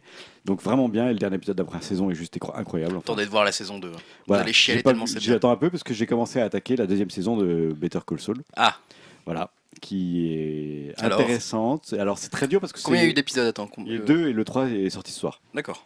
Donc c'est difficile parce que je regarde un épisode par semaine. Donc euh, ça fait que j'ai plus l'habitude et je dois prendre chaque épisode pour argent comptant. Ah, ils mettent donc- pas toute la saison. euh, Non, pas, Non. Pour, c'est pas pour Better Call Saul. Parce que c'est diffusé en même temps sur une autre chaîne, hein, si je me souviens bien. Sur AMC, ouais. Ouais, sur Voilà. AM, voilà. Mais bon, après, je suis très fan du personnage. Je trouve que ça fonctionne très bien. Mais pour l'instant, je suis un peu dérouté parce que je... ça va pas assez vite. Moi, j'ai vu le premier. J'ai vu le Oui. premier aussi. Et t'en euh, as pensé quoi bah, euh, après, j'ai toujours trouvé ça bien. Enfin, je sais pas, tu nous as pas dit, toi, du coup, si t'as bien aimé ou pas pour Ah oui, l'instant oui, j'ai j'ai adoré. Et puis j'adore l'axe avec le policier euh, qui aide. Euh, euh, c'est dans sa cabine. Ouais. J'ai oublié le nom. hein, je suis désolé, mais Mais là, on est trop tard. Moi non plus, Voilà. je vais pas t'aider là. Qui aide le petit chauve. euh, Frank, ouais. voilà, qui aide le petit chauve euh, neuneux euh, à faire ses deals de je sais pas quoi là. Donc voilà, mais c'est. Cet axe-là est vraiment super. C'est ouais, c'est une série qui reste intéressante, ça continue, le personnage de Saul continue à évoluer vers ce qui, on sait ce qui va devenir, hein, on sait la fin de toute façon. On le voit, ces tiraillements, on voit qu'il hésite sur plein de choses, que il y va quand même, on voit qu'il y a eu un changement, un shift. D'ailleurs, le premier épisode s'appelle Shift. Hein, euh, puis la fin de la première, bah, la première la, saison. Voilà, la fin de la première saison mène à une première évolution du personnage qu'on commence à ressentir dans la saison 2, qui est intéressante. On- ils nous ont refait le coup euh, au début de la saison 2, comme ils avaient fait au début de la saison 1, de nous montrer ce qu'il advenait du personnage après, C'est vrai, c'est après euh, Breaking Bad en fait. Mm. hein, C'est-à-dire qu'on le voit longtemps après, visiblement. Alors pour ceux qui connaissent pas, la Better Call Saul commence 6 ans avant, je crois, ou 5 ans avant le, ouais, le moment de Breaking Bad. ans, ouais. Et nous, nous emmène dans des flash forward de ce qu'il est devenu après, 5 Exactement, ou 6 ans après, donc après l'époque Flash- euh, Et d'ailleurs, ce flash forward euh, qui commence la saison 2 de Better Call Saul, si vous regardez Better Call Saul, moi je l'ai trouvé hyper réussi. C'est-à-dire que cette première scène en noir et blanc de 5 minutes, je me suis dit, ah ouais, ils, en 5 minutes, ils arrivent à vous faire comprendre des centaines de Et trucs. puis t'as l'impression qu'il se passe rien, en fait, il se passe Il se passe énormément. Enfin, non, mais c'est très très bien Bref, joué. on va pas en parler des heures et des heures, Ça mais continue à voilà. être une très bonne série. Voilà, exactement. La Ouais, deuxième saison qui franchement, a euh, l'air de confirmer ce qu'on pensait de la première saison. J'ai hâte de voir la une. Parce que moi, je suis toujours. à- Termine, termine Breaking Bad. Ouais, j'en suis. à- J'ai fini la saison 2 de Breaking T'as Bad. fini la saison 2 Voilà, bah, termine Voilà. tranquillement Breaking Bad, euh, profite et tu Ouais, verras le profite, temps. ouais. Voilà. Et vous avez pas vu Vinyl, Pas encore. Non, je, Pas ça encore. me disait trop rien moi. Le... la série de Par Il y a, Scorsese il y a très, pas eu très- des retours très. Ah, Ah si, bon si, les retours sont bons. Ah bon Ah, moi, si. j'ai- La Alors c'est les c'est- audiences alors les audiences qui étaient Bah, pas pourtant, elle est déjà renouvelée pour une saison 2. Ah bon, alors, C'est la série de Scorsese Oui, et, je vois très bien. et de comment euh, Mick Mick Jagger. Jagger. qui passe sur Terence Winter. OCS. Oui, moi j'ai vu des bouts de- et ça m'avait vraiment donné envie de la voir. C'est vrai Bon, forcément, ça parle de musique, donc euh, Oui, j'ai- voilà. un a priori positif. euh, quand j'ai vu le sosie, là, je crois que c'était un sosie, je sais plus si c'est Robert Plant euh, ou Jimmy Page. Quand tu le vois arriver, voilà, c'est. Rien que ça, moi, je me dis, ouais, j'ai envie de le voir. Oh, puis il y a du beau nom derrière. hein. Ouais. Et c'est ouais, donc c'est déjà renouvelé pour une saison 2 vinyle. hein. D'accord. Bon. Euh, on va aborder les sorties ciné des semaines à venir. Euh, le, bah, le 2, c'est-à-dire après-demain. Après-demain, le 2 mars. ouais. Le 2 mars. Grégoire, qu'est-ce qui a attiré ton attention? Alors moi j'ai mis, euh, j'avais pas vu grand chose, bon Zoolander un peu comme de, vous, vous tous là, mais je, je vous laisserai en parler. J'ai mis Moonwalker, Bon, alors juste pour qu'on passe sur le sujet, on a tous mis The Landers 2. non pas moi, Ah, je croyais que tu l'avais pas mis parce qu'on l'avait mis en fait. non pas moi. C'est le euh, mec qui croyait vraiment que tout le monde veut le voir. Non non j'avais pas mis Zoolanders 2 parce que j'ai bien aimé le 1 mais j'ai peur de, je pense que c'était un film qui se nécessitait pas de suite. Moi non plus, mais je, je pense. Et j'ai pas forcément la bande m'a pas fait beaucoup Il y a plus juste rire le que fait ça. qu'il tue des pop stars là, qui me... ça m'a fait rire. ça. Ça m'a pas fait plus. Bon bref. euh, Non, voilà. moi non plus, ça m'a pas trop fait mal, mais il y a juste la scène où il y a une pop star qui meurt et qui fait une espèce de. Un peu un Duckface. là, un duckface. Genre, faut Ah, mourir bah, avec classe. Bah, c'est du grand n'importe quoi. Il faut avoir envie de voir du grand n'importe quoi. C'est ça. J'étais peut-être Moi, pas. ça sera le euh, bon prétexte pour voir le premier aussi, parce que je l'ai pas revu, je crois, depuis la sortie euh, en salle, donc ça remonte pas mal. Ah putain. Ouais, pareil. Euh, J'ai un peu peur que c'est un peu mal vieilli. Ça a super mal vieilli. Je l'ai euh, vu il y a pas longtemps. Ça a super mal Ouais. vieilli. Ah ouais. bah, je- Bah, en fait, je les gars qui sont hyper euh, téléphonés, quoi. Mais C'est un peu le propre de la série. Donc là, Moonwalker, euh, bah, alors, alors, parle-nous de Walker. bah, parle-nous, je sais pas trop quoi dire. En fait, c'est une histoire qui a l'air complètement euh, What the fuck? folle. euh, je sais, euh, des agents secrets américains qui sont envoyés Alors, en Ça Angleterre. parle d'une vieille légende urbaine. Oui, ça part de la légende urbaine comme quoi le- l'alunissage aurait été un fake tourné par Stanley Kubrick. Voilà. Voilà. Et partant de ce- cette légende urbaine, Donc, le premier passe de l'homme sur la Lune, en voilà, fait. ce serait un. En fait, ils auraient fait tourner une scène par Kubrick du premier pas sur la Lune, au cas où le premier pas officiel aurait foiré. Ils auraient diffusé ça en disant Regardez, on a quand même réussi. Donc ça, c'est le. C'est la légende urbaine. hein. C'est la légende urbaine et ce film se base sur cette légende urbaine Voilà. et montre donc deux, un agent secret américain qui est envoyé, qui est donc Ron Perlman, qui est envoyé en Angleterre pour faire réaliser par Kubrick bah, cette fameuse scène. Sauf qu'il trouve pas Kubrick, il trouve à la place euh, Rupert Green. Euh, c'est ça, Rupert Ouais, Grint, ouais. ouais, c'est ça. Donc le mec qui jouait dans Harry Potter. Le petit rouquin. Voilà, le roux. Ron Je Weasley, ne sais plus comment il s'appelle. Ron Mais, euh, Weasley. voilà, Ron Weasley, exactement. Et, euh, et du coup, euh, bah, Ron, il a l'air d'être un peu complètement décalé. Il a l'air de pas trop savoir qui est Kubrick, où il est, etc. il est un peu shooté. Donc il va trouver un de ses potes qui lui ressemble vaguement. Ils essayent d'entuber l'agent, l'agent secret. Bref, tout ça a l'air d'être complètement délire. euh, pourquoi pas Voilà. Oui, pas comme, comme toi, je l'ai mis, pourquoi pas. C'est vraiment pourquoi. C'est pas non plus la grosse conviction, mais je me dis, allez, pourquoi pas. Euh, Julien, on a vu que tu voulais voir Zoolander, Dim Moonwalker, bon, on est tous pareil. Moi j'ai mis Éperdument parce qu'il fallait mettre un film Ah français oui. quand même. Alors, Éperdument, pour ceux qui n'auraient pas vu, c'est avec Guillaume Gallienne. Passion, Sandrine. non, il n'y a, pas y a dedans. pas Alors, moi je l'ai C'est mis qui parce l'actrice que. déjà C'est. euh, Je sais pas, j'ai pas vu l'actrice. Je- je- Moi aussi, je- tu- Non, non, non. Non, c'est Guillaume Gallienne dedans.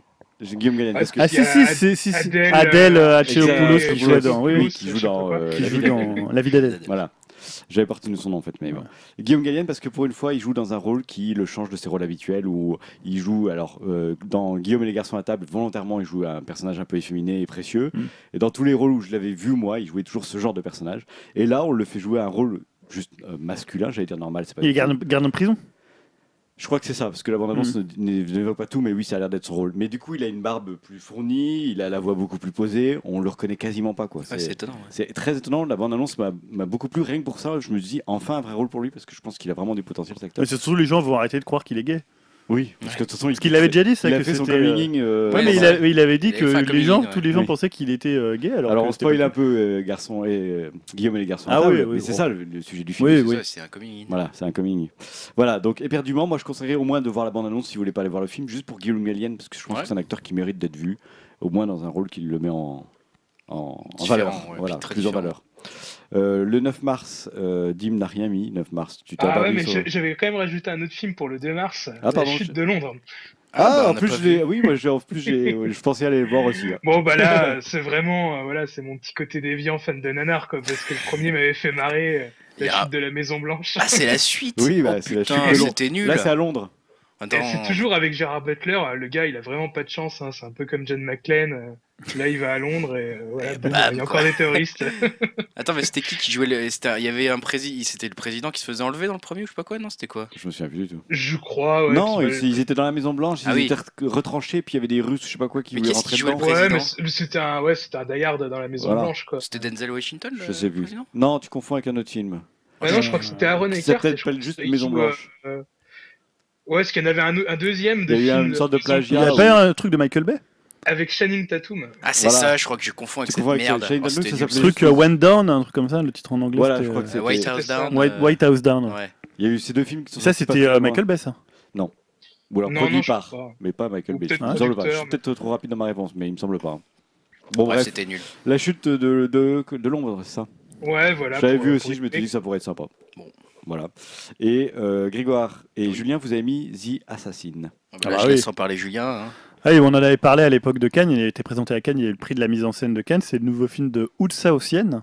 Donc Oud Saotienne, c'est lui qui a fait notamment des films comme Millennium Mambo, comme Three Times, et qui retrouve là pour la troisième fois Chucky, qui est une actrice euh, magnifique, hein, vous pouvez aller la voir, euh, elle est splendide. Donc for- forcément, s'il y a Chucky plus à c'est Passion de Chucky, donc. pas, ah ouais, moi c'est passion de Chucky. euh, passion. la fois où j'ai vu Millennium Mambo, voilà, Chucky euh, qui a fait aussi des, des petits films érotiques que je n'ai pas vu malheureusement. Si quelqu'un peut m'envoyer les liens. trop tard. je les verrai avec plaisir. Non mais voilà, Oud Saotienne, c'est un euh, le euh, The Assassin, c'est vraiment d'être un film euh, visuellement magnifique. C'est clair. Alors la tu bande vois la bande annonce. Alors bon, après il y a- il va y avoir tous les poncifs, euh, on va dire, je sais pas, Télérama, positif, machin, une splendeur, euh, ah, une beauté à couper le souffle. Mais c'est vrai. Ouais, C'est honnêtement, pour la bande-annonce, je, si vous n'avez pas vu la bande-annonce, allez voir la bande-annonce de The Assassin, ça, ça a coupé le souffle, c'est magnifique quoi. Donc c'est un film, euh, voilà, c'est un film, euh, euh, on va dire, nous on a les KPDP, voilà, les, les films, les, les asiatiques, ils ont, euh, Ils ont les poignards volants quoi. Les Tigres Voilà. et Dragons. oui, les, euh, comment on appelle ça déjà, les, euh, Xu, euh, voilà, ouais, Pian, je crois. Ouais, voilà. ouais.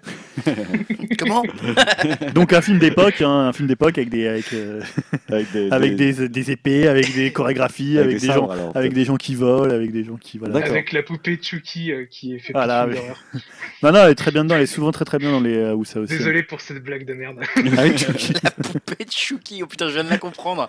Adim, il est super tard là, non? Ah ouais, moi j'étais sur une, euh, La poupée gonflable quoi. Il, il est Chucky. bientôt minuit. Non, on parle de poupée gonflable, les gars. La poupée de Chucky qui fait plus de films d'horreur. Oh là là là Greg, tu parlais d'un autre film qu'on a évoqué tout Oh à l'heure. putain, non j'arrive pas, je peux plus là. C'est Room, c'est Room, Room, oui, qui bah sort le 9 mars euh, éventuellement. Alors c'est vraiment avec un gros éventuellement hein, celui-ci. C'est quoi ce film alors? C'est Room, c'est un film, alors de ce que j'en ai vu de la bande-annonce euh, tout à l'heure, euh, juste avant de venir au podcast, c'est une nana qui est séquestrée dans une pièce pendant pas mal d'années, euh, voilà, euh, et pendant ces années-là, donc son, le mec qui la retient contre son gré, la, bien sûr la, la, la viole et lui fait un enfant.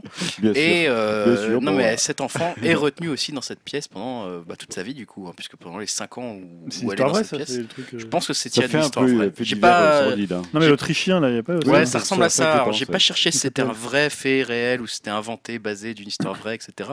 Bref, en tout cas, du coup, elle fait croire à cet enfant qu'en fait, le monde est cette pièce, que c'est tout, le... tout ce qu'il y a. Mm. Et puis, bah, au bout de 5 ans, visiblement, on C'est Goodbye Lénine ça. ils sortent. C'est un peu Goodbye Lénine, mais en glauque. Et Alors le film en soi m'intéresse pas tellement. Je, ça m'a l'air en plus un peu, euh, un, un peu un truc qui va tirer les larmes, etc. Dans la façon dont c'est montré dans la bande-annonce. Mais voilà, euh, Brie Larson a eu l'Oscar euh, de la meilleure actrice pour ce rôle. Donc je me qui- dis en fait, que ce qui est intéressant dans ce film, c'est savoir comment évolue un gamin qui, d'un coup, comprend que le monde n'est pas ce qu'il croyait. voilà. Mais je suis pas sûr que ce soit ça qui soit là-bas. Je sais pas. Le jeu des acteurs. mais- Visiblement, le jeu des acteurs est bon. Sur hein, le eu développement cognitif d'un enfant, tu vois ce que je veux dire Ouais. Je sais pas trop en fait quel est le principe du film. J'avoue que la bande-annonce laisse pas non plus euh, trop comprendre tout. On voit qu'elle sort, etc. Mais on sait pas trop après si le but du film c'est de nous raconter l'après ou si c'est de nous raconter le pendant. La bande-annonce laisse Bah, pas présager ça. intéressants. Mais il y a un peu un petit, petit parti pris à la Old Boy, tu vois. C'est que que deviennent ces gens-là qui ont été enfermés si Peut-être. longtemps ou- Peut-être. Et Brie Larson, t'avais pas sélectionné le film là dans lequel elle joue? Il me semble qu'elle joue dans euh, Célibataire mode d'emploi. Ah, j'étais sûr que t'allais sortir ça. Mais non, elle joue pas dans célibataire mode d'emploi. Quoi? C'est parce Brie Larson? il voulait Attends. juste dire célibataire mode d'emploi parce que je l'ai- il était étonné que je le dise pas. dans- Non, parce qu'il m'a dit qu'il allait le voir avec Florence, donc euh, Mais là on rentre dans les blagues, de- les private jokes. Dans les les private jokes de la, de, de la fatigue. Ah, je sais plus ce qui est enregistré ou pas enregistré, moi, tu sais. hein. Oui, en fait, on parle tellement entre chaque prise que Julien, c'est plus. Il a du mal. Donc voilà pour les sorties cinéma, je recadre un peu le débat. Les sorties jeux vidéo, Stanislas. Ah là là, là, Grégoire fait son rabat-joie. Il a envie de s'aller se coucher. Oh, il est trop tard. Attends, je regarde s'il y a Brie. Ah non, c'est Rebelle Wilson. Rien à Oui, voir. Ah non, bah, c'est à Alice. Et Dakota Mais- Johnson. Dakota Mais si, Johnson. si, je crois, elle joue dedans, j'ai vu l'affiche tout à l'heure. Ah Attends, attends, attends. attends. Je suis le seul à pas connaître ce navet quoi. C'est Dakota Johnson. Ah non, non, j'ai confondu avec Alison Brie. Ah oui, Alison. Brie, Brie Larson, le Brie, a tout ça. dedans, du bon fromage. Il y en avait pas sur la pizza. Et il y a Leslie Mann, putain, elle joue dans un autre film qui est un film de Apato. Ils, ont réussi à la caser. Pardon.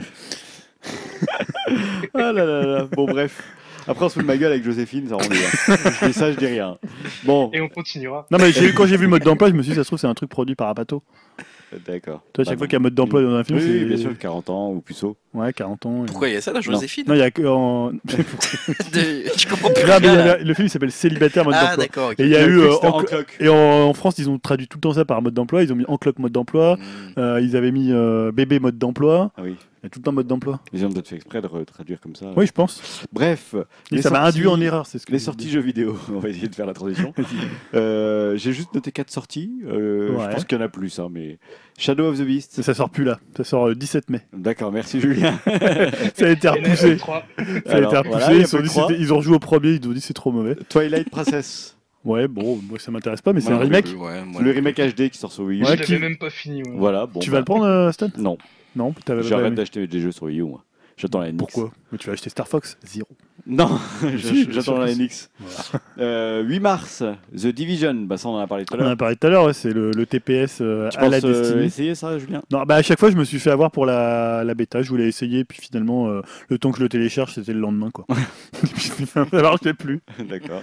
Tu passes à la fibre, toi. Donc je sais, ouais, voilà, faudrait que je passe à la fibre. Mais sinon, les retours sont plutôt pas mauvais. hein. oui, c'est ce qu'on a dit. ouais. on verra sur les tests, mais euh, pour du Ubisoft, euh, alors qu'ils étaient partis très haut avec le premier trailer, où on s'était dit ouais, ça va, ça va être excellent, et après on a vu le, on a vu qu'il n'y avait pas de jeu derrière. Ouais.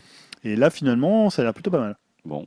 Et Hitman qui arrive ben, de manière épisodique à Alors oui, là, partir du 11 on, on sait pas trop comment ça. C'est quoi C'est le premier épisode Alors, euh, ils te vendent le premier. euh, alors, c'est pas un épisode. C'est 15 euros, hein. Une, une première aire de jeu à 15 euros. C'est Paris et t'as plein de missions, petites missions dedans.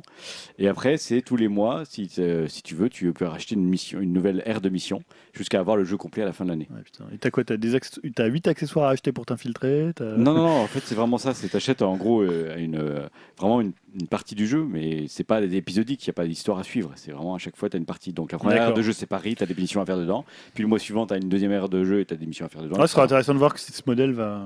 C'est intéressant à voir, en effet. Mais euh, voilà, les retours disent que c'est un peu comme le prologue de, euh, du jeu de Kojima, Ouais. euh, qui dit que tu peux le terminer en, en 10 minutes, mais Ouais, c'est ça, euh, ouais. c'est à toi de. Ouais. je sais plus quel si- podcast si euh, ils ont dit. euh, C'était au bas gauche droite ou je sais plus. Enfin voilà, ou Silence on joue peut-être. Ou Gamecult.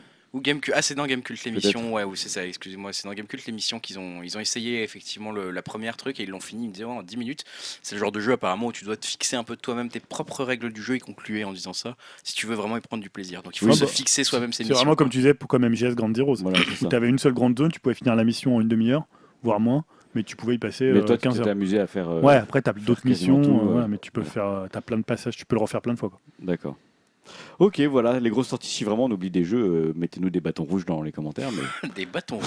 Exactement. Mettez-nous des bâtons rouges. hein. C'est quoi, comment on met des- comment peut- peuvent-ils mettre des bateaux rouges? Il y a un truc. Mais ils euh, peuvent écrire des bâtons rouges. Tu vois Je sais pas sinon. à Je cause vois de pas. l'heure, j'ai fait un mix entre mettez-nous des bâtons dans les roues et un carton rouge. Putain. Oui, il est temps qu'on conclue. c'est hein. bon, ça, les bateaux Mettons-nous des bâtons rouges. rouges. Mettez-nous des bateaux rouges dans les roues. Quoi. Bref, alors, ainsi s'achève le. Oh oui. Oh, la musique, la musique, la musique. Mais c'est la vie, on a dit. Ah, mais vraiment la vie. Ah non, non, Attends, a je- Julien qui a sélectionné un bon Oh, truc là. Bon, Julia, c'est Moi excellent. j'avais sélectionné trois morceaux. Un bon truc, les gars. Non, Tiens. non, non, mec. hein. Non, non, parce que voilà, j'ai, je voulais mettre un morceau de Woods. Donc Non. Woods, c'est un groupe de Brooklyn. Euh, qui-.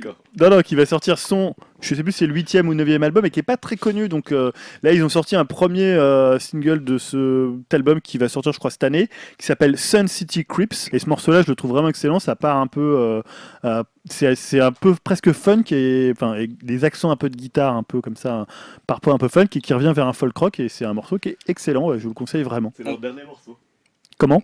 Pardon, je baille. C'est leur dernier morceau. C'est leur dernier morceau qui est sorti mi-janvier, donc c'est un morceau qui va annoncer l'album. On pourrait peut-être mettre aussi dans les liens du, du podcast le- la petite playlist que tu as créée sur Ouais. Spotify, hein, parce qu'il y a une playlist Upcast maintenant, une Voilà. playlist du Ah, officielle. Je suis même pas Ouais. au courant. Ouais, tiens. sur Spotify, euh, dois- Alors- Julien, officiel. euh, Julien a regroupé quelques titres qui sont ou pas passés dans le podcast. Non, alors voilà, c'est pas c'est pas forcément des titres euh, des titres qu'on a mis dans le podcast. Non, non. Même si la dernière fois on avait mis le titre de Karenan qui est aussi, c'est plutôt des titres qui sont sortis normalement en 2016, sauf exception d'un ou deux.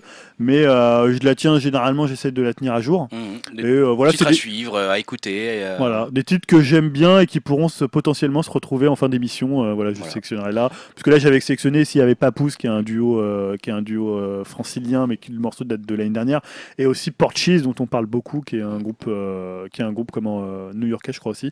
Le groupe d'Aaron Main qui s'appelle Biopart, qui est très très bien aussi. Mais là, je pense que le morceau de Woods euh, est vraiment sympa. non, c'est Donc, très bien. On Tu vous filera le lien. C'est plus compliqué que ça. On, D'accord. donne- on donnera On le lien. donnera, ouais, on donnera le lien. On donnera le lien sur la page upcast.fr. euh, si il y a une trentaine de morceaux pour l'instant. Ok, bah sympa déjà. Ouais. Ok. Bon, cette fois-ci, on va vraiment conclure, non? Ouais, hein, ça serait temps. On vous souhaite deux très bonnes semaines. euh, Au moins. Peut-être trois. On ne sait pas si on n'a pas le temps. non, on va essayer d'être là quand même dans On deux va semaines. essayer de faire deux semaines, ouais. Vous pouvez nous retrouver toujours sur iTunes en tapant Upcast, sur euh, SoundCloud, euh, non. Sur la Non. piste du chat noir. La vie du chien noir. ça c'est Dim.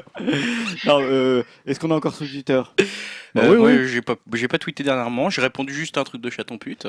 Donc on est sur Twitter, on est sur ouais. Facebook. Oui. un ouais. peu. Et on est surtout sur upcast.fr. On est toujours content que vous nous laissiez des commentaires sur ce site auquel on lit, qu'on lit ou auquel on répond. Mettez-nous des bâtons dans les commentaires. des bâtons rouges, pas. N'hésitez pas, les bateaux rouges, c'est la vie. plus on a de bateaux rouges, de... voilà, plus c'est bon Bon, pour c'est nous. la dernière fois qu'on enregistre un podcast le soir, les gars. Là, On dit ça à chaque fois, si tu veux en voilà, c'est vrai. Allez, on vous embrasse, on vous souhaite de très bonnes semaines et on se dit à dans deux semaines. Allez, à bientôt. Salut. Salut.